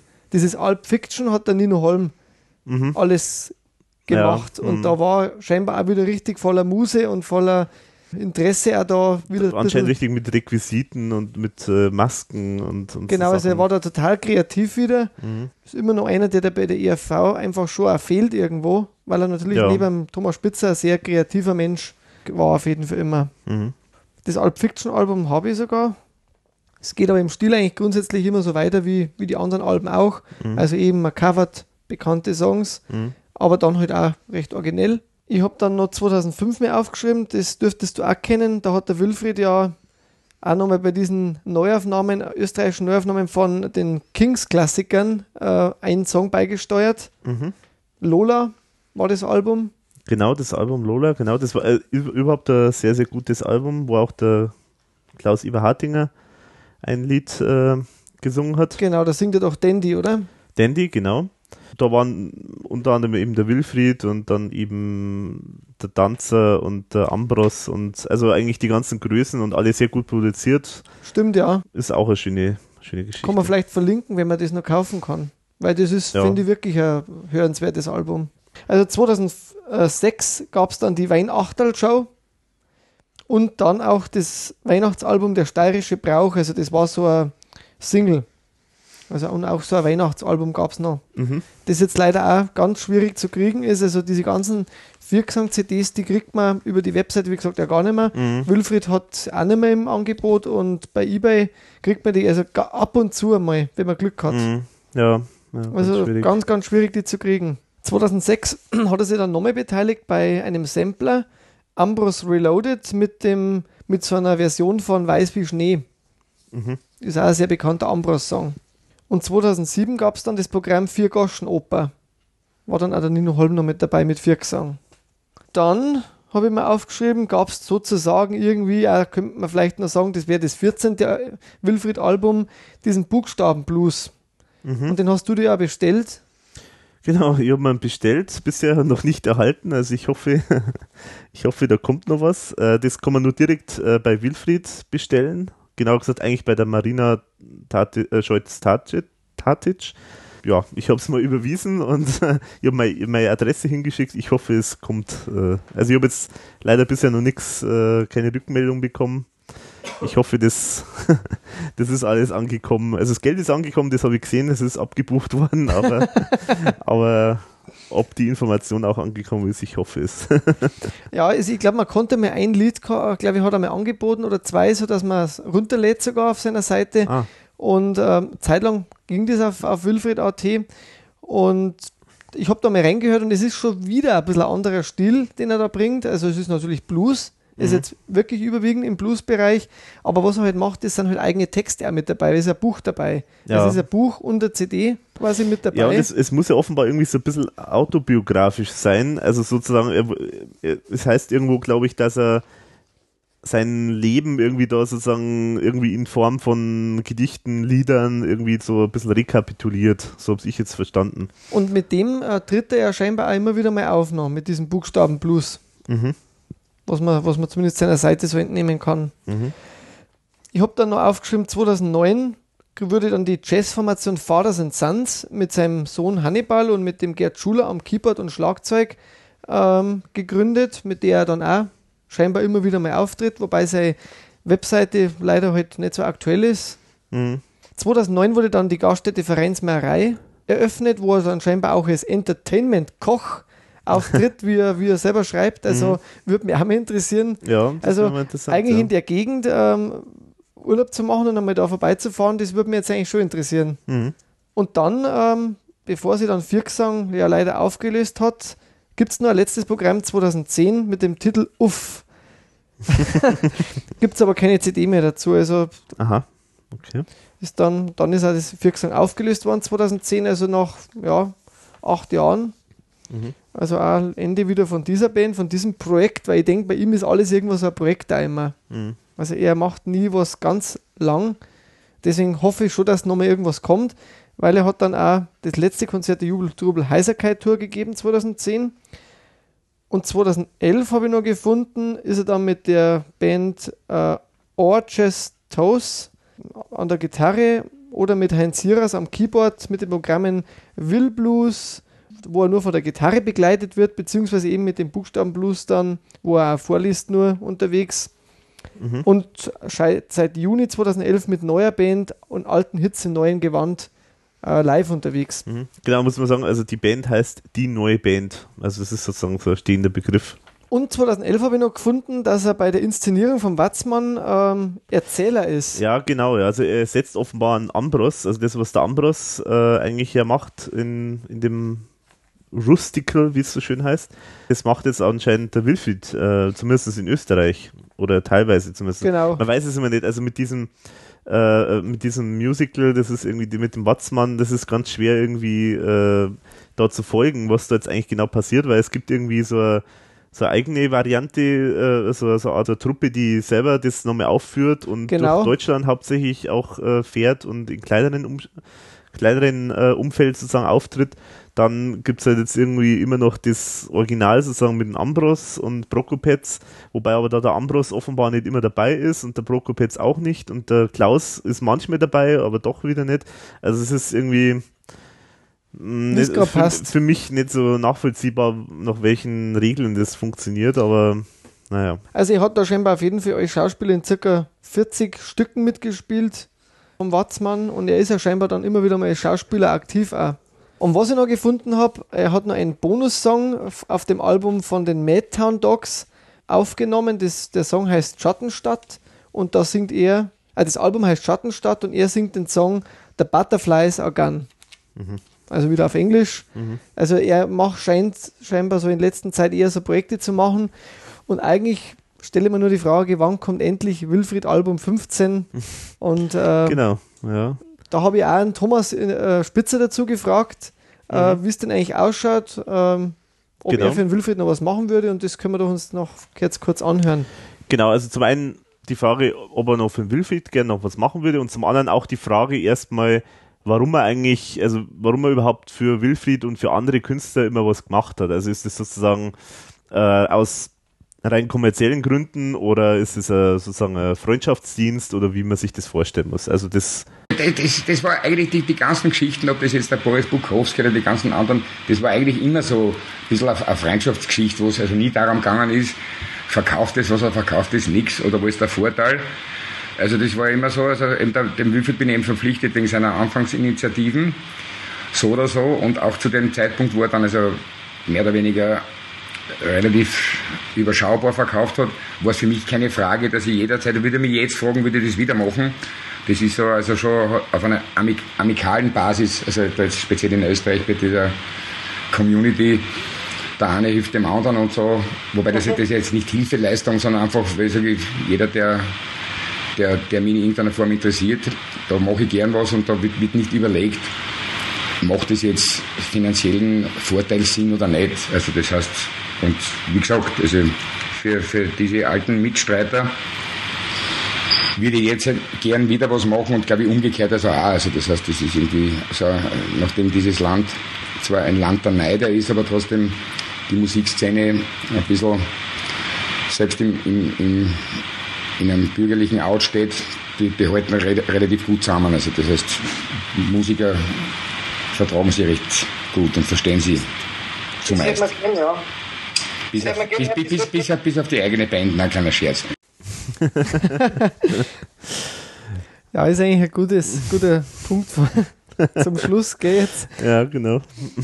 Also, äh, dann haben wir jetzt eigentlich mal alles, alles von Anfang bis Ende, von A bis Z ähm, durchgearbeitet, oder? Ja, eigentlich schon schön wäre halt gewesen, eigentlich nur so, so ein bisschen äh, Anekdoten vom Wilfried natürlich zu haben. Also wir sind natürlich jetzt überwiegend vom dem, was uns der Thomas noch berichtet hat, ausgegangen und dem, was wir halt selber uns recherchiert haben. Mhm. Also wenn der Wilfried sich zur Verfügung stellen würde für, für Fragen, dann bin ich mir sicher, dass wir uns da nochmal Zeit nehmen würden, auch im Rahmen von einem Nachklatsch, da nochmal ein paar Fragen nachzuschieben. Mhm.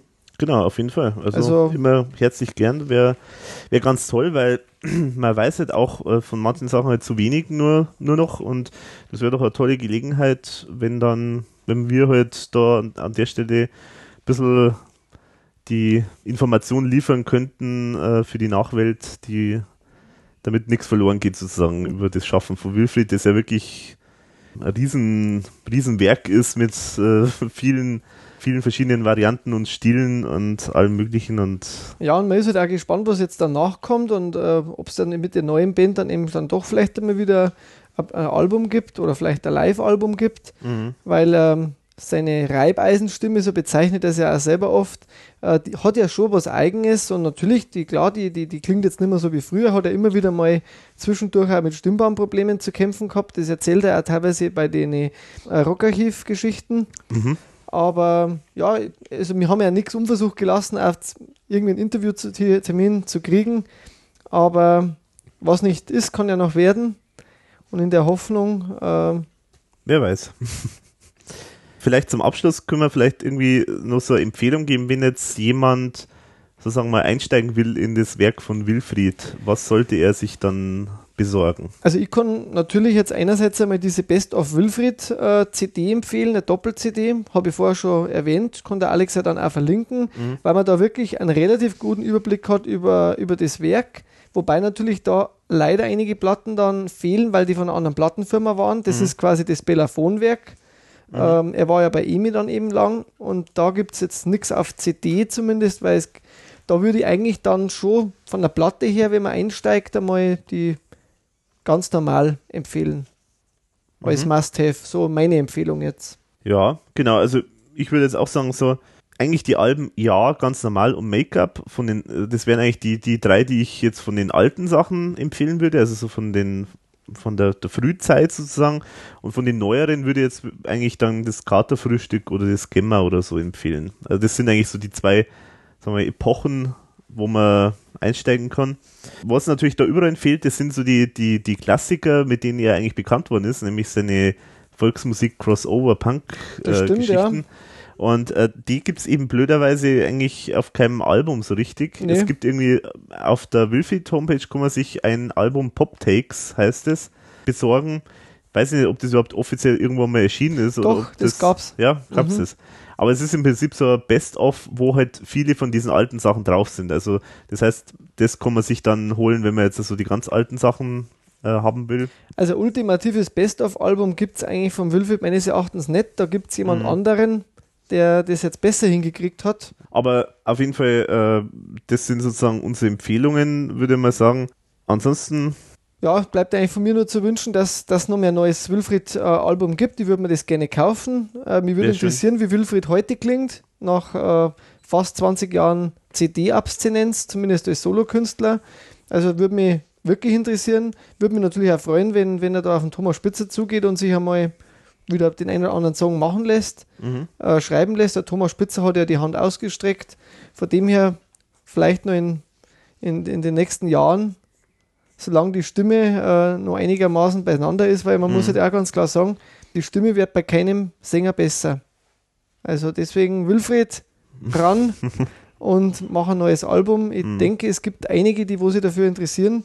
Gerade hoffen wir jetzt auch, dass wir im ERV-Kreis einmal dein Werk auch nochmal bekannter machen sozusagen. Genau. Mhm, genau. Genau. Und eins wollte ich noch sagen, also das haben wir jetzt vorher schon so nebenbei erwähnt, aber also viele der Alben gibt es auf CD direkt bei Wilfried, also auf der Webseite von Wilfried, also wilfriedscholz.at. Da kann man sich die direkt bestellen, weil die gibt es nämlich größtenteils eigentlich alle nicht mehr im Handel. Ich glaube, es gibt nur die letzten drei, vier oder so gibt es teilweise dann irgendwie äh, als Download, aber nicht mehr als CD. Also ist echt schwierig an, an das Zeug zu kommen. Und das Katerfrühstück zum Beispiel, das gibt es überhaupt nicht mehr im Handel, nirgendwo mehr. Das kriegt man nur noch per Ebay. Also ist ein bisschen schwierig. Aber das nur so als, als Abschluss. So, und ansonsten, du hast es schon angesprochen, äh, sozusagen als Übergang, äh, dass es jemand anderen gibt, der das irgendwie besser hingekriegt hat mit dem Gesamtwerk auf Best of. Äh, das ist nämlich der Wolfgang Ambros. Und äh, damit sind wir bei unserem Thema, wie wir sie immer haben. Wir schauen über den Tellerrand und stellen jetzt noch irgendwie Musik vor, die abseits von der ERV oder dem ERV-Umfeld ist. Jetzt werden vielleicht einige sagen, na gut, jetzt steht der Wolfgang Ambros vor, den kennen wir doch alle. Muss man den speziell vorstellen, den kennt wirklich jeder. Ich finde, diese zwei Alben, die da jetzt rausgekommen sind, die muss man jetzt einfach mal empfehlen weil äh, der Wolfgang Ambros hat es das erste Mal in seiner Karriere mal geschafft, wirklich ein Best-of-Album zu machen, das seines Namens würdig ist. Es sind nämlich zweimal zwei CDs.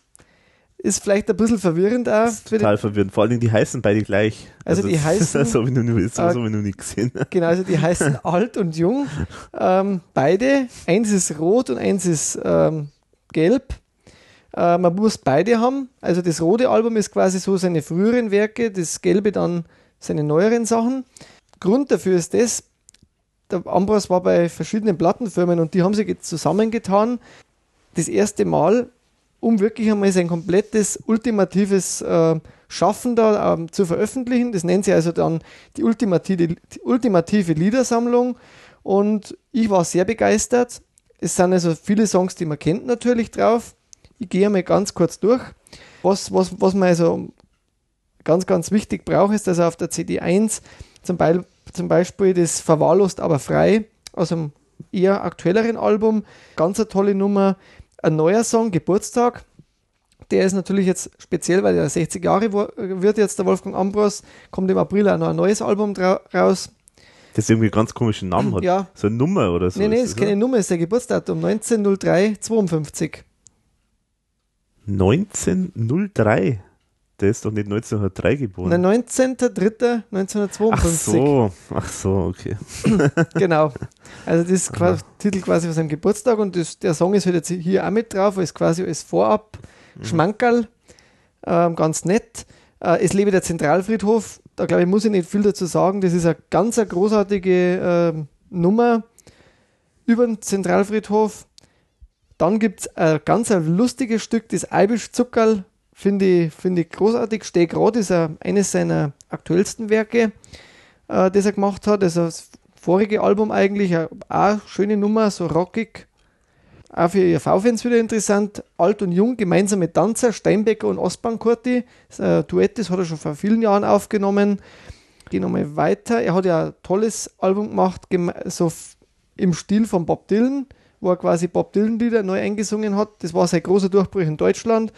Sind einige Lieder aus diesem Album mit dabei, unter anderem Alavia Star. Heute da ist er Spalt, das ist gerade in Bayern eine sehr bekannte Nummer.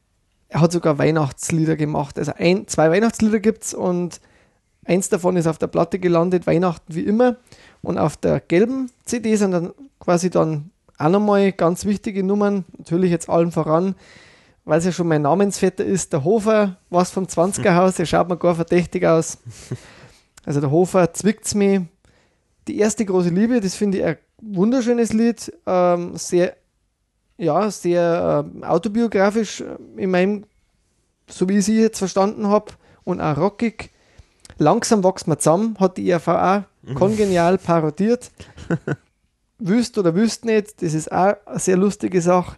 Weiß wie Schnee, haben wir vorher schon mal gesagt gehabt, Wilfried hat das auch mal eingesungen, da im Original drauf. Die Blume aus dem Gemeindebau, geh da schaust, Skifahren, jetzt kommt endlich mal Skifahren, ja, das äh, ist mit dabei. Mit Georg Danzer hat er eine Nummer mit drauf. Und ganz, ganz witzig, Ruku Ruku Bay, da singt er Englisch. Wolfgang Ambra, Ambers singt Englisch, Das ist eine ganz schräge Sache. Der Himmel soll noch warten, behandelt ein sehr ernstes Thema und natürlich muss dabei sein für immer jung, gemeinsam mit André Heller singt er das. Also es ist ein ganz bunter Mix aus allen seinen Platten. Der hat ja ganz viel gemacht in den letzten 40 Jahren und kann ich nur jedem ans Herz legen. Also wer noch nichts von Wolfgang Ambros hat und selbst wer schon ein Best-of-Album hat von ihm, das ist eigentlich das, was man haben sollte. Das andere kann man getrost dann also am Best-of-Album wegschmeißen. Die zwei, wenn man hat, dann hat man ein sehr gutes äh, ja, Werk, seines, mhm. seine Lebenswerk sozusagen.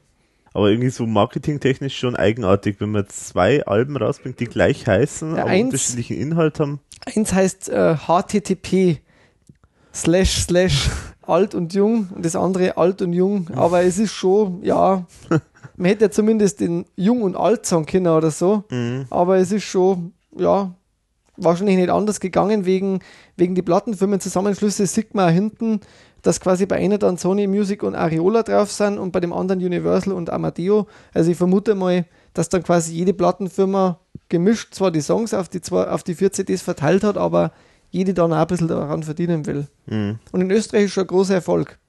Mhm. Also ja, und, äh, meine Empfehlung.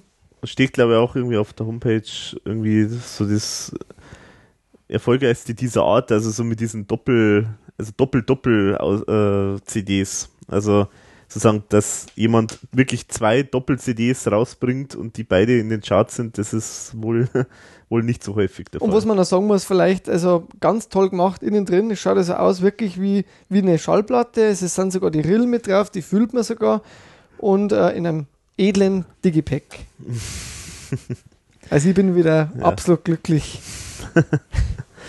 ja, also finde ich aber echt gut, weil das ist schon selten, dass, äh, dass man, dass dieser Künstler schafft, da die ganzen verschiedenen Plattenfirmen alle sozusagen unter einen Hut zu bringen und dann gemeinsam so Best-of da rauszubringen. Donnerwetter, also.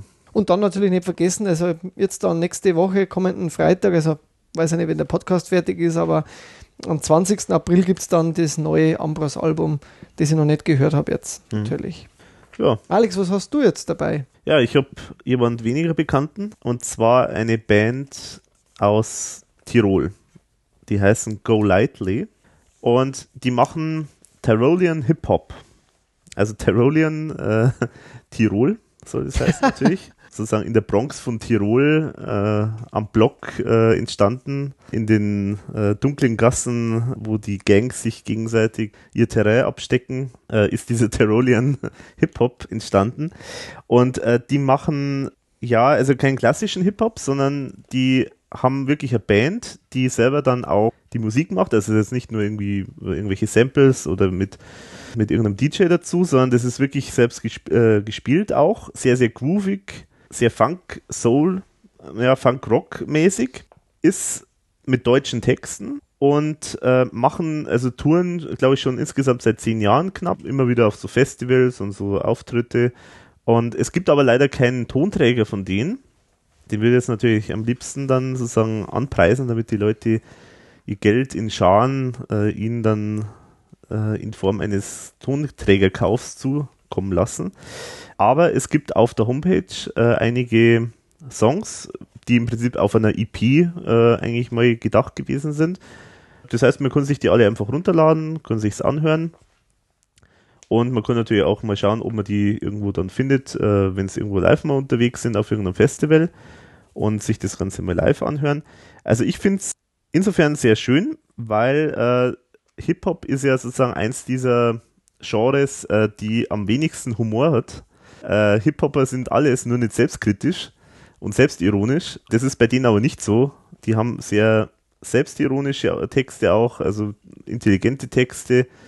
Und deswegen gefällt mir das immer ganz gut. Mich hat es persönlich an Jazzkantine sehr stark erinnert, äh, die ich auch sehr, sehr gern mag. Also ich habe jetzt schon länger nichts mehr, so die neueren Sachen kenne ich nicht, aber die alten Sachen von Jazzkantine, die fand ich echt gut und die geht, äh, ich finde, die Go Lightly gehen schon wirklich in die Richtung. Was man jetzt noch dazu sagen muss zum Namen, Go Lightly äh, ist ein Abführmittel. also sie haben sich nach einem Abführmittel äh, benannt und es gibt auch einen schönen so Art, ja, wahrscheinlich ist es deren Opener, den sie immer bei Konzerten dann wahrscheinlich spielen am Anfang, wo sie sich selbst vorstellen. Der Song heißt Go Lively. Und da gibt es auch die schöne Textstelle dann im Refrain, äh, Go Lightly lockt entspannt den Stuhlgang heraus. Ähm, Finde ich eigentlich äh, echt schön. Und in diesem Song Go Lively äh, stellen sie sich alle vor. Und da ist jetzt nicht so, wie es üblicherweise ist, ähm, bei Hip-Hopern, die immer sagen, sie sind die Größten, die Tollsten und das und das. Ähm, sie sind die, die größten Checker, sondern da wird ganz gnadenlos, jeder kriegt da irgendwie einen Spruch ab äh, in der Band. Und äh, das ist sehr, sehr lustig, finde ich sehr amüsant. Zum Schluss wird aber dann trotzdem mal der Hip-Hop mal richtig rausge raushängen lassen. Nämlich, da, sagen, da kommt dann so eine Stelle wie, wir tragen riesige Geschlechtsteile in unseren Hosen. Also ist doch einmal Ansage. ähm, Was denn du da Schräges? Wir wollen Beweise, sage ich nur. Also ich glaube es nicht erst, wenn ich gesehen habe. Nein, wahrscheinlich will es doch nicht sehen. Alex, Alex. nee, aber also ich finde es auf jeden Fall sehr, sehr gelungen und ich finde, sollte man mal reinhören. Wie gesagt, kostet nichts. Und das Schöne ist das, äh, ich habe auch mal nachgefragt, ich darf äh, ein einen Song spielen dann am Schluss vom Pod, äh, von der Podcast-Folge. Das ist genau der, den ich jetzt angesprochen habe, dieser Go Lively. Und äh, da könnt ihr euch dann selber dann ein Bild davon machen. Ja, da wünschen wir doch allen ganz viel Spaß dabei. Mhm. Und ich glaube, das passt da irgendwie ganz gut zu dem, was der Wilfried gemacht hat, die letzten, Jahr, also die letzten Jahrzehnte, immer wieder was Neues ausprobieren. Äh, deswegen denke ich, war das jetzt ein ganz passender Tipp zum, zum Schluss. Ich bin sehr gespannt auf den Song. Von meiner Seite dann noch einen schönen Tag. Ja, dann sagen wir, also wie gesagt, es kommt noch dann die Folge, äh, wo dann das komplette Interview dann zu hören ist. Und das kommt dann hoffentlich auch bald demnächst da raus. Da gibt es sehr viel Trash, News, äh, Interessantes und. Genau, also es gibt auch interessante Informationen, wie es weitergeht mit der ERV, was es so für Pläne gibt und alles Mögliche. Also. Hochinteressant. Hochinteressant, ja. Sprengstoff ist da drin. genau. Okay, aber ansonsten verabschieden wir uns und ja, sagen Servus, bis zum nächsten Mal. Servus.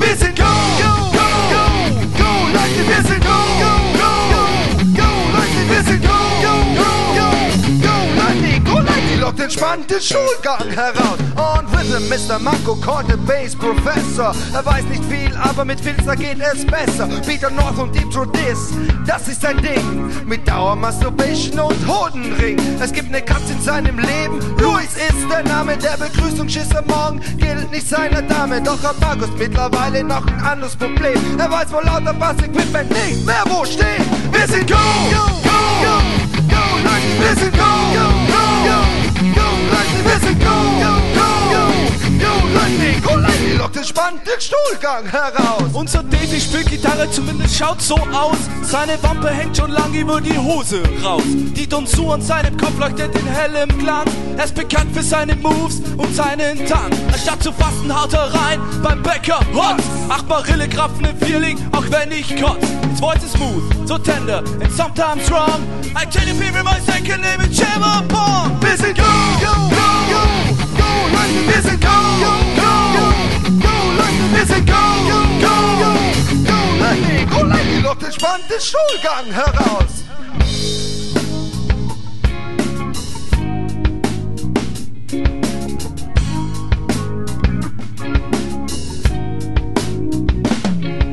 Mr. Man, ich Gott, die Party, der spielt die Drums. Seine Jenna James Sammlung ist in einer extra Band. Seine Karre jeden Tag in die Waschanlage. Denn danach meint er geht's ab zur Hasenjage. Helmut, Neugebauer, wird er von manchen genannt. Er meint, er hat Talent, Supremer Stadtmusikant. Seine Frisur steht nur mit Soße von scharfen Nachos. Ja, der Zollfuchs, trabajar muchachos. Wir sind go, go, go, go, go, Leute, wir sind go, go, go,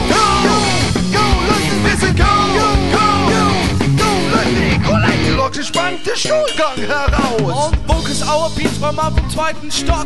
Gottlob hat überlebt, damit er heute rockt. Viele Namen, doch er ist nur unter einem bekannt. Call me Curly, Fatherfucker, bin ich halt Mann. In einer Zweier-WG ist nun Beatty zu Haus. Seinen Lebensabschnittgefährten hat er schon lange raus. Spad was the guy who slept in the kitchen. Hey, alter Pendejo, wo bist die Bitches? Wir sind go, go, go, go,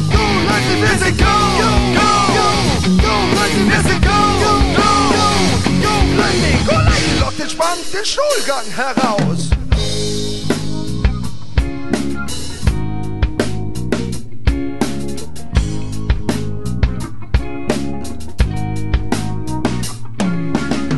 Also meine Freunde sind wir nicht eine Verlockung und wir helfen obendrein noch bei harter Verstopfung. Wir gehen ab wie starkes Abführmittel, sagt man uns nach und aus dem Wald ertönt eine Stimme, die zu uns sprach. Zieht los, rockt ab und rettet die Welt und wir tun dies nicht für Ruhm oder Geld. Ihr fragt euch sicher, warum legen wir uns ins Zeug? Es ist die Nacht mit den Groupies, die uns erfreut. Darum prägt euch den Namen Golightly gut ein, denn wo wir sind, da fließt Whisky und Rein. Wir tragen Riesen, Geschlechtsteile in unseren Hosen, es bleibt uns Flügel, der geile Saft aus den Dosen. Wir sind Superstecher, echt, und retten gern Damen und spenden dafür auch gern unseren Samen. Zum Ende von dieser geilen Geschichte frage ich kurz mal leise, seid ihr im Lichte? Wir sind go, go, go, go, Leute, wir sind go, go, go, go, Leute, wir sind go, go, go, go, Leute, go, Leute, lockt entspannt Schultern heraus. Wir sind go, go, go,